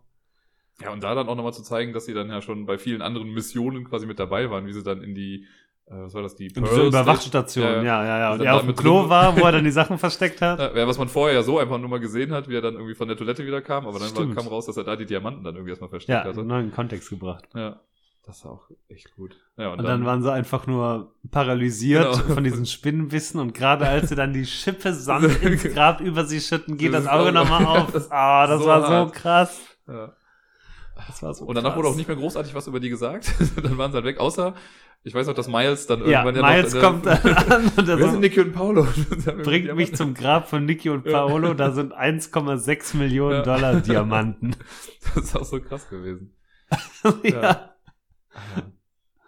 Miles ist ja dann einer von denen gewesen, die in der vierten Staffel dann dazu kamen. Die, die Frachter-Crew. Genau, dann Das- kommen plötzlich neue Leute dazu Ja. und als Lost Cook ist man erstmal schockiert, wenn neue Leute dazukommen, Ja. weil man kennt seine Leute. Man will nicht noch neue Leute kennenlernen. Ja. ja, und vor allen Dingen wusste man von Charlie ja noch, not Penny's Boat. Und von Ja. diesem Boot kommen jetzt aber welche auf diese Insel. Das waren ja so vier, ich glaube, es waren ja vier so Hauptleute, die dann dazu kamen. Ja, ja, Miles, der, der mit Toten sprechen kann oder die Toten hören kann oder ja. so. Mhm, genau. Ähm, dann Daniel, der, Daniel Faraday, der Genau. Wissenschaftler, der Physiker. ja, der dann mit Desmond nochmal eine große Story dann auf jeden Fall auch hat. Ja, dafür auch extrem wichtig ist. dann Dann Charlotte. Charlotte, die, was ist das, Anthropologin oder sowas? Ja? Nee, nicht Antro ist nicht Zoologin einfach? Ich dachte, die waren Kümmert sich doch mit Tiere. Ja, stimmt, Eisbären, stimmt, die war für die Eisbären, Eisbären, da. ja. Und, wer fehlt mir da noch gerade? Lapidus gab es auf jeden Fall noch, den Piloten. Lapidus? Ich glaube auch, das oder waren es nur die drei? Ich habe auch so das Gefühl, als wäre da noch wer viertes Also, gewesen. ich habe natürlich immer noch im Kopf in der vierten Staffel Kimi, den Supersoldaten, der auch da ah, irgendwie Kimi war so ein super. Arschloch. Also, harter Typ, auch wie er einfach, also für Ben ja auch nochmal wichtig wurde, wie er da in Damaville steht und die Knarre an den Kopf hält von, äh, wie hieß sie noch gleich? Seiner Tochter. Ja, ja, wie heißt sie denn nochmal? Ja. oh wow, ey. Es gibt vielleicht ein paar zu viele Charaktere. ähm, auf jeden Fall die Tochter von Rousseau. Ja. Die von Benjamin Linus in den pf, irgendwann 80ern, 70ern, 60ern entführt wurde. Dan Daniel? Nee, Daniel Rousseau war das. Daniel nicht. Ne? Rousseau, ja. Ah, ich muss mal gerade gucken. Äh, where is. Ah, sie sagt doch die ganze Zeit auf Französisch. Ja, ja. UE. Shit. Alex. Alex. Alex, stimmt. Alex Rousseau, Alex. Where is Alex? Wo ist Alex? UE Alex. ja. Als wir ausnahmsweise mal wieder Said foltert, um Ja. herauszufinden, was in der Sache ist. ja, ja, aber Kimi, der. Einfach knallhart, ich gehe da jetzt rein mit meinem Söldnertrupp und wir ballern alles nieder, Ja. bis wir Benjamin Linus haben. Ja. Und dann auch wieder, warum ist Benjamin Linus denn jetzt so wichtig? Über den wir auch noch nicht gesprochen haben. ja, stimmt, der war in der Ja. zweiten Staffel, wurde der, Der ja taucht in der zweiten Staffel als auf. Henry Gale. Henry noch. Gale noch, oh, ich bin mit meinem Heißluftballon hier abgestürzt. Und die so, wir glauben ihm nicht, wir schicken ihm mal den irakischen Folterer auf den Hals und dann soll er mal herausfinden. Und der bleibt trotzdem die ganze Zeit immer super ruhig und sagt dann so, Leute, was soll ich euch erzählen? Aber irgendwie Ja. ist da immer sowas dahinter. Ich weiß so, diese, so eine Szene, wie er irgendwie befragt wird und dann so sagt, ja, also wenn ich einer von diesen Bösen wäre, ne, dann ja, würde ich dann würde ich das so machen. Dann ich jetzt wahrscheinlich Ja. umzingelt. Ja, dann so, gut, dass ich nicht einer von denen bin. ist doch Milch. ja. ja. Ja, und dann gehen ja doch, ich glaube, Said ist es und noch ein paar andere, gehen auch dann los, um seine Geschichte zu überprüfen Mhm. und finden, und dann kommen die auch wieder und sagen so, ja, wir waren da, wir haben deinen Ballon auch gefunden und dies und jenes. Und man denkt sich so, okay, der hat die Wahrheit gesagt. Und dann kommt so der Ja. große Knall so, nee. Dann haben wir noch dein Grab gefunden Ja. und das ist der Ausweis, darauf bist du schwarz. Ja. So. Das bist nicht Care to unbedingt du. elaborate? Ja, und dann siehst du direkt in der Mimik von Benjamin Linus, wie die sich verändert. Ja. Und der, dann, der ist halt auch so, ach, ist im Endeffekt ein böses Mastermind. ja, Er ist schon sehr clever, aber natürlich auch sehr, ja, ja, verschoben, nicht, nicht das richtige Wort, aber er ist halt einfach auch ein sehr bisschen unique auf jeden Fall. Ja. In seiner Art auch und und krass dargestellt einfach. ja, ja, der Schauspieler ist halt echt krass. Den kannte ich auch vorher äh, aus Saw. In Saw hat er mitgespielt. Stimmt, ja. Da ist das Hatte ja ich der- so gar nicht auf dem Schirm. Hatte Ich ich, hatte ja- auch Saw gesehen, aber Ich wusste, dass ich ihn irgendwo erkannt und habe dann halt in, zu dem Zeitpunkt nachgeguckt, woher ich ihn Ja. kenne. Und dann war so, ach ja, Saw, stimmt. ja, und er stellte sich dann eben heraus als Chef der Others. Ja, Die die, ja vorher schon- mal so ein bisschen geteased wurden, auch schon in der ersten Staffel. Genau, genau. Wer sind die? Da sind Leute, da hört man immer wieder ein Flüstern. Ja. Ne? Die wollen Walt. Warum auch immer. Was wollen die von Walt? Walt, der natürlich irgendwelche Superfähigkeiten hat und Vögel gegen Wände fliegen lassen kann. ja, War unter das nicht anderem. so? der auf einmal irgendwie sehr krass gewachsen ist. ja. Also immer das Problem mit Kinderdarstellern, dass sie dann leider dazu tendieren, irgendwann mal groß zu werden. ja, und du baust dir mal eine Staffel aus und wenn du sie dann wieder einbauen willst, sind sie zu groß und dann Ja. lässt es besser bleiben. Und plötzlich kommt dann Giant Walt an in der Ja, vierten genau. Staffel. Ja, das, äh, ja, also Benjamin Linus als Anführer der Others, boah, echte Hausnummer. Und die Others waren halt auch geil. Welche Staffel, welcher, Sch- die dritte Staffel war es, die mit Juliette anfing Ja, das ist die dritte Staffel. in Othersville. ja, Es läuft wieder ein schönes Lied, du siehst wieder irgendeine, wie in der zweiten Staffel, wie Beginn der zweiten Staffel, du weißt nicht, wo du bist, Mhm. du siehst irgendeine Person, die Person backt gerade was, dann Ja. kommt da so ein Buch. Zivilisation, das ist erstmal so, ne? Dann ist wieder eine Erschütterung, dann laufen die alle aus diesem Haus raus, Gucken du siehst so ein oben. bisschen Dschungel, gucken nach oben, da stürzt ein Flugzeug ab, so Moment mal, abstürzende Flugzeuge, davon habe ich schon mal gehört. Gab's da So, eine Serie drüber? fuck? Und dann gucken sie sich um, dann steht da Benjamin Linus Ja, Und und, dann sagt so, einfach- wir, wir brauchen Listen oder Ja. sowas. und dann geht die Kamera weg und du siehst, dass es einfach so ein Dorf mitten auf dieser Insel ist. Ja. Und später siehst du dann noch die Szenen, wo Benjamin Linus dann sagt, Goodwin, Ethan, ihr lauft los, ihr seid Überlebende, bringt euch drunter und Ja. guckt mal, was los ist. Und alles kommt wieder zusammen, ne? Ich habe gerade nur, weil es mich gerade nicht losgelassen hat, äh, Naomi gab's noch in der Frachtercrew. Naomi, genau. Die ja auch jetzt nicht so Aber die ist halt relativ schnell gestorben, ne? Ja, aber Naomi war noch dabei. Obwohl, nee, die ist nicht relativ schnell gestorben. Die war am Anfang verletzt und wurde dann am Ende gelyncht von John Locke. Ja.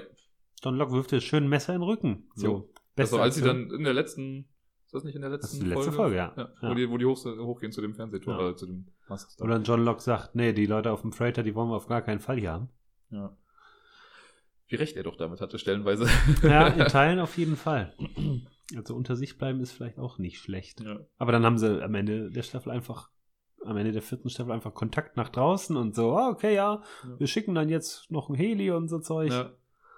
Ich weiß gar nicht, an welcher Staffel war das nochmal? War das auch die vierte? Wo irgendwie eine Station im Eis noch was abfängt oder sowas? Gab's da nicht auch noch irgendwie was? Das war die letzte Szene in der vierten Staffel, glaube ich. Ja. Weil die, weil die vierte Staffel, also Ja, ja, da, am, am Ende der vierten Staffel können sie quasi den Kontakt nach außen aufbauen, glaube ich. ja. Wobei Und dann sind sie am Freighter und dann diese Eisstation ist, oh, da bimmelt was und dann rufen sie ja Penny an. ja, Und sagen Stimmt, sie, genau, Penny, ja. wir haben das Signal Ja. gefunden. stimmt. Ja, und dann wird Penny nach der dritten Staffel Not Penny's Boat, seitdem wir ihn gesucht haben. Ja. Also ich glaube, es ist nach der vierten. Vielleicht ist es auch nach der fünften. Ja. nee, nach der fünften ist es nicht. Nee. Am Ende der fünften ist pff, Lost. Ja, ja, also, das, da kommen wir gleich Das zu. ein ganz spezielles Ende. Nee, Ende der vierten Staffel, das verbinde ich immer noch damit, mit diesem, das ist so, irgendwo habe ich das mal gesehen in den, ähm, in irgendwelchen Interviews, die haben ja für jedes Staffelfinale hatten sie immer so Codewörter oder sowas, äh, über die sie gesprochen haben. Und ich Mhm. weiß noch, für Staffel 4 am Ende war es irgendwie Frozen Donkey Wheel. Und Ja. alle dachten immer so, was ist das denn für ein komisches Codewort? Was meinen die denn damit? Und im Endeffekt war es einfach ein gefrorenes Donkey Wheel irgendwie in dieser ja, ist einfach. was dann, äh, was dann, wenn Ben das dann irgendwie ähm, ja, dreht Ja, Ben dann dreht, ist die Insel bewegt einfach die mal Insel, aber dadurch wird er auch von der Insel verbannt und Ja. landet natürlich in der libyschen Wüste. Ja. Wie die Eisbären schon vorher. Wie die Eisbären vorher. Aber das war auch so krass, wie die Insel ist weg. Was? Hä? ja. Ja. Einfach weg ist sie. Und die, die gerade halt noch im Die Helikopter gerade sind. mit dem Helikopter auf dem Weg zur Insel waren, so, äh, War da nicht Problem. gerade noch was? ah. Da ist auch in, in der Folge auch noch ein riesiger Moment von Sawyer auch noch. Wie sie ja irgendwie merken, so von wegen, ja, wir sind zu schwer, wir schaffen das nicht. Und Ja. Sawyer dann irgendwie Springt ab. Kate er noch was ins Ohr flüstert ihr noch ins Ohr mit seiner Tochter und springt dann ab Ja. und paddelt dann wieder zurück, trifft Juliette am Strand und sie sehen wieder Freighter explodiert, Ja. weil natürlich hat Kimi, der Motherfucker, so ein Deadmans, was war es? Das ist ein Totmannschalter einfach. Ein Totmannschalter, Ja, genau. genau. Der hat den an und dann fliegt der Freighter hoch. Und damit geht er in diesen Bunker rein und trifft auf Locke und Ben. Und die so, oh, was ist hier los, was ist hier los? Und Ben bringt ihn einfach um. Hart oben, ja. Und Locke so, du hast gerade alle auf dem Freighter umgebracht. Und Ben, na und? ja. Dieser klassischer Ben, Ja. dem plötzlich dann doch wieder alles egal ist, ob Leute sterben. ja. Der hat, äh, moralisch war der sehr ambivalent unterwegs auf jeden Fall. Ja. Dann überlädt er dieses Magnetding, damit er unter die Bunkerstation drunter kommt, Ja. um dieses Donkey zu drehen. Und na, Heftig. super heftig. Ja. Zeitreisen und das war ja Teleportation und Die, ne, die, in der fünften waren dann die Zeitreisen. In der vierten war noch. In der vierten ging es ja generell erstmal um die Frachtercrew und sowas und was das alles für Auswirkungen hat. Dann ist ja Claire auch mal verschwunden. Dann war Claire auf einmal weg. stimmt. Dann hat Stimmt, Aaron, hat ja. Aaron zurückgelassen. Ja, nachdem der Vater von Jack oder der Geist vom Vater von Jack oder. Jacob persönlich Ja, oder der Man in Black. Kann ja auch sein. oder der Man in Black haben sie dann auf jeden Fall mitgenommen und Ja. dann ist so ein bisschen durchgeknallt und sitzt in so einer Hütte. ja, die ist echt ein bisschen- die wurde die neue Rousseau. Wirklich. Also Ja. in der darauffolgenden Staffel auf jeden Fall. Ja. Ne? Sonst in der vierten. Ja gut, in der vierten Staffel gab es dann die Folge noch, wo Desmond ja dann auch seine, seine komische Zeitreise hatte mit der Konstanten, The Constant, die eine Folge, Ja. wo er dann, wo sein, sein Verstand einfach zwischen zwei Zeitebenen immer hin und her Mhm. pendelt Auch und großartig umgesetzt. ja, Auch eine und er dann halt mit dieses, dieses höchst emotionale Telefonat mit Penny dann halt auch führt an Weihnachten. Ja, Äh, und um Das- sich dann das- quasi geistig zu stabilisieren Ja. auch, ne? Genau. Und dann ist auch irgendwie der Eintrag von Daniel, nachdem das irgendwie alles vorbei ist, schreibt er doch nur noch in sein Buch so, äh, if anything goes wrong, Desmond Hume will be my Ja. constant. Und war es ja auf eine gewisse Art und Weise dann auch. Weil er dann ja irgendwann reisen, die reisen noch, dann, genau, also später, als sie dann in der Zeit zurückreisen, steht er doch vor dem Bunker und Desmond kommt irgendwie raus mit dem Hazmat-Anzug und allem und Ja. äh, dann sagt er, du musst Folgendes für mich tun, du musst dies und jenes Ja. für mich machen. Also, hä, was? Zeitreisen, absolut nicht verwirrend. Ja, gar nicht. Ne? Ja. Ich fand aber die Erklärung eigentlich immer ganz charmant, die Daniel gegeben hat für das Zeitreisen, von wegen, ja, die Zeit ist wie so eine Schallplatte Mhm. und die Nadel springt gerade einfach nur ein bisschen für uns hier auf Ja. deswegen landen wir da. Das, Ja, und what happened, happened, ne? ja, genau. What happened, happened und dead is dead. Ja. Das war, sind so Das die, ist so die, die. Kernessenz, ja. Das war echt krass, whatever happened, happened. Das fand ich aber auch ganz gut, damit konnte man dann gut umgehen. Das war so, okay, alles, was damals passiert ist, ist halt auch einfach wirklich passiert. Und Ja, ihr könnt versuchen, in der Vergangenheit was zu ändern, das werdet ihr aber nicht tun. Ja. Ne? Das wird schon nicht funktionieren. Das hat in Ansätzen schon geklappt, aber auch wie in den meisten. Das Gute ist halt, wenn du wie bei Lost auch dieses ganze Mystery-Element hast mit Jacob und so Mhm. übernatürlichen Rauch. Damit kann man Leuten. viel erklären auf jeden Fall. Ja, dann sagt man, ey, seht das mit der Science Fiction und dem Zeitreisen jetzt mal nicht so eng, Ja. weil Wir äh, haben da so einen Rauch. wir haben immer noch, notfalls haben wir immer noch Mystery. Ne? Ja. Und deswegen auch sowas wie äh, die Constant und sowas. Das ist so eine Pseudo. Äh, es ist eigentlich eine rein emotionale Lösung Ja. für ein wissenschaftliches Problem. ja, stimmt. Und das ist dann der Moment, wenn man dann das sieht und sagt, okay, ich kann mich, ich bin auf einer Emotion, auf einer emotionalen Ebene, kann ich das jetzt so akzeptieren und sage, gut, das ist die Constant und ne, Ja. keine Ahnung, Connection zwischen Leuten, das ist das, was einen ausmacht. Äh, damit kann ich mich arrangieren. Dann findest du die Serie wahrscheinlich gerade dann auch ab der vierten, fünften, sechsten Staffel Also gut, ja. besser und nicht, äh, okay, das ist jetzt alles dämlich. Warum, Ja. ne, warum ist hier alles so emotional? Weil das ist dann auch die, die Kernaussage dieser Serie Auf jeden Fall. dass die Emotionalität das eigentliche ist und die Connection zu anderen Leuten wichtig ist. Ja. Ah, ja. Und dann sind, dann sind wir in der fünften Staffel. Ja, dann geht's mit den Zeitreisen ja richtig Dann los. geht das Zeitreisegeflippe. Erstmal springt die Platte für alle, die noch auf der Insel geblieben sind. Und zwar nicht so knapp, also von, von A nach B und noch weiter. Ja. Oder irgendwann die, die Pfeile von den Eingeborenen irgendwie da auf die niederprasseln. Und Ja, ja, ja, ja. Dann steht diese Statue plötzlich wieder. Warum Oh, hat sie ja. nur vier Zehen? Ja, stimmt. Das war auch wieder so ein klassischer Dingens, als, als Said und äh, Jin und Sun da so lang segeln. Ja. Das war wieder so ein typischer Mystery-Box-Moment, so dieses, die segeln da lang, also wenn man Autor ist, die segeln da lang und ähm, die sehen den Fuß einer Statue. Oh, den Fuß einer Statue, was hat's denn damit auf sich? Keine Ahnung. Okay, nehmen wir. Weißt du was, die Statue hat nur vier Zehen. Wieso das? Keine Ahnung, aber Wir ist doch cool. mal. Also, da können sich die Leute nochmal in ellenlangen Forenkommentaren darüber äußern, warum die nicht fünf Zehen hat und welches Ankersymbol da vielleicht irgendwie entdeckt werden könnte Ja. und sowas. Ja, genau, und dann hüpfen sie in der Zeit in der fünften Staffel dann erstmal so ein bisschen hin und her, bis sie dann Bis Lock dann nochmal das Wheel, was ja, was ja locker mal, war. Genau, das dann Donkey Wheel wieder äh, korrigiert Ja. Und dann auch weg ist. und dann ist er auch erstmal weg. Ja. Da- der Moment, wie Sawyer hat doch irgendwie das Seil festgehalten, um ihn irgendwie zu stützen. In diesem, und dann, in dem Brunnen. ja, genau. Und dann, dann ist der Brunnen weg. genau, und der hättest du so, ja, du, ich glaube, du kannst das jetzt loslassen. was, was soll sein? Dieses Seil einfach im Boden. Ja. Ja, und ja. Und dann, sind sie in den 70ern. und Und dann kommen wir endlich wieder, können wir uns mit Dama, die ja vorher schon, wir haben ja jede Menge Stationen von Dama kennengelernt. ja, Und alles ist spannend und interessant. Und was hat's damit auf sich? Und wie viel ist eigentlich Verarsche? ja. Ne, ja, gerade diese die- Videos auch immer dann. Genau, diese Erklärvideos, Ja. wo aber viel auch einfach nur erlogen ist. Ja. Ne? Und dieses hier in dieser Station müssen sie alle 108 Minuten auf den Knopf drücken, sonst geht die Welt unter.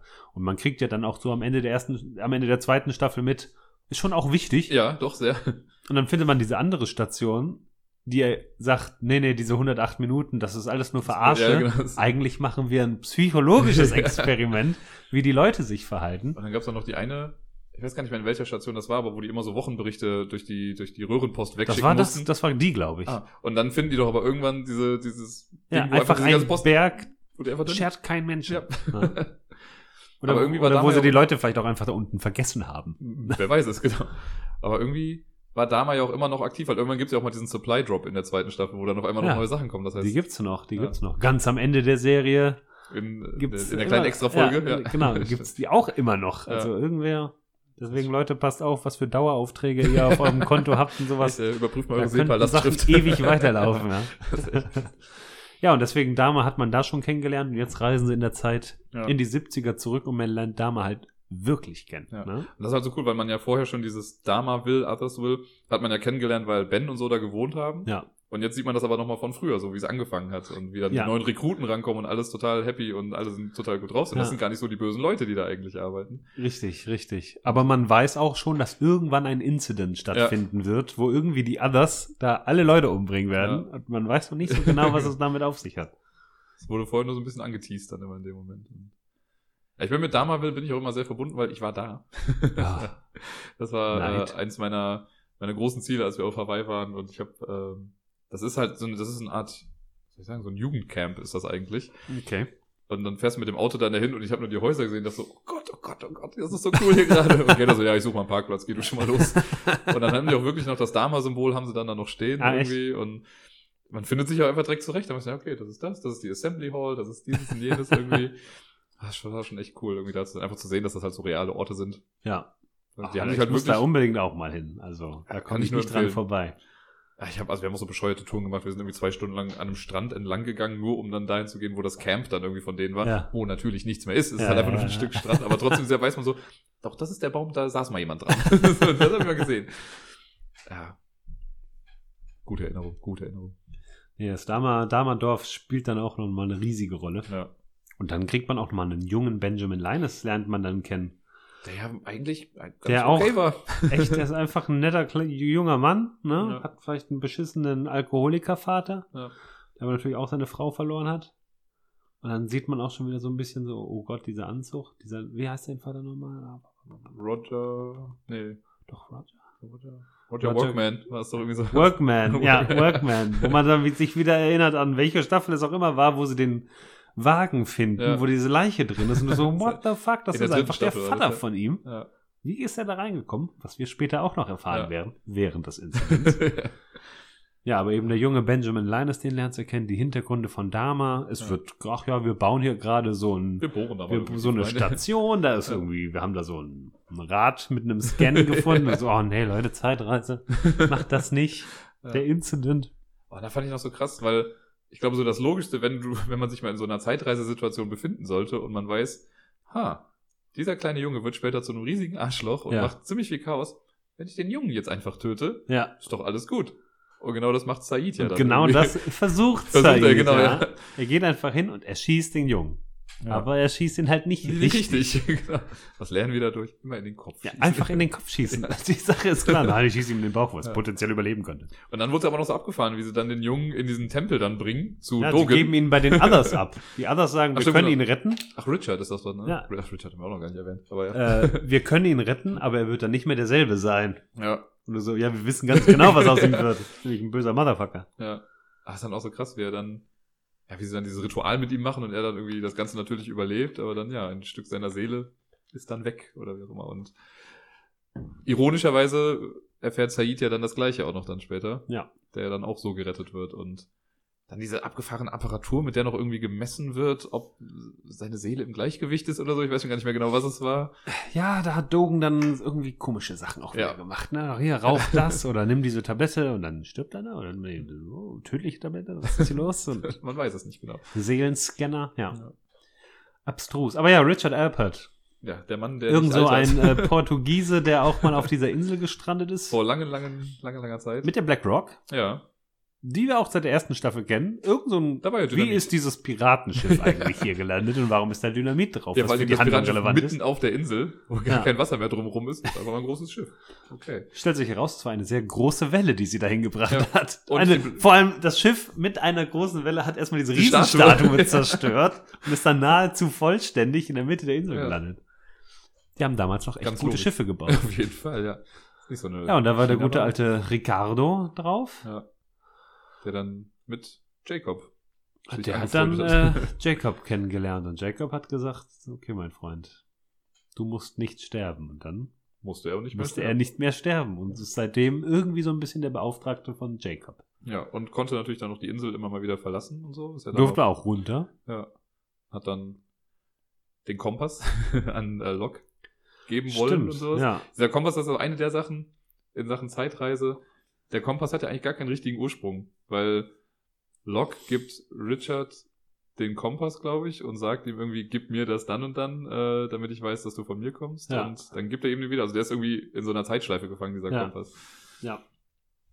Fand ich auch ganz cool. So ein kleines Paradoxon damit drin. Ja, ja, gerade als John Locke dann äh, gibt- doch John Locke kommt doch dann wieder an und sagt selber, du musst die Insel bewegen. Ja, irgendwie sowas, Ja. ja. tell him to move the island. Mhm. Und dann geht Richard zu John Locke in der anderen Version, der gerade parallel in derselben Zeit ist, Ja. und sagt ihm, du musst die Insel bewegen. Und also im Endeffekt, die Aussage kommt, glaube ich, auch einfach von John Locke in einem Ja. Paradox. Ja, echt, darf man sich gar nicht zu viele Gedanken drum Da machen. darf Aber man sich nicht zu viele Gedanken machen. Aber die Zuhörer, die jetzt noch dran sind, haben langsam eh alles verloren. Ja, wahrscheinlich. also entweder ihr habt die Serie jetzt auch geguckt ja. Und könnt zumindest in groben nachverfolgen, was wir hier erzählen. und ihr dreht völlig am Rad, aber dann hört unbedingt weiter, weil ne, dann könnt ihr nachher gut schlafen. Genau. Das waren dann so, ja, und die fünfte Staffel hat natürlich dann noch die O- Oceanic Six. Nee, die war noch schon in Die war noch in der fünften, oder? War nicht nee, schon Staffel in 4. Vier? Na, am Ende von Staffel 3 wurde ja, war ja der, war der Flash Forward und dann Staffel 4 fängt ja damit an, dass Hurley in dem roten Camaro Hm. äh, auf der Autobahn die Verfolgungsjagd hat und Jack Stimmt. das im Fernsehen sieht Ja, und dann, dann ruft Hurley doch direkt so, I'm one of the Oceanic Six. Und am Stimmt, Ende, am Ende von der Staffel ähm, kommt ja dann diese Rede, wie sie irgendwie dann zwar von Pennys Boot irgendwie auch, glaube ich, gerettet werden, ja. Oder dann Penny auch wirklich finden. Äh, und dann diese ganzen Lügen sich dann zusammen konstruieren. ja, wie sie dann, erzählen. sagen, wie sie lügen. Ja, stimmt, Ja. du hast recht, du hast recht. Das sind Da gibt ja diese Pressekonferenzen und alles. Mhm. dann. Ja. Wie die sich das dann zurecht biegen.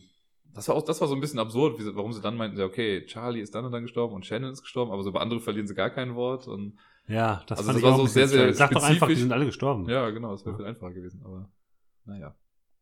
Seltsame Geschichten auf jeden Fall. Naja, ist nicht so einfach, irgendwie eine Absturzgeschichte sich äh, Ja. einfallen zu lassen und sich dann Ja. auch daran zu halten. Hat ja auch nicht so gut geklappt für die, rein mental. Nö, das nicht. Die waren ja alle, Ja. sie wollten ja wieder zurück. Wenn Hurley dann auch wieder von Geistern heimgesucht wird, Mr. Echo says hi und so was. Ja, und von Charlie auch direkt in der ersten Folge der vierten Staffel ist, Ja, wie er da irgendwie in diesem Verhörzimmer sitzt und nochmal sieht, wie Charlie äh, auch an die Scheibe irgendwie so dran Stimmt. packt. Ja. da war es dann Zeit für sie zurückzukommen. Und dann kommen sie in der fünften Staffel, reisen sie eben wieder Genau, zurück. mit Ne? Al Algira. Die Al- landen, sind dann plötzlich alle im selben Flugzeug. ja. Ja, und Ja. Hurley hat doch irgendwie alles gekauft. Irgendwie Hurley hat diese dann noch die Plätze. restlichen Plätze gekauft, damit Ja. er sonst keiner. Aber sonst stolpern sie tatsächlich ja eher zufällig drüber. ja. Und dann stellt sich heraus, der Pilot ist auch Lepides. genau. Und dann sieht dann schon so, ah, scheiße. We're not going to Guam, are we? Ja.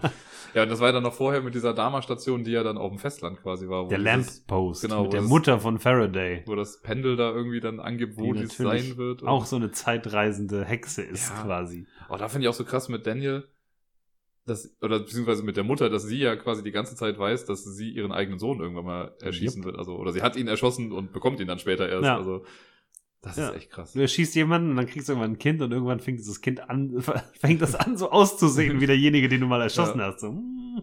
Scheiße. Und wahrscheinlich machst du ja auch irgendwelche komischen Experimente mit die ganze Zeit und bist die ganze Zeit auf dieser Insel und weißt, was die so kann. Deswegen, Ja. ja, dass sie da nicht, ja, dass sie sich da auch ihrem Schicksal so ergeben hat. Schon krass. Tja, was? Zeitreise. Das Zeitreise. ne? Was, die Erklärung was willst du machen? Was willst du machen? Du musst dich einfach whatever dem happened, Schicksal, happened. Ja, du musst dich dem Schicksal hingeben. Ja. Ja, Staffel 5 kommt ja dann mit dem, wie hieß die Folge nochmal, Jughead oder so, wie sie dann diese große Bombe dann da finden. Ach ja, für alle Leute, denen Zeitreise und Eisbären und Rauchmonster noch nicht reichen, da ist übrigens noch eine Wasserstoffbombe auf dieser Insel. Die erstmal ja total egal ist, wo ja nur gesagt wird, irgendwie ja, vergrabt die Ja, oder so. Oder vergrabt die wegen der Strahlung. Genau. Ja, genau. Wir werden die nie wieder brauchen. Planting and Payoff, würde ich sagen. Ich hätte da so eine Lösung. Ja, und dann formiert sich ja so langsam dieser Plan, dass man äh, den Incident, äh, ist ja gar nicht der Incident, aber dass sie dieses, ähm, naja, da wo gerade gebohrt wird, nach der, nach der Bunkerstation, äh, also Genau. hier der, der Schwan, das Swan, dass man das ja vielleicht irgendwie einfach in der Vergangenheit doch in die Luft sprengen könnte und dann wäre alles nicht passiert. Genau. Dass einfach nie die Station zustande kommt, wo Desmond alle 108 Minuten dann später drücken Ja. musste. Ja, und er, es wird ja dann noch gesagt, dass, weil er mal nicht rechtzeitig gedrückt hat, dadurch ist ja das Flugzeug dann noch abgestürzt, weil der Magnetismus Stimmt. zu groß war. Genau. Das konnte man ja in diesen Logfiles dann irgendwie nachlesen. Ja. Ja, und dann, genau, gibt's halt die zwei Lager. Die einen, die sagen, ja, aber was ist, wenn genau das, was wir jetzt machen, genau dazu führt? Ja. Ne? Ask me more questions about time travel. ist dann auch sowas. ähm, ja, und dann spalten sich hier auch so zwei Lager dann irgendwie ab. Die einen, die sagen, ne, wir zünden jetzt diese Bombe da unten und Ja. sprengen einfach alles. Und die, die sagen, nö.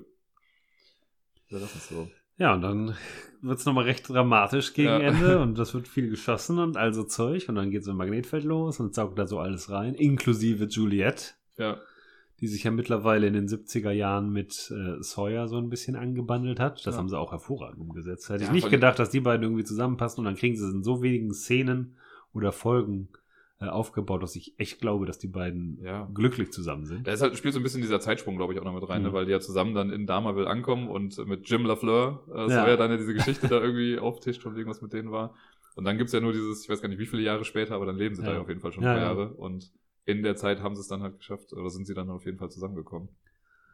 Und ja, dann ist es umso dramatischer, dass Juliet dann damit in diesem scheiß Loch da unten ist und die, Ja.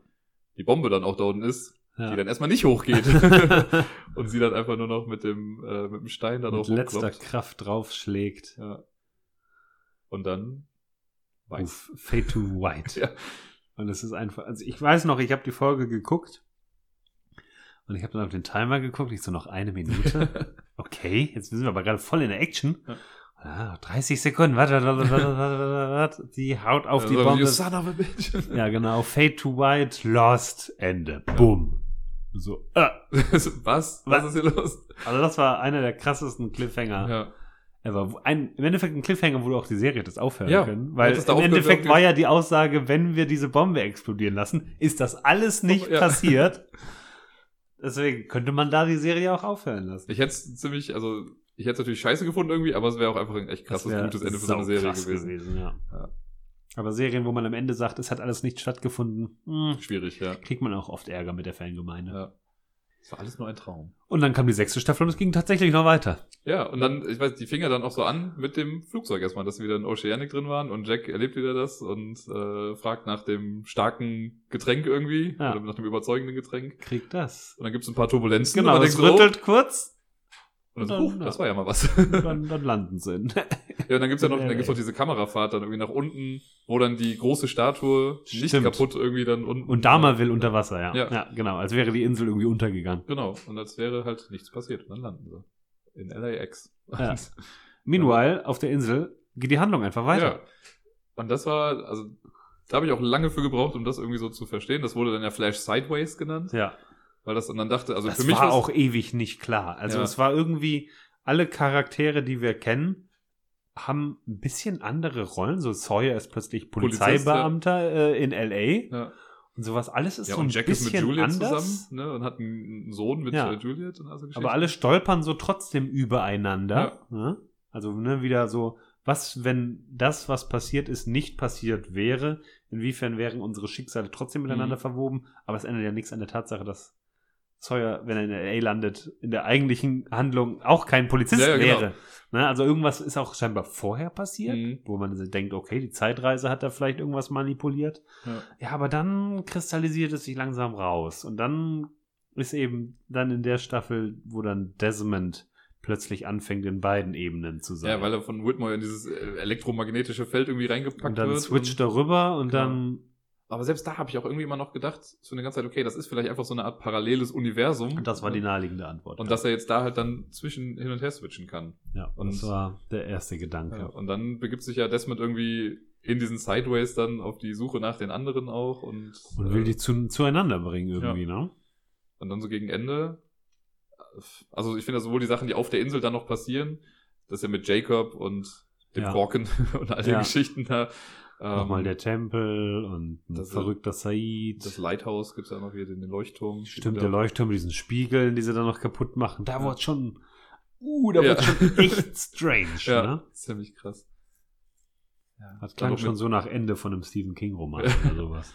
Ja, und dann in der Höhle waren aber auch die ganzen Namen von allen dann aufgelistet mit den Zahlen dann dazwischen. Die Zahlen, Da kamen ja dann die Zahlen endlich nochmal zur Geltung. Ja. Die ja vorher nur durch das, das Lotterieticket von Hurley erstmal so eingeführt wurden, Ja. dass er damit was gewonnen hat und die dann aber immer wieder kamen, diese verfluchten Zahlen. Ja. Und dann stellt sich heraus, dass an dieser Wand hängt eben, neben der 4 steht Said, Ja. neben der 8 steht, was weiß ich. Ja. Also quasi die Oceanic Six sind den Nummern zugeordnet, die noch übrig sind und andere Ja. Nummern sind durchgestrichen. Hm. Ja, und man fragt sich so, was ist das, was ist das? Ich weiß nicht, bei irgendeiner Nummer steht auch irgendwie Quan daneben und dann war irgendwie so klar, ja, wir wussten nicht, wer, wer es war von den beiden, ob es Jin oder Sun Quan war. Ja. Sagen sie ja dann auch noch. Und wie Jacob sagt ja später, ja, das sind nur Zahlen. Ja. Und ich glaube, da haben sie viele Fans dann gebrochen. ja. Da sind viele Fans dann auf die Barrikaden gegangen und haben gesagt, nein, das ihr müsst mir Zahlen. genau erklären, Ja. warum diese Zahlen wichtig sind. Das ist Also, doch die sind und die nur Zahlen. Abfolge von Zahlen. Ja. Nein, das sind nur, Nur Zahlen. Zahlen. Ja, und wenn du dich mit dieser Antwort nicht arrangieren kannst, Ja. dann wird es halt schwierig. Aber ich konnte mich damit arrangieren. Ja. Also für mich ist das so, okay, ja, die sind halt da, die wiederholen sich. Das ist im Endeffekt die ganze Storyline mit Schicksal und Dinge, die sich wiederholen und Dinge, die zusammengehören, weil sie zusammengehören. Ja. Das ist eben die Quintessenz. Also in dieser Höhle ist doch auch diese, gibt's diese Waage mit einem weißen und einem schwarzen Stein Ja. und John Locke oder Flock, der Fake Lock, Ganz genau. äh, geht dann, das haben wir auch noch gleich drüber gesprochen, Oh dass der, Jeremy Bentham, dass er dann irgendwie den weißen Stein nimmt und rausschmeißt. Ja. Irgendwie so, was war das denn? Inside Joke. Inside Joke. okay. ja, denn John Locke äh, hat es nicht so ganz überlebt. Nee, genau, der ist, ähm, ich glaub, Selbstmord sogar. Ah, nee, er Ja. wollte erst Selbstmord begehen, begehen und wurde dann ja von, mal Ja. wieder, Ben, Ja, ja. äh, Das war auch heftig. Also er, er repariert ja dieses Zeitrad, genau. damit diese die Platte nicht mehr springt und landet dadurch wieder äh, in unserer Gegend, Ja. also auf der Erde, in Libyen, ne? Ja. Wird da von Whitmore eingesammelt. Dann reparieren sie sein Bein. Hm. Aber er ist erstmal wieder im Rollstuhl auch. Er kriegt, genau, er kriegt einen kleinen Chauffeur, den, den äh, schwarzen Den äh, Haitianer äh, aus Heroes. ja, ganz genau. Sau cooler Typ, ey. ja. Äh, ja, und dann ist es seine Aufgabe, oder sieht er für sich die Aufgabe, die Oceanic Six zurückzubringen. Und scheitert. Und scheitert Hart. gewaltig. Ja. Scheitert richtig heftig und scheitert so krass, dass er auch an sich vollends zweifelt und dann Selbstmord begehen will. Ja, und dann kommt Ben. Und dann kommt Ben und redet ihm das irgendwie so halb aus. Ich weiß es Ja, nicht mehr so ganz genau. Irgendwie ist es fast schon so eine Motivationsrede dann eher dafür. ja, und Nur um dann, ihm dann selber noch ja, aber dann switcht Ben wieder und Ja. merkt dann so, ne, Moment mal, vielleicht ist es ja so meine Rolle, die ich hier, vielleicht könnte ich Mhm. hier nochmal die Gelegenheit nutzen, um wieder an Macht zu kommen. Ja. Und dann stranguliert er einfach John Locke Ja. und tötet ihn einfach. Und Und, ist sagt dann später noch, ja, äh, Oceanic Six, ihr müsst übrigens John Locke als Leiche auch nochmal mitnehmen, ne? Ja, genau, der muss Jeremy. Bentham. Ja, es war auch einfach dieser abgefuckte Moment, wo man dann endlich sieht, am Ende von Staffel 3 weiß man ja nur, dass äh, Jack bei diesem Begräbnis war. Man weiß ja gar nicht, Irgendwer wer ist drin in war. diesem Sarg, ja. Ja, und dann redet er mit Kate noch darüber irgendwie, dass er irgendwie da war. Und man fragt sich, okay, wer ist das denn? Und dann am Ende der vierten Staffel wird dann ja gezeigt, wer es denn dann war. Ja. Und da fand ich auch krass, die haben ja mehrere Enden gedreht Ja. dafür. Die haben da einmal mit Ja, Desmond ja. und mit Sawyer auch noch da drin Genau, die gemacht. habe ich Also, auch gesehen. Das fand ich auch echt krass. Nee, ich habe mich gefragt, wie sie das denn irgendwie gemacht hätten mit, mit Sawyer oder so, aber irgendwas hätten sie sich schon einfallen lassen. Die haben einfach nur gedreht, Ja. damit sie notfalls was anderes zeigen können. Ja. Nee, dann ist er tot. Und dann kommen die Oceanic Six wieder auf die Insel. Und dann ist er wieder da. Da ist er wieder. ja. Aber auch so ein bisschen Aber anders. genau, und er ist ja aber auch nicht, also die Oceanic Six, die sind ja dann in den 70ern, als sie dann wieder auf der Insel ankommen, aber alle anderen sind ja dann in der normalen Zeit eben. Ja. Und da ist ja dann auch, äh, ja, Locke auf einmal dann wieder mit dabei. ja. Und da geht es ja auch eine ganze Zeit lang erstmal darum, dass es da dieser Sarg ist und die Leute gucken da rein und verstehen nicht so genau, was jetzt drin ist. Und wir sehen ja immer nur Locke dann weiter rumlaufen Mhm. und irgendwann gibt's ja den Moment, wo die in den Sarg reingucken und Locke da drin sehen. Ja. Und dann stellt sich heraus, das ist einfach das Smoke Monster. Ja, der Man in Black. Der Man in Black hat sich die Gestalt von John Locke angenommen Ja. und ist jetzt, hat jetzt quasi das erreicht, was er irgendwie erreichen Er wollte, sein- sein um Loophole- Jacob zu töten. Genau, er wollte Ja? sein Loophole finden. er wollte eigentlich immer nur Jacob killen ja, konnte aber nicht. und jetzt äh, kann er es. Ja. Ja, das war, Jacob wurde ja immer mal wieder erwähnt. Jacob ist ja von relativ, ich glaube ab der zweiten Staffel würde Jacob erwähnt, tauchte dann da in Ja. einer Hütte mal auf. Ja, der ist auch dann, glaube ich, als, also Carl, nee. Sawyer ist doch dann noch in dieser, in dieser Hypnose-Kammer dann noch irgendwann drin. Ah, das ist in der dritten Staffel, aber, glaube ja, ich. ja. Wo dann diese kommt. Äh, Da ist das auch, so. J Jacob Loves You. Ja. Der ist auf jeden Fall so eine mysteriöse Gestalt und es wird auch nicht weniger mysteriös. Nee. Es gibt doch auch diese geile Szene, wo, äh, ich glaube, Ben und Locke in dieser Hütte sind, die so einen, so einen Salzrand irgendwie drumherum Ja. hat. Und, Asche, ja. und dann sagen sie doch, ja, wir gehen jetzt zu Jacob, wir gehen ihn besuchen. Und Ben redet halt mit einem leeren Stuhl. Ja, Und Locke dann auch so, willst du mich verarschen? Was ist hier los? Aber kann halt alles sein. So richtig weiß man das ja nicht, ob der den nur verarscht hat oder dann doch nicht. ja, war auf jeden Fall, als John dann meinte, er hätte doch noch was gesehen, war Ben auf jeden Fall etwas schockiert. ja. Weil Ja, ich glaube, für Ben war, war Jacob zu der Zeit auf jeden Fall mehr so eine imaginäre Mhm. Gestalt. Damit, also quasi ein Gottersatz. Und Ja. er war der Messias und er hat immer gesagt, naja, also die Liste ist ja nicht von mir. das ist von Jacob, ja. Die, ich habe so goldene Platten und von diesen goldenen Platten habe ich diese Liste abgelesen. Ich kann euch die goldenen Platten leider nicht zeigen. zeigen, genau. Ihr müsst mir einfach vertrauen. Ne? So hat Gott das vorgesehen. Äh, macht das mal so. Und dann fängt so langsam an, nee, vielleicht gibt's den ja doch noch wirklich. Ja. Ja, und später kristallisiert sich dann raus, dass tatsächlich vor undefinierter Zeit, in der Urzeit, in biblischer Urzeit, äh, da eine Dame Kinder bekam und die Dame wurde dann getötet. Hat Ich nicht, glaube ja. Oder ist sie gestorben bei der Geburt? Nee, nee, die hat ja noch die, die Jungs auch noch ein bisschen mit großgezogen. Er hat ich. nicht die andere, hat nicht, ist die nicht gestorben und die andere hat die einfach nur adoptiert.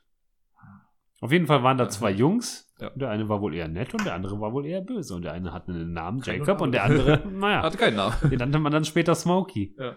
Und die hatten so ihren eigenen biblischen Konflikt mit Ja. Fähigkeiten und auf so einer komischen Insel und Leute, die da siedeln. Und das ist schon auch etwas abstrus gewesen. Ja, und vor allen Dingen ist das aber auch wieder so ein guter Callback gewesen zu, zur ersten Staffel, weil da findet man ja die, äh, in, in dieser Höhle die beiden Skelette von Adam und Eva, so nennen sie das ja irgendwie, unsere Ja. eigene Adam und Eva. Und da kommt dann irgendwie raus, dass das ja wohl dann die Mutter war und wer auch immer von den anderen beiden, wahrscheinlich nicht Jacob, aber dann der, Ja. dass halt die beiden da waren die ganze Zeit. Ja. Ach, Jacob. Ja, und Jacob ist ja so ein bisschen der Yoda der ganzen Geschichte und äh, kommt mit irgendwelchen Phrasen immer daher und ist so der Beschützer der Insel. Ganz weiß uns aber Ja, nicht. es stellt sich dann heraus, dass die Insel scheinbar das Böse, so ein Korken ist, Ja. der auf dem Bösen ist. Und wenn da keiner aufpasst auf den Korken, dann ist schlecht. Ja. Was das genau bedeutet, weiß man allerdings auch nicht. Und die ganzen Regeln, die da so existieren, weiß man nicht, warum er seinen Bruder ins Licht geworfen hat und dann wurde daraus ein Rauchmonster. Ja, Ungewiss. Auf jeden Fall das Rauchmonster. Der Man in Black, der jetzt die Gestalt von John Locke angenommen hat, der will Jacob töten, damit er die Insel verlassen kann. Und das ist auf jeden Fall schlecht. So viel, so viel Ja. weiß man. Ja. Das ist auf jeden Fall nicht gut. Ja. Ja, und dann trifft man dann ja auch irgendwann mal Jacob nochmal. Ja. Am Ende ist am Ende, glaube ich, der fünften Staffel, ist das nicht da sogar, wo dann Jacob wirklich auch getötet wird? Mhm. Ja. Weil dann gehen sie doch da zur Ben, ne? Statue. Ja, genau. Ja. Dann gehen sie zur Statue. Und dann auch dieser Moment, er tötet ihn, aber dann sagt Jacob ja noch irgendwie was Nettes, von wegen, ja, ich habe immer nicht geglaubt oder irgendwie sowas, glaube ich. Ähm, und dann ist Jacob erstmal tot. Und man denkt sich, hä? Nee, der sagt nichts Nettes. Benjamin Linus geht dahin und sagt dann, ja, Jacob, du hattest immer deine Pläne, aber what about me? What about me? Und dann sagt Jacob nur, Ach, what, stimmt. what about you? Ja, stimmt, stimmt. Einfach so, Kollege, du gehst mir so hart am Arsch vorbei. Also richtig hart und dann sticht dann ab und schubst ihn ins Feuer. Klassiker. Würde ich auch Ja. machen. ja. Und dann ist der erstmal da nieder. Aber kommt ja wieder in der sechsten Staffel. Taucht er dann noch ein paar Mal auf, auf jeden Fall. Ja, später stellt sich dann heraus, dass Jacob im Endeffekt derjenige war, der alle an ihren Ort gebracht hat. Also Jacob, man kriegt dann noch ein paar Flashbacks ab. Wo er dann Wirklich in den wichtigsten Momenten des Lebens der einzelnen Leute. Also er hat, nachdem John Locke von seinem Vater aus dem Hochhaus gestürzt wurde, Mhm. ist er derjenige, der ihn berührt und quasi wieder ins Leben bringt. Ja. Er ist Beim kleinen Sawyer. Sawyer gibt er den Stift, damit er die Liste schreibt, den Brief an äh, Sawyer schreiben Ja, kann. Sawyer ne? schreiben, Genau. Ähm, und bei den anderen ist halt überall dabei, ist auch bei Jack dabei, an dem Tag, wo er diesem Mädel dem das Rückenmark Ja. repariert und so. Also in den wichtigsten Momenten war Jacob immer da und hat sie im Endeffekt ja so die Initialzündung gegeben, dass Dass sie sie der Insel dann dahin führen, dass sie auf der Insel sind. Nur um jemanden zu finden, der ihn dann ersetzt. Ja. Ne? Der dann den Job übernimmt Ja. und ihn ersetzt. Und dieser Job wandert dann eben an Jack. Genau.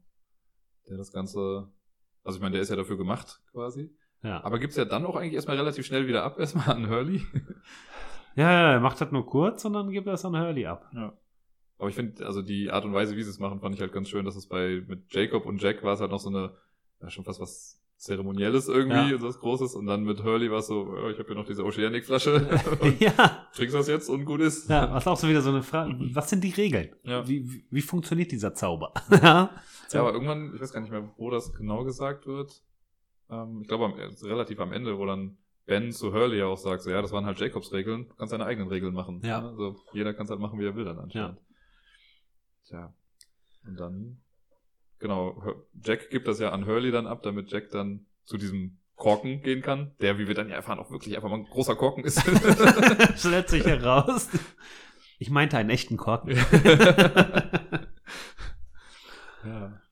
Das war sehr abgefahren. Ja, der Korken, da wurde es ein bisschen seltsam. Ne? Der Vulkanausbruch, das war dann auch nicht so gut gemacht. Nee. Ne? Wie so die Kamera wackelte Ja. und dann so. Ne?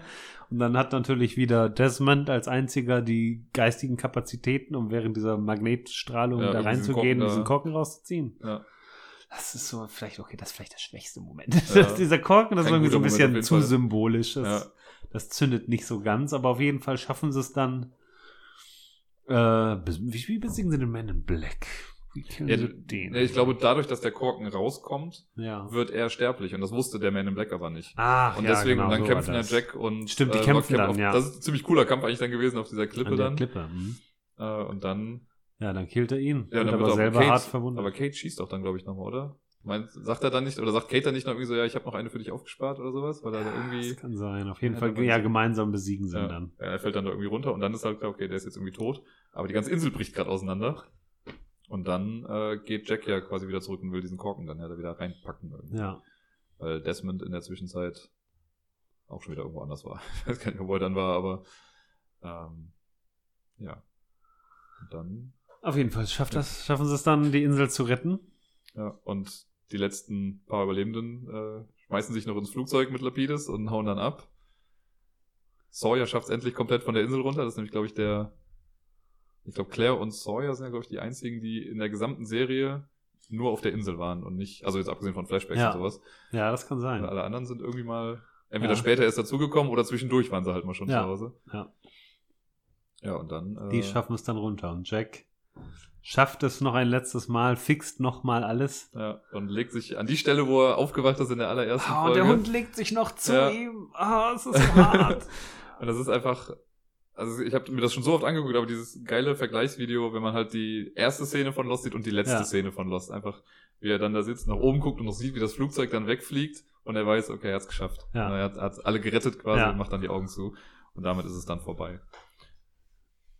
Und jetzt haben wir aber noch gar nicht über das, also ist jetzt schon das Finale quasi, aber wir haben noch gar nicht über die die Auflösung der Flash Sideways gesprochen. Ja, die Flash Sideways, was war das? Das ist ein Paralleluniversum, Ja. wo sind wir? Aber Ja, und irgendwann fängt es ja dann so an, dass Desmond es dann noch schafft, dass sich die Leute dann an Sachen auch erinnern. die erinnern sich dann wieder an Ja. Sachen aus unserem Universum. Genau, so wie wir es ja. halt kennengelernt haben. Und dann ist er so, hä, was soll das denn genau?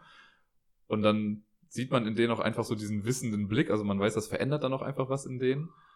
Und alle kommen aber auch total gut damit klar irgendwie. Ja, die machen und sind so völlig friedlich, machen so Ja. ihren Frieden, so, ach ja. Ja, und suchen sich dann halt so gegenseitig noch ein bisschen. Ja. Und das ist nochmal so eine schöne, ja, ein schöner Moment. Das kulminiert ja alles dann am Ende auch in dieses, diese Benefizgala oder dieses Konzert, wo Daniel Faraday, dann auch wenn man ja kein Wissenschaftler, ist, sondern Musiker, Ja, Ähm, und ja, alle treffen sich dann ein bisschen und höchst emotionale Momente, wenn, wenn Charlie und Claire sich dann doch wieder irgendwie sehen und ähm, ja, alle begreifen irgendwie was, nur Jack nicht. Jack hat so ein paar Momente, man sieht das immer so kurz, dann berührt er irgendwie Kate ja, und man sieht so kurz irgendwie was, aber er kann das einfach nicht begreifen. ja.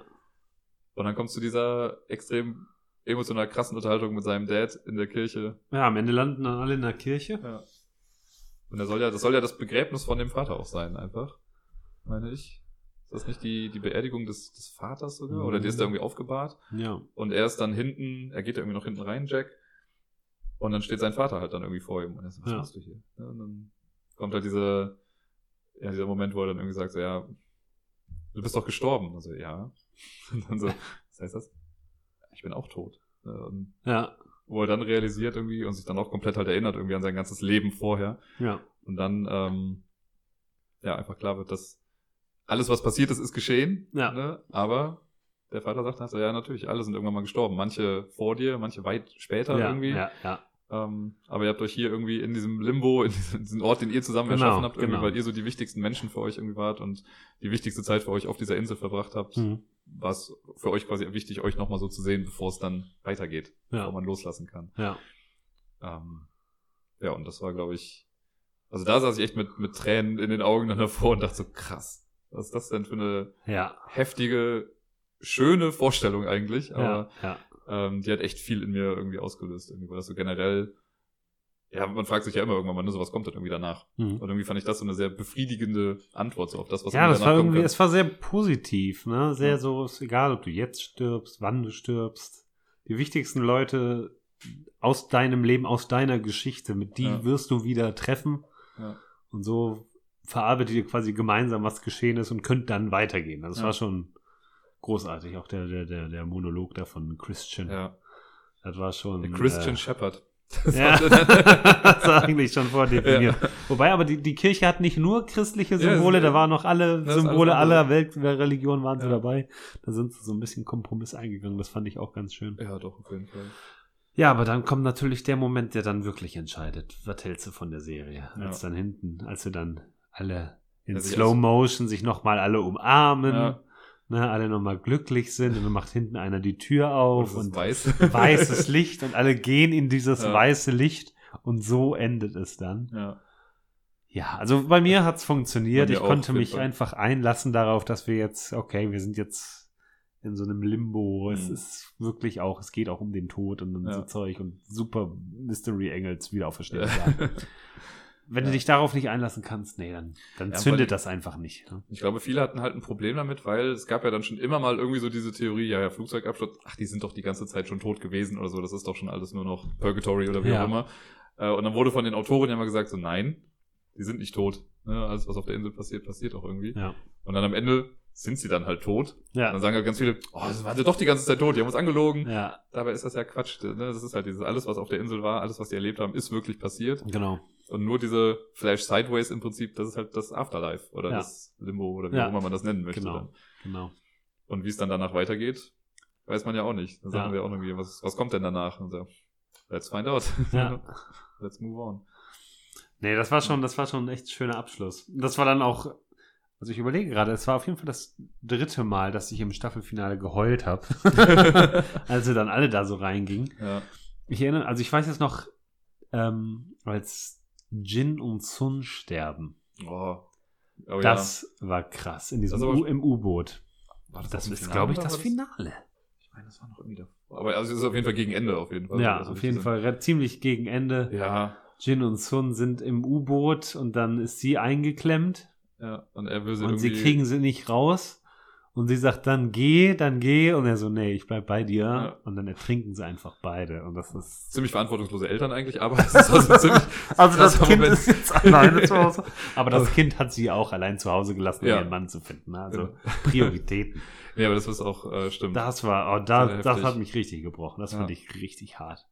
Und da war irgendwie noch eine Szene, aber ich kann mich, ich komme gerade leider nicht Ich mehr fand, drauf. also mit, mit Jin und Sun, das ist auch eine so meiner Lieblingsfolgen. Wenn ich jetzt drüber nachdenke, ist ja wahrscheinlich jede Folge meine Lieblingsfolge.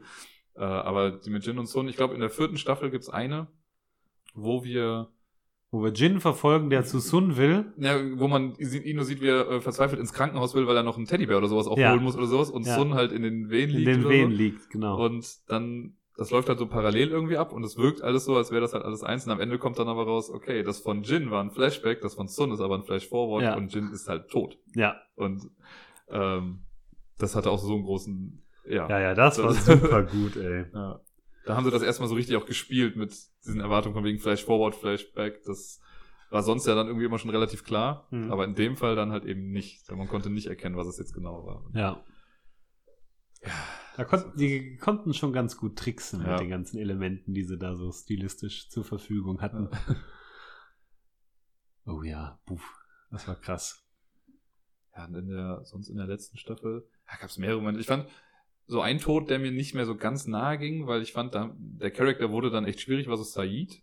Also Mhm. der wurde halt auch so ein bisschen. ne, Ja, der war ja schon innerlich tot Ja, quasi. genau.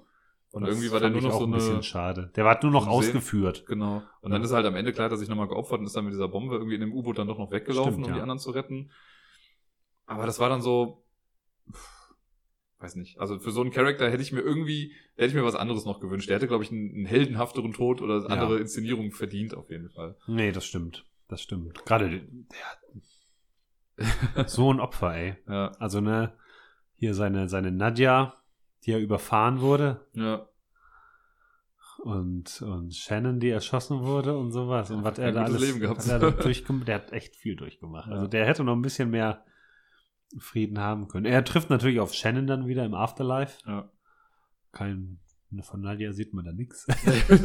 ja, Aber ich kann mir auch vorstellen, dass die Leute, dass man auch mehrere Limbos vielleicht hat. Oder ist das Vielleicht- einfach nur der Limbo für Jack oder sowas, ne? Ja. Also das muss man so ein bisschen metaphysisch grau Ja. vernebelt ein bisschen alles betrachten wahrscheinlich, ne? Ist ja keine Dokumentation. Ist ja, Ja, wo ist Aaron und Ja. äh, Ja, sind so viele Charaktere, wo man sich denkt, Ja, ja. hm, okay, der müsste eigentlich auch mit dabei sein. Aber was ich da ganz cool finde eigentlich, die haben auch mal gesagt, dass das Ende für die halt schon wirklich ja die ganze Zeit immer feststand. Und dass die zum Beispiel, weil äh, Ben, der ja auch sehr wichtig war irgendwie im Endeffekt für alle, der ja dann am Ende draußen steht vor dieser Kirche und Ja. mit Hurley ja nochmal kurz irgendwie so ein bisschen spricht und Ja. denen ja auch beiden irgendwie klar ist von wegen, okay, wir sind ja eigentlich tot und ne, Hurley dann so sagt von wegen, ey, du warst eine gute Nummer zwei und äh, Ben noch meinte, ey, du warst eine fantastische Nummer eins hm. äh, Und dann geht er halt rein, dass er viel Spaß hier noch immer weiß, okay, Ben hat halt einfach noch nicht so ganz abgeschlossen und will noch so ein Genau. paar Dinge in seinem, Ja. seinem Afterlife irgendwie machen. Und die hatten aber halt damals, als sie das wohl konzipiert haben, das Ganze, war Ben halt auch gar nicht Teil davon, weil Ben ja erst, der sollte ja nur für drei, vier Ja, Folgen ja. dabei sein, wurde dann ja zum, zum Hauptdarsteller irgendwie. Ähm, und deswegen haben sie an diesem Plan aber festgehalten und wollten ihn nicht mit in der Kirche dann haben, Mhm. auch wenn er so wichtig war für die Serie. Ja. das passt aber. Ja. Das passt. Weil der war ja so. Der hat ein bisschen mehr Buße Ja, zu legen als die dabei anderen Charaktere.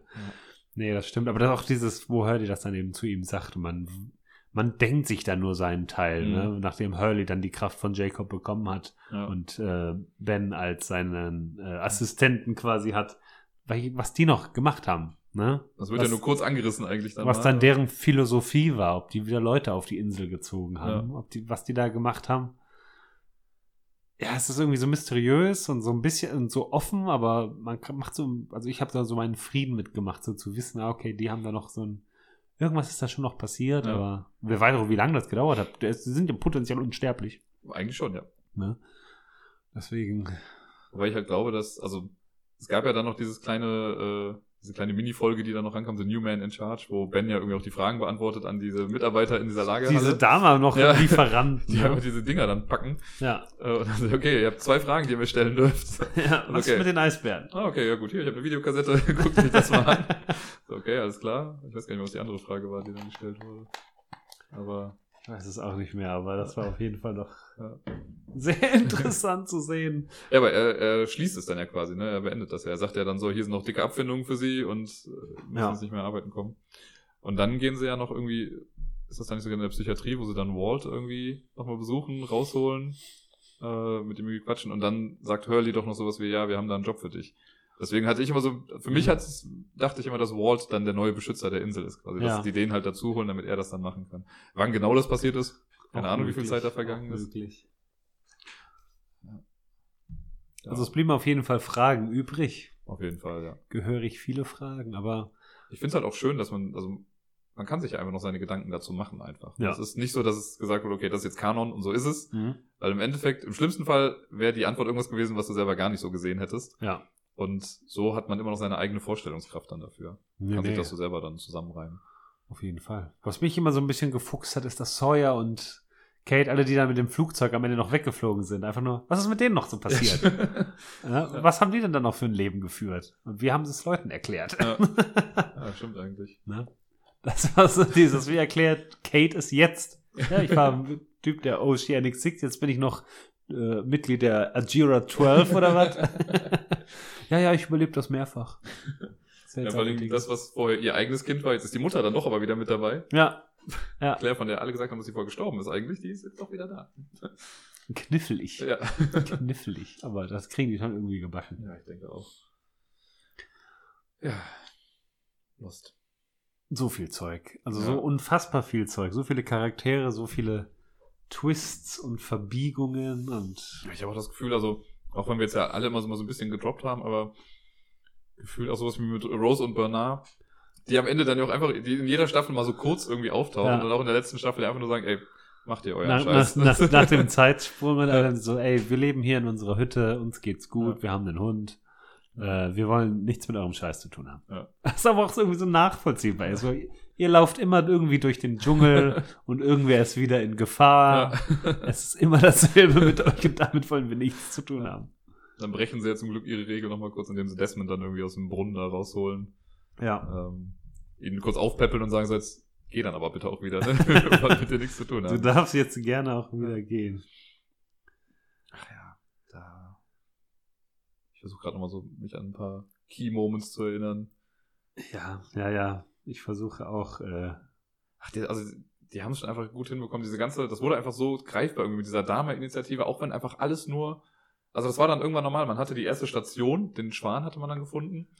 Und dann wurde klar, ach guck mal, da gibt's noch eine Station und noch eine Station. Und irgendwann gab's halt ganz viele von den Stationen. Man hat sich gar nicht mehr gewundert, so, ja, natürlich gibt's noch irgendwie eine Station. ja, Aber dann haben sie damit ja auch wieder mit den Erwartungen gespielt, als sie dann, das ist doch dann, glaube ich, auch, wo Said, äh, Jin und Sun mit dem Boot irgendwie langfahren, auf die Statue sehen. ja. Und dann sehen sie doch diese Station, äh, wo einfach nur so eine Tür ist irgendwie. Und die Ja. wollen dann irgendwie einbrechen, machen es auf und es ist halt wirklich einfach nur eine Tür. Ja, ja so, dieses, dieses Okay. Dorf, wo man dann vorher noch Genau. so dachte, ah, die Others, das sind einfach nur so in Hütten lebende ja, Halbwilde. ja. Ja. ja, dabei sind das ganz zivilisierte. Das, das hat man ja schon gesehen in der zweiten Staffel, wo die in dieser Medizinstation sind, glaube ich, und dann die äh, Theaterschminke und die, Ja. den Kleber und sowas da gesehen haben. Stimmt, und die ja, dann filmt man das und denkt Ja. sich so, was ist hier los? Dann können die noch von der Insel runter, was auch ziemlich strange war, als dann Mr. Friendly dann da so auftaucht. Ja, und wie sie dann ja auch, also dieser ganze Verrat mit, mit Michael, was er halt alles tut, um Walt dann zu retten, wo der Deal Ja. dann gemacht wird und er ja dann auch mit dem Boot dann irgendwie weggeschippert und äh, die dann nur sagen, ja, kannst du einem Kurs folgen, ne, den Kurs einrichten und einfach da langfahren, dann kommst du hier schon runter. Warum auch immer. Na, we're the good guys, Michael. Ja. Keine Sorge. Also, das passt schon. Wenn du die Leute erschießt und uns das Zeug bringst. Aber Beziehungsweise nachher sagen sie auch, wir haben dir nicht gesagt, dass du die Leute erschießen Ja, sollst. stimmt, genau. Na, das hast du ganz alleine gemacht. Ah, das war schon hart auch. Ja, mit ähm, Michael war ja auch noch so krass. Der war dann ja erstmal weg am Ende der zweiten Staffel. Und in der vierten Staffel kam er dann ja wieder. Ja, auf dem Freighter. Kevin Smith oder sowas doch, glaube ich. Ja, irgendwie so. Ja, und das war dann auch so krass, dass man dann nochmal gesehen hat. Bei ihm hat man dann ja gesehen, wie es dann auch nochmal weiterging, als er dann von der Insel runter war. Und dass das auch für ihn eigentlich gar nicht so geil war, dass er dann weg war von Ja. der Insel. Ja. Und dass auch sein Verhältnis zu seinem, seinem Sohn, zu Walt, dann einfach auch zerstört war dadurch. Weil Ja. Walt natürlich wusste, was er getan Ja, hat. ja, ja. Walt hat das schon aus mitbekommen. Und die haben ja alle zurückgelassen. Die sind ganz alleine von der Insel runter und der Rest so, ja, mach mal. Vor allem, die haben die ja wirklich, also zuletzt waren ja da, in der Szene waren ja Hurley, äh, Jack, Kate und Sawyer gefesselt mit Ja, ja. Sack über dem Kopf und so, okay, viel Spaß mit dem, wir sind dann jetzt weg. Ja. Treibt nicht zu großen Schabernack. Und dann kommen die ja erstmal noch, ah, Jack kommt in diesen dieses Delfinbecken da rein oder dieses Stimmt. Unterwasserdingens und die anderen kommen in die Bären, äh, Käfige. Käfige. Oh ja. Die, ich, die habe ich auch gesehen. Da war ich ja. habe ich mir Eis geholt. Kevin Johnson. hieß er. Kevin Johnson, genau. Ja. Ah, Das war. Und Hurley wird zurückgeschickt und dann heißt es, jo, kommt nicht, kommt Ja. nicht hier hin. Oh, und dann hat Ben dieses, am Strand isst er dann kurz was mit Kate Mit und er Kate. sagt, die nächsten zwei Wochen werden sehr unangenehm. Ja. Oh, man denkt immer so, Was ist los? was machen die jetzt? Ja. Oh, dann ist das nicht. Ich finde es auch so krass. Sawyer ist ja, also spätestens in der Staffel hat man ja auch gesehen, dass er ja schon irgendwie auch einer von den Guten ist. So. Also es hat sich ja immer so ein bisschen angebahnt irgendwie, ne? aber das war er halt dann Ja. mit dabei. Und diese Art und Weise, wie sie ihn gebrochen haben, fand ich auch so krass. Wie sie dann zum einen irgendwie meinten, wo, wo Ben mit dem noch irgendwo hingeht und ihm so zeigt, so, ey, übrigens, das da drüben ist eure Insel. Ihr Ja. seid gar nicht auf der Insel. Und Ja. Was? Hä? Und dann mit diesen Hasen, dass da irgendwie dieses, irgendwas injiziert wurde oder Stimmt, ja, ja, wenn du dich zu sehr aufregt, aufregst, Ja. dann äh, stirbst du. so ein billiger Trick eigentlich, aber ja, hat ja gewirkt. Hat gewirkt. Hab besser keinen Sex mit Kate. ist so aufregend. Ach, die ganze die Szenen in dem Bärenkäfig, wie er so rausfindet, dann wie er an das Essen kommt. Also, die Bären waren ein bisschen schneller, aber. Haben wieder ein Jack äh, Ben dann operiert. Oh ja. Weil Ben kommt ja an und sagt, na, also ich, an dem Tag, an dem ich herausfinde, dass ich einen Hirntumor habe, Ja, kommt jemand an, der, oder einen Rückenmarkstumor, ja, fällt vom Himmel, sagt er irgendwann. vom Himmel einer, der Rückenmarkstumore entfernen kann. Ja. Und dann operiert er den, schneidet ihm irgendwie die Niere an und erlaubt dann den anderen, dass die abhauen können. Ach, mega gut, ey. Okay, damn it, run. Ah, Don't come back from me. Ja. klassischer Jack. dann fand ich so, das war so was, was ich dann manchmal ein bisschen komisch fand, weil dann sind sie auf einmal relativ oft einfach so zwischen den Inseln hin und her gegangen und das ging auch irgendwie dann manchmal was schneller, als es sonst irgendwie so der Fall war. Ja. Das war dann immer so, okay, es ist gar nicht mehr so das große Ding, so zwischen diesen Inseln hin und her zu wechseln. Ja, das wurde alles immer, immer schneller auch, Ja. ne? Die Story-Erzählung und sowas und das wurde alles immer schneller. Wo am Anfang Ewigkeiten gebraucht wurde, bis man irgendwie mal in den Caves war. Ja, genau. Vom Lager bis zu den Caves konnten drei Folgen vergehen. und dann so, nu, nu, nu, ist man dann zackig Es unterwegs. gibt auch irgendwann sagt Miles, glaube ich, auch mal in der fünften Staffel, weil irgendjemand dann sagt, ja, lass uns zum Strand gehen. Und er so, habt ihr auch andere Pläne, als immer nur zum Strand zu gehen oder zur Höhle zu gehen? Das ist immer das Gleiche mit euch.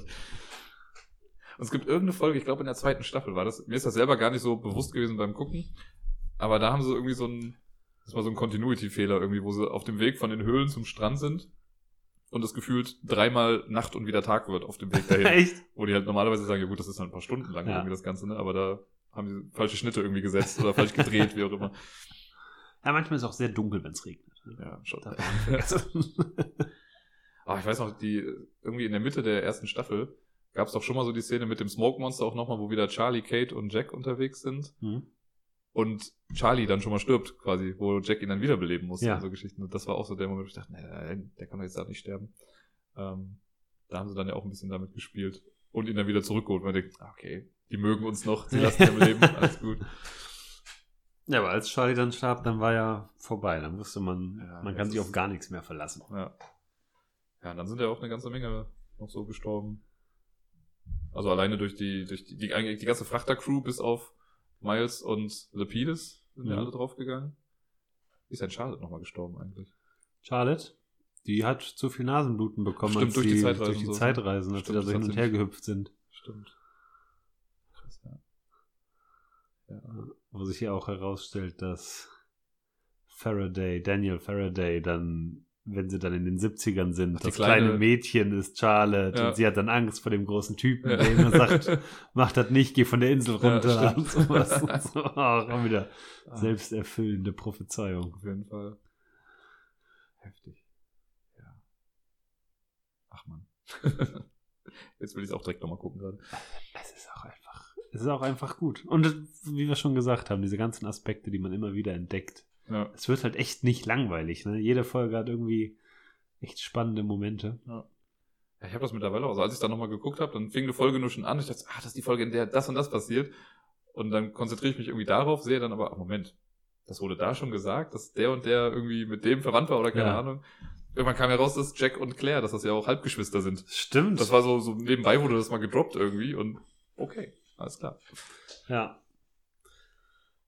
Ja, ja, diese ganzen Überschneidungen, da kann man natürlich auch sagen, uh, das ist ganz schön konstruiert, aber ich fand, es hat halt auch immer eine Wichtigkeit, ne? Ja, Gerade auch als, als sich herausstellt, dass Sawyer äh, auf Christian getroffen ist Mhm. in Stimmt. Australien. Ja. Ja? Und er das ja dann noch Jack nochmal erzählt. Ne? Ja, ja, ja. wieder- Christian sagt ihm ja irgendwie, ich bereue es irgendwie meinem Sohn nie gesagt zu haben, dass ich ihn liebe oder sowas. Ja. Und später kriegt er das dann eben mit und kann dann Ja. sagen, dass äh, Jack, dein Vater, stimmt. der. Ja, ist schon krass. Ich finde, in irgend- ich glaube, am Ende der zweiten oder Anfang der dritten Staffel, ähm, da ist so ein kurzer Moment zwischen Jack und Sawyer, die ja irgendwie so Frenemies sind, so ein bisschen. Also, Ja. anfangs können sie sich also gar nicht ausstehen, aber sie wissen auch sehr, okay, irgendwie kann man sich schon im Endeffekt auf den anderen verlassen dann. Ähm, und Sawyer hat ja einmal mit Anna Lucia auch, äh, die hatten ja Sex irgendwie Ja. auf der Insel. Das bestätigt wieder die Theorie, dass man keinen Sex auf der Insel haben sollte. Nicht tun. Ähm, und irgendwann, das war glaube ich dann kurz bevor sie gestorben ist oder so, und dann Mhm. ist er doch irgendwie beim Holzhacken oder sonst was und Jack kommt dazu und dann sagt er doch noch irgendwie so, ja, ich hatte Sex mit ihr. Ja. Und äh, Jack fragt dann nur so, warum erzählst du mir das? Und er sagt, ja, du bist das nächstbeste Ding zu einem Freund, was ich hier auf dieser Insel habe. irgendwie, irgendwie muss ich ja drüber reden. ja, sagt er da nicht sogar von wegen We got caught in a net? Ja, Weil er denkt, dass das äh, Jacks Euphemismus ist, mit dem, was er mit Kate gemacht hat. Ja. Ja, we got caught in a net. Mhm. Hm, alles klar. Ja. Ja, generell, also wir haben jetzt, glaube ich, ja größtenteils nur über so die, ja, die Story an sich gesprochen und so das ganze Dramatische dahinter, aber ich finde auch immer, dass Lost auch immer extrem witzig war. Also es hatte so viele gute, lustige Momente, gerade mit Hurley, weil Hurley war so ein bisschen immer der äh, Comic Relief Character ja, auf jeden in der Fall. ganzen Geschichte. Auch seine ganze, auch wenn seine Story halt so tragisch ist irgendwie, ne, man weiß dann, er war irgendwie Aber in seine. Flashback-Folgen, die waren immer witzig. Ja. Ne? Also selbst wenn ein Meteorit ein Hähnchenrestaurant Trisha zerstört, Tanaka must die. ist das natürlich auch immer ganz, ganz witzig. Oder später, wenn dann, wenn, wenn er Said, wenn Said betäubt wird, was ist denn Flash Sideways? Nee, ist bei, wenn, bei den Oceanic Ja, Six. Und dann seine Mutter nach Hause kommt. Why is there a dead Pakistani on my couch? Ja, und mit spätestens dann, als Hurley und Miles irgendwie aufeinandertreffen, die dann ihre Superpowers miteinander vergleichen, Ja. weil Hurley kann die Toten sehen und der andere kann sie hören. ja, ja, ich kann auch mit Toten reden. So, du so funktioniert das nicht. bist ja nur neidisch, dass meine Superpower besser ist als deine. Ja, und dann, ah ja, mit Miles, den fand ich auch ganz cool. Den kannte ich aus, der hat, glaube ich, in X-Men 3 oder so hat er noch mitgespielt. Ja, als in Spike, glaube ich. Ja. Ähm, und der dann, wo dann rauskommt, dass der Typ aus den Erklärvideos von Dama, äh, Sein dass Vater das, ist. das genau der Vater ist. ja. Und diese ganze Geschichte dann, wie Hurley das dann irgendwie auch mitbekommt und weiß und mit dem Vater dann immer so Hints dann irgendwie gibt, so, ne? Miles Davis, hm? Miles auch ein schöner Name für Das ist ein schöner Name. Hören Sie auf damit. ja, und dann immer dieses, "Ah, ich bin nicht sicher, ob Zeitreisen so funktionieren. Ja. Frag mich mehr über Zeitreisen. ich mehr. Nee, oder Arzt. Arzt oh war ja. auch sehr lustig. you got some arts on you. dass sie einfach einen Typen hochsprengen. das war echt krass. Das ist eigentlich sehr viel dramatischer, aber es ist, sie haben es ganz lustig verpackt. Ja, doch schon. Ach ja, Arzt. Ja, es ist einfach, die ganze Serie, die ist so reich an lustigen Momenten, an die ich mich zurückerinnere, an irgendwie auch so Zitate, die mich so, also dieses Whatever happened, happened und Everything happens for a reason gibt's ja Mhm. auch so da. Destiny John is a fickle bitch. ja, und von Echo kommt auch irgendwann Don't mistake uh, fate for coincidence. ja, was ja. auch gut ist. Naja, also gerade so diese Weisheiten Ja. oder so pseudophilosophische Sprüche, davon hatten sie genug. Also Ja. alles, wenn man da Bock drauf hätte, könnte man sich da Also Bücher drüber schreiben wahrscheinlich. alles auch auf dem Arsch tätowieren lassen. Ne? Genau. What happened, happened. Actually. ja. nee, das war schon gut und deswegen konnte man sich so reinwerfen in diese Serie. Ja, ich habe noch, also es gibt ja dann so einen erweiterten Kosmos davon. Es wurden ja damals wurden, also dann ging es ja so weit, dass irgendwie Bücher von irgendwelchen Autoren dann da drin genannt wurden Mhm. in der Serie und die, wenn man die gelesen hätte, könnte man auch wieder Rückschlüsse ziehen aus irgend, auf irgendwelche Sachen, die in der Serie passiert sind. Dann gab es ja generell die Lost-Romane, so ein paar, wo es dann auch nochmal um ein paar der Überlebenden gibt, die man halt sonst nie so Ja. gesehen hat. Hast du die gelesen? Nee. ich habe mich da größtenteils auf das konzentriert, was zu sehen war und äh, ja, habe ich eben schon mal dir schon mal gezeigt, das Videospiel habe ich dann irgendwann mal Ja. gekauft und gespielt via Domus. Das halt einen ganz netten Weg irgendwie geht. Also ich habe das jetzt auch nicht komplett in den Kanon mit aufgenommen, aber die Mhm. geben sich schon Mühe, dass das gut mit eingearbeitet ist in das Ja. Ganze. Weil du da halt einen Charakter spielst, den es halt auch so in der Serie gar nicht gibt, der nicht ansatzweise mal erwähnt wird. Äh, und der leidet lustigerweise an Amnesie Ja, praktisch. und äh, lernt dann, der, hat, der ist glaube ich Journalist und man sieht dann immer in seinen Flashbacks, muss er gerade irgendein Foto aufnehmen von irgendwas oder man hat seine Kamera. Und immer wenn er das richtige Foto schießt, da wo gerade was passiert, dann erinnert er sich doch wieder an irgendwas. Und Mhm. äh, wird relativ schnell klar, dass er mit Kate im Flugzeug irgendwie schon was äh, nicht angebandelt hat, aber er hat sie auf jeden Fall gesehen, weil er schon, er saß schon im Flieger drin, Nette als sie, Handschellen. ja, ja, aber sie kam dann nämlich rein mit dem Marsch und er saß schon drin. Das heißt, er wusste halt dann von Anfang an, dass sie schon Ah, die okay. Verbrecherin ist Ja. Ähm, aber dann wird das auch ein bisschen absurd und irgendwann ist das Spiel dann auch so, ja, okay, du kannst halt zu Sawyer gehen, um mit ihm zu handeln. Also, okay, ich gebe dir drei Kokosnüsse, wenn du mir eine Batterie gibst. Und dann musst du halt rumgehen und Kokosnüsse fangen und irgendwelche komische Rätsel machen.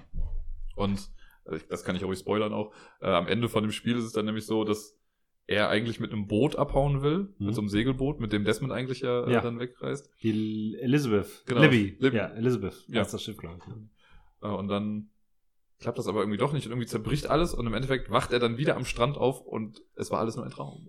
also, irgendwie wiederholt sich das Ganze. Man weiß aber dann nicht ganz genau, ist das jetzt eine Zeitschleife so an Ja. sich, ne? Oder ja. Power die haben's- Amnesie. Ja, die haben es ganz cool gemacht, weil du kannst dann auch in dem Bunker rumlaufen. Also du kannst dann diese Locations dir so, äh, ja. angucken und auch neben dem Bunker rumlaufen. Also dann siehst du noch mal ein paar Sachen, die sie in der Serie halt nie gezeigt haben, irgendwie Ja. wie halt dieser große Elektromagnet dann irgendwie da auch funktioniert. Und Okay. das äh, war ganz nett, aber Ja. ja. Ist jetzt auch nichts, was, wie gesagt, Kanon ist oder so. Aber ich Ja. war halt einfach so hart Fan. Ich hatte, ich hatte sogar den Fail-Safe-Key von Desmond, den hatte ich als Kette, als Anhänger irgendwann mal eine Zeit lang. Ähm, ja, das. Ja, ja, da gab es so ein paar Produkte. Da gab es wohl auch Fanzines, die es natürlich nie nach Deutschland geschafft haben, die aber wohl rausgekommen sind und sowas. Ja. Also die haben sich auch sehr intensiv damit befasst, die Fangemeinde auch glücklich zu machen. Hatte Ja. ich letztens noch gehört, wie intensiv sich da auch auf die DVDs gestürzt wurde, dass da coole Extras noch Mhm. mit dabei sind, dass man die ganze äh, Erfahrung da noch ein bisschen größer machen kann. Ne? Ja.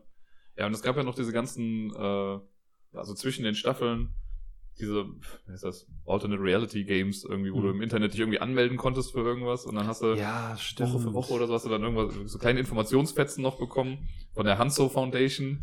Dieser Ja, daran erinnere ich mich auch noch, Da ja. habe ich irgendwie auch mitgemacht. Oder man konnte sich noch für die, für irgendeine, ich würde gerade sagen Miskatonic University, das ist ein anderes Genre. Ähm, aber irgendeine Universität, da konnte man sich quasi einschreiben für online Mhm. und dann hast du Kurse belegen können und das hatte aber alles was mit Lost zu tun und da war ich auch mal so ein bisschen mit drin, aber nie so hundertprozentig, Ja. weil das dann auch irgendwie schwierig war, das so aus Deutschland komplett nachzuvollziehen, Ja, glaube ich. das stimmt. Ja, ja. Das Das stimmt. schon. Also eine sehr große Sache, die sie da gemacht haben und halt viel Fanservice einfach. Damit hat das, glaube ich, sehr. Die haben das schon richtig angegangen. Sind das schon auf jeden Fall richtig angegangen. Also Ja. es war schon ein neuer Meilenstein, was diese Fan-Interaktion anging. Mhm. Aber das haben die, wie ich finde, sehr effektiv umgesetzt. Auf jeden Fall. Auch wenn ich jetzt, also ich persönlich habe auch hauptsächlich eigentlich nur die Serie geguckt. Ja. Mich nicht so sehr mit dem Rest befasst. Also ich Mhm. habe, ich war dann in Foren auch unterwegs Ja. und habe dann so geguckt, wie die Leute da so die Angst interpretieren. Oder sonstige Hieroglyphen, die auftauchen. ja, die ganzen Ähm. Namen waren ja dann auch einmal, hat man dann gemerkt, das sind so Anagramme, die man dann auch äh, bilden kann. Naja, allein so, okay, John Locke, dieser Name, ist eigentlich dieser, was war es, Philosoph oder sowas? Und was sind, was Ja. sind dessen Ansätze? Bei Bentham weiß ich Ja. das, Jeremy Bentham, das war irgendwie ein Philosoph. Das war dann nochmal ein anderer Ja. Philosoph, ja. Und alles, alles wurde interpretiert. Ja. Alles wurde interpretiert. Genau, die Bücher, hattest du ja schon gesagt, ne? A Tale of Two Cities, weiß Ja. ich noch, oder Of Mice and Men. ja. Und wie wurde dann da rein interpretiert? Und die Leute haben The Stand von Stephen King gelesen, weil die Macher gesagt haben, yo, die Serie ist davon inspiriert. Ja. Gerade mit dem Kampf gut gegen böse war ging es ja auf jeden Fall in die Richtung. Ja, das auf jeden Fall. Was ja auch schon in der ersten Folge sich irgendwie angebahnt hat, wo Locke mit Walt Backgammon spielt. Ja. Das sind zwei Seiten Eine schwarz Seite ist schwarz, eine ist weiß. Naja. War schon, war schon eine gute Zeit, doch, doch. Ja. Doch, doch. Ist schon eine Weile zurück, aber ja, vielleicht demnächst nochmal ein bisschen gucken. ne? Ja, doch, doch. Mal kurz reingucken. Könnte man ja Kurz nur alle mal, sechs nur mal ganz kurz. Sind ja nur, wie man ja, 121 Folgen? ja, kann man doch mal schnell durchboxen. Ja, also. genau. Ne? Ich glaube, wir sind noch auf Prime. Mittlerweile glaube ich wieder, ja. Es war mal eine Zeit lang was weg Ja, äh, und dann haben sie es aber wieder draufgepackt auf jeden Fall. also wer Prime hat, kann ich nur empfehlen. Ja. Schaut mal, guckt einfach mal den Piloten. Also wenn man nur den Piloten sieht, hat man schon eine gute zwei Stunden Unterhaltung. Ja. Und ist dann eigentlich schon, ja, dann kann Schon man gut ganz gut entscheiden, ob man das weiter gucken will. Ja. Also wenn es euch nicht anfixt, würde mich das wundern, weil. Also, ja, oder zumindest bis zu der Walkabout-Folge gucken. Ja. Ja, und dann, Ja. auch wenn wir den Twist vielleicht jetzt dann schon vorweggenommen haben, aber, ja gut, alle, die das jetzt sind, haben es wahrscheinlich auch sogar schon mal gesehen. ja, aber trotzdem, ich Wahrscheinlich habt ihr eh nicht verstanden, was wir hier labern. Hm. Ne? Dann könnt ihr es auch einfach so gucken. Genau. so schnell, über so verquer alles Ja. geredet. Also, Ja, es ist schwierig, sowas, was einen halt irgendwie über sechs Jahre lang begleitet hat, jetzt dann in so, also wir sind jetzt gerade bei zwei Stunden irgendwie darüber, ja. ähm, das trotzdem auch in so eine Zeit zu komprimieren. Wir haben auch tatsächlich, glaube ich, so noch nie miteinander über Lost Das geredet. ist richtig. Ja, ich glaube, wir haben uns kennengelernt. Wir so, wir mögen Lost. Du magst Lost, ich mag Lost. Yay, Yay. best friends. Aber dann so wirklich so, komm, wir sollten uns mal gegenüber voneinander Ja. setzen und über Lost reden. Haben wir bisher nicht gemacht. Ja, ist auf jeden Fall äh, schön zu wissen, dass man äh, der gleichen Meinung ist bei den ganzen Sachen. Ja, das ist gut, das ist gut. Ja, weil ich habe, also oft ist es wirklich so, ne, wenn man irgendwie mit jemandem spricht und dann sagst du, ja, Lost ist so die beste Serie. Ah, hm, ja, nee, habe ich nie gesehen. Kommt dann manchmal. Oder auch so, ach nee, ich fand das Ende doof oder ich habe mittendrin aufgehört und ich habe es nicht verstanden. Und, Mhm. Ja. Oder die waren doch sowieso alle tot die ganze Zeit. Ja. Ne? Ich glaube, das war so in dem Medienecho, weil ist ja meistens so, dass die Leute, die was scheiße finden, sind immer lauter als die, die was gut finden. Und als Lost dann vorbei war, war natürlich dann der Aufschrei von denen größer, die es schlecht fanden, Mhm. als die Jubelschreie von denen, die es halt gefeiert haben. Ja. Und deswegen Klar. ist, glaube ich, generell in der äh, so in der Rezeption der Medien und äh, der Bevölkerung ist halt immer so klar, ja, okay, Lost ist das Ende, was halt scheiße war. Das ist immer so, Ja, man- das wenn man ist das Serien- Beispiel dafür. genau, wenn. Serienende ist, bei Game of Thrones war ja auch so, ne, Ja. will Game of Thrones be the next Lost? Ja. ja. Ähm, und das finde ich, wird der ganzen Sache halt absolut nicht gerecht. Ne? Also, Aber wenn, ich, ja. also ich wollte sagen, wenn jemand halt die ganze Serie wirklich geguckt hat und dann am Ende für sich sagt, nee, ich fand das Ende irgendwie doof, ne, Mhm. dann okay. Aber nur so vom Hören sagen, finde ich das halt schwierig. Ja, wahrscheinlich haben die meisten Leute da nicht so die Ahnung. Ja. Aber was ich, die Erfahrung, die ich immer wieder mache, wenn irgendwo Lost Thema ist, oder wenn nochmal so ein Lost, was weiß ich, Video irgendwo auftaucht, Mhm. guck da mal in die Kommentare. Weil wenn du da in die Kommentare guckst, da steht nur, ah, Lost war so geil, ich Ja. wünsche, Lost würde wiederkommen. Also da ist die Liebe, Ja. weil da sind die Leute, die es gehasst haben, auch zu faul, das heute noch Ja, nachzutragen. wahrscheinlich ja Aber die, die es geliebt haben, die sind immer noch da draußen ja. und die kommentieren immer noch und sagen, ey, das war so gut. Ja, ich möchte nochmal zurück und Ja. sowas. Das weil es halt so nachhaltig die Leute auch geprägt hat. Weil ne, die, denen es gefallen hat, wie es geendet hat, die hat es halt emotional abgeholt. Und Ja. wenn dich eine Serie über sechs Jahre begeistert und gegen Ende auch noch emotional abholt, dann brennt sich das so sehr in dir ein, ja. dann kommst du davon nicht mehr los. Und dann machst du es wie wir und redest Jahre später noch mit einer absoluten Begeisterung von dieser Serie und freust dich darüber, was da so alles passiert ist. Ja. Das war schon gut. Das war schon richtig, richtig gut. Wir haben es eben im Vorfeld, haben wir noch mal kurz drüber gesprochen, da gab es ja noch diese Webisodes, die, äh, Ja. die du ja nicht gesehen hattest dann. Die habe ne? ich nicht gesehen, nein. Ich habe da noch so ein kleines Paketchen, über das ich mich dann irgendwann mal im Alter freuen kann. Ja. Sehr gut. Ja, Da, ach, das sind so Kleinigkeiten irgendwie. Ich, ich habe das in der Uni, habe ich dann in meinem Drehbuchseminar habe ich dann über diese Webisodes gesprochen und das war ja auch schon nachdem Lost eigentlich schon vorbei war und Hm. ich habe also ja, wenn ich an gute Serien denke, denke ich in erster Linie immer an Lost. das war so meine meine Seriengeschichte fing halt an, glaube ich, erst Buffy, Angel, das waren so die Ja. An die ich mich auf jeden Fall gut erinnern kann. Es gab auch andere Serien, die ich immer geguckt habe, aber so das waren so die schon Story und charakterbasierten Serien, die ich Mhm. dann gesehen habe und ich glaube, dann kam auch schon irgendwie direkt Lost dann danach. ja. Naja, das hat sich auf jeden Fall über, überschnitten zeitlich. Ja. Ja. Ja, Dramatik pur. ja, ich könnte auch, also wenn man mich, wahrscheinlich je nach Tagesform, wenn man mich fragt, so, was ist dein Lieblingscharakter, was ist die Lieblingsfolge und sowas, Mhm. dann ändert sich das auch immer, je nachdem, wie man gerade drauf ist. ja. Deswegen bin ich ganz froh, dass wir da jetzt keine Top-Liste draus gemacht haben irgendwie. Nee, glaub auf keinen schwierig Fall. Auf keinen Fall. Aber was ist denn dein Lieblingscharakter, Dirk? Ganz klar. Nein, ich glaube, also wenn ich so drüber nachdenke, Desmond ist auf jeden Fall Ja. ganz weit vorne. Hm. Charlie. Aber ich Ja. könnte jetzt einfach alle Namen wieder aufzählen. ich habe in der Tat sogar ein bisschen gebraucht, um mit Jack irgendwie so richtig warm zu werden. Klar war das so die Identifikationsfigur, so ich Ja. glaube aber erst gegen Ende und mit dem Finale spätestens dann war das so, wo dann halt klar war, so, okay, das ist so seine Reise und sein Weg. ja. Da wurde der so echt greifbar und nachvollziehbarer dann nochmal irgendwie Hm. damit. Nö, das kann ich nachvollziehen. Ähm, Er muss halt immer, der, das ist halt immer der pragmatische Typ, ne? ja, Du hast halt, bist halt, du verbindest dich halt schneller mit den Sidekicks. Ne? Ja. Die sind halt meistens einfach sympathischer oder quirkiger oder Ja. was auch immer und deswegen hast du einen Desmond, Sawyer und Charlie, die sind irgendwie Ja. noch so ein bisschen verflippter und ein, äh, ein Jack ist halt der straight Guy, ne? ja. Stimmt bringt die Sache halt voran, aber ja, dann gegen Ende, wenn man dann weiß, okay, das ist seine Story Arc, das ist es alles, dann findet man ihn vielleicht auch nochmal ein Stück besser, als man Ja. ihn vorher vielleicht fand. Und bei dir? Also bei mir glaube ich John Locke. ja. Locke ist einfach Don't tell me what I can do, ist- einfach hängen geblieben. Ja. Sein Glaube daran, auch seine Selbstzweifel, die er immer wieder hat, als er sich dann in seiner Hütte da unter Drogen setzt, um Mhm. herauszufinden, was die Insel denn von ihm will. Seine Verzweiflung, wenn diese, wenn Boone stirbt. Ja. Ne? Die, die vielen Fehler, die er halt macht, wie auch als er die Oceanic Six zurückbringen will und sowas. Das Mhm. ist so dramatisch. Und er tut einem, er ist am Ende, ja, Er verliert am Ende. Am Ende, Ja. verliert er. Er am ne? Ende. Ja. Und das ist schon super dramatisch. Und aber ja, der Charakter ist einfach, einfach geil. Auch so dieses, dieses, dieser Glaube an das Schicksal Mhm. und sowas, also da so blind drauf vertraut, ist irgendwie gut umgesetzt. Ja, und er ist halt einfach der perfekte Gegenpol zu Jack. Genau. Dieses ne, Man of Science, Man of Faith. Ja. Die beiden Ja. gegeneinander. Und dann switcht es halt. Ne? Irgendwann wird Jack einfach der totale Man of Fate. Ja. Ne? Er akzeptiert dann sein Schicksal, wird auch zum Jacob und sowas. Ja.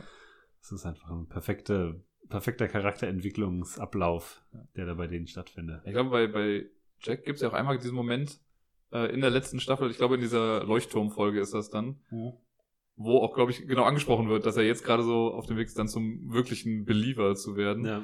Der dann äh, einfach nur da sitzt, irgendwie oben ist die Spiegel irgendwie alle zerdeppert in diesem Leuchtturm Mhm. und sich dann einfach nur hinsetzt und in die Ferne guckt und dann sagt auch, glaube ich, Jacob zu Hurley von wegen, ja, manche Menschen müssen halt auch einfach äh, mal in die Ferne gucken, und, Ja. um was zu verstehen. So. Und das ist genau in dem Moment, wo er dann da sitzt und das irgendwie alles realisiert und danach sagt er dann auch so, okay, jetzt los geht's. Ja, ja. Ja, aber deswegen John Locke ist, glaube ich, mein, mein Lieblings. Mr. Echo fand ich natürlich auch echt cool. Echo ist echt eine coole Sache gewesen. Der war schon, der war schon gut. Das war ja dann noch, also bei dem muss ja auch irgendwas da noch gewesen sein, weil er, wie, wie wir eben schon mal kurz angesprochen haben, einmal diesen Moment hatte, wo er dem Smoke Monster gegenübersteht und nichts passiert. Mhm.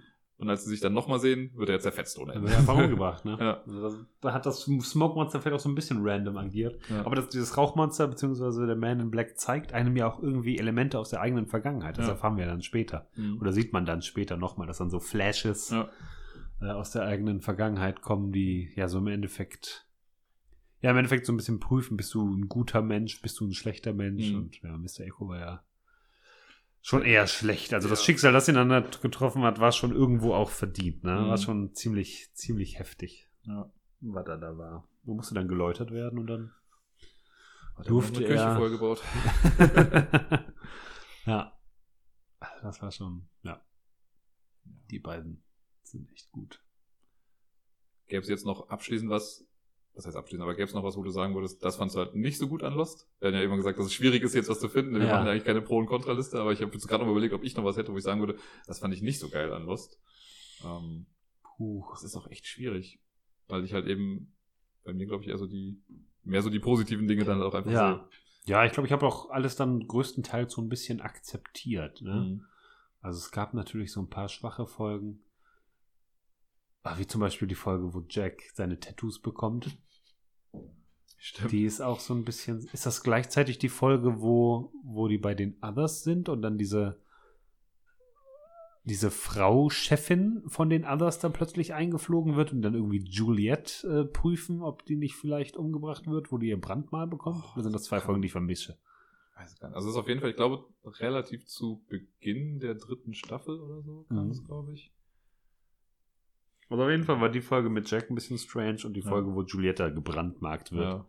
Die war auch so ein bisschen strange. Da weiß ich auch nicht so genau, wo das hin sollte. Und was mich vielleicht auch noch ein bisschen stört, Benjamin Linus, so geil der Charakter ist, er switcht ein bisschen zu oft hin und her. ja. Er ist zu oft, okay, jetzt ist er doch gut und plötzlich bringt er John Locke dann doch nochmal Mhm. wieder um. Und können wir ihm jetzt vertrauen und dann hintergeht er einen schon wieder. Ja. Also das machen sie zweimal zu oft. Ja, und ich glaube, das kann so wirken, als wäre der halt so, hätte der mega den Plan einfach von der Mhm. ganzen Sache, ne? dass er halt eben so agiert, weil er da irgendwas drin sieht oder halt irgendwie den, den, das Greater Good da drin sieht.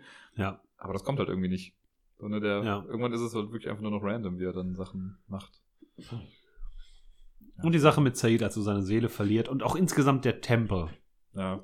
Der Tempel und Dogen und sowas, das ist so ein bisschen, Ja, das ah, war so ein bisschen top. durch, durcheinander. Ja. So ein, der Tempel wird vorher schon so erwähnt und dann ist man sehr gespannt, was dann da ist und dann sind das irgendwie so Leute, die man auch vorher noch nie gesehen hat, die irgendwie gar nicht in das System reinpassen. Ne? Gerade wenn du die Leute der Others hast, die im Tempel wohnen und die Leute der Others, die in der zivilisierten Dharma-Will wohnen, Mhm. dass die gleichzeitig eine Koexistenz oder Ja. beziehungsweise zusammengehören haben, passt irgendwie nicht. Ja. Das war so ein bisschen Ja, stimmt, der Tempel war auch problematisch. holperig. So gerne ich Dogen fand, gerade den Darsteller. Ja.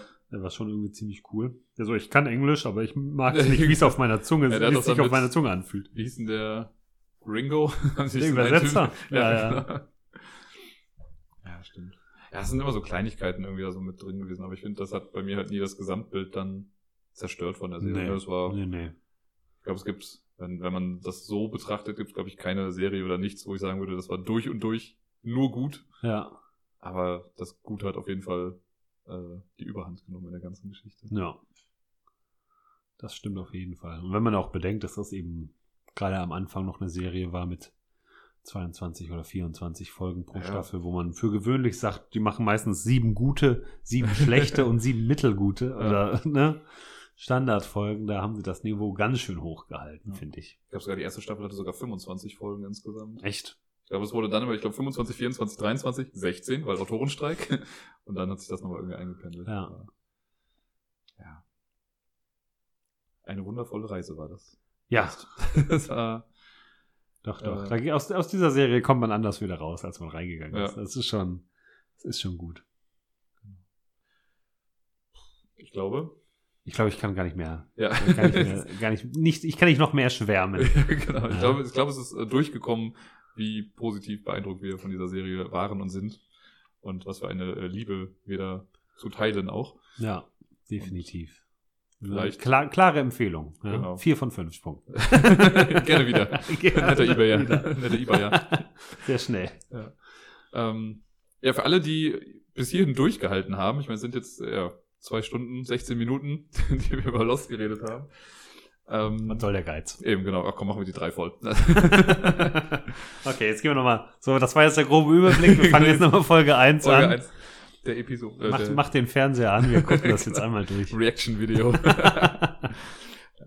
Nein, äh, vielen Dank, wenn ihr bis hierhin durchgehalten habt. Falls ihr Lost natürlich gesehen habt, dann war das für euch im besten Fall jetzt auch nochmal so eine schöne, ein Trip down Memory Lane, wie man so schön sagt im Englischen. Und wenn ihr Lost nicht gesehen habt und zugehört habt, was ist los mit euch? Wie habt ihr das überstanden Ja, und wie sehr qualmt euer Kopf? Ich weiß ja noch nicht mal, ob ich mir das nochmal anhöre jetzt, aber ich glaube, ich werde es nochmal machen. Nein, es war, äh, wie du schon gesagt hast, es war irgendwie mal ganz cool, auch sich mit jemandem da nochmal ausführlicher drüber zu unterhalten Ja. und einfach zu schwärmen, Ja, richtig. unvorbereitet richtig. zu schwärmen. Man sollte auch die Dinge, die man liebt, einfach auch mal lieben. Einfach Genau. mal, ne, wenn man was, man findet so viele Sachen auch immer wieder kacke und ich setze mich nicht so gerne mit Sachen auseinander, die ich kacke finde. Ja. Deswegen lieber, was ich geil finde, darüber quatschen und einen guten Abend verbringen. Ja, ja. Und den hatte ich auf jeden Fall. Das war sehr äh, befreiend. das ist alles mal von der Seele gesprochen. genau, ja, alles mal runter. Wahrscheinlich, äh, sobald wir hier fertig sind mit der Aufnahme oder heute Abend, denke ich dann so, ach, das wollte ich da auch noch sagen. Und darüber, darüber könnte ich auch noch stundenlang sprechen. Oh mein Gott, dieser Charakter, den habe ich ganz vergessen. ich habe gerade ehrlich so ein bisschen Angst, dass irgendeiner total untergegangen ist, aber irgendwie. Da wird mit Sicherheit irgendwer, warte, ich guck mal ganz kurz, was sehe ich hier, was sehe ich da? Hm, nee, irgendwie passt das schon alles. Ja. Was, wer ist die denn? Okay, ja. Nie gesehen. ich denke, wir haben alle erwähnt. Ja, doch. Zumindest in ihrer Wichtigkeit. Genau. Naja, man darf natürlich nicht vergessen, Evangeline Lilly, ne? Also. Jetzt, wo ich sie gerade nochmal rein optisch gesehen habe. Der Charakter Kate vielleicht ein bisschen nervig, Hin und wieder. aber ah, Es gibt doch dieses geile Zitat von, von Charlie, wie er irgendwie, jetzt geht schon wieder los, ähm, wie er gerade irgendwie halt seine Drogenprobleme wieder hat oder irgendwas Ja. passiert oder er sieht irgendwas und alle denken so, der nimmt wieder Drogen und er so, Kate sieht ein Pferd und keiner sagt irgendwas. und bei mir müssen es direkt die Drogen sein. stimmt, das schwarze Pferd, wo kommt das her? War es Smokey? Was hat Ja. es damit auf sich? Ach, das sind so viele, auch hier generell nochmal Michael und sowas, die da alle auftauchen. Das sind so, so Erinnerungsfetzen, die ich jetzt quasi eigentlich nur so daran habe, die irgendwie noch so aufkloppen, weil an Michael muss ich jetzt denken, weil der hatte doch diese, der war doch auf dieser Pferdefarm irgendwie, wo das Ja. Pferd irgendwie herkam und der Sack hat Charlie getötet. Das stimmt. Die Ratte. Michael. Der Wishmaster ist das doch, glaube ich, oder? Der hat den Wishmaster gespielt in der? Horrorreihe. Ja. Glaube ich schon. Okay. Ah, Da hat er ein bisschen mehr Make-up wahrscheinlich. Weniger Augenklappen. Plural? Pirat mit zwei Augenklappen. Nun denn.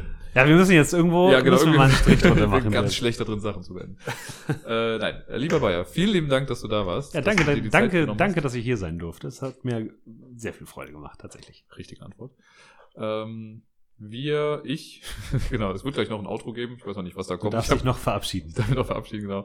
Nein, äh, an, für alle anderen, genau, ich hoffe, ihr hattet Spaß bei der Sache. Wir hatten Spaß dabei und nächste Woche geht's dann sehr wahrscheinlich ganz normal weiter mit Uh. irgendeinem Buchstaben. Also beim, beim O waren wir das, dann geht's wahrscheinlich mit dem P weiter. Und Ich denke mal, über Lost reden wir dann wieder in Folge 815. genau. ne? Ja, stimmt. Dann machen wir noch mal ein Recap, wenn genau. Lost dann auch 50 Jahre alt ist. Oh, dann gibt's bestimmt mittlerweile auch die Dama-Serie oder so. Oh ja, das ist die nächste Frage. Wie geht's mit Lost weiter? Ja. Damon Lindelof hat letztens noch gesagt, er wird nichts damit tun. Aber irgendwer in dieser, in den Zeiten des äh, Neuauflegens, ich kann mir kaum vorstellen, dass es da nicht irgendwie nochmal irgendwie in irgendeiner Form weitergeht. da könnte man schon auch irgendwo eine Serie reinpacken, Ja. die in irgendeiner Lücke spielt. Da kann man schon machen. Das ist einfach eine Insel, auf der komische Sachen passieren. Ja. Also Dama-Logo drauf und gut Fertig. genau. Es gab doch bei Netflix erst letztens diese Serie, The Island, was dann Stimmt. schwierig war und so direkt anfängt wie Lost im Prinzip, Ja. aber in eine ganz andere Richtung geht. Aber ja, irgendwie hat mich ja doch dann zum Ende noch hin, so ein bisschen bekommen. Aber Wir werden sehen. genau. Lieber Bayer, vielen Dank. Hast du noch was an die Nachwelt zu sagen? äh, nee, nee, nur gu guckt Lost, genießt es. Ich hoffe, es macht euch Spaß, wenn ihr es schon mal gesehen habt. Guckt es einfach nochmal. Wenn ihr es zum ersten Mal seht, wünsche ich euch dabei viel Spaß. Ich hoffe, es bringt euch so viel Freude, wie es mir gebracht hat. Ich kriege kein Geld dafür, dass ich Lost unterstütze. Dein Geschenkpaket kannst du dir gleich dann abholen. Ja, ich äh, kann mich dem nur anschließen. Vielen lieben Dank. Danke an euch fürs Zuhören und bis demnächst. Tschüssi. Namaste.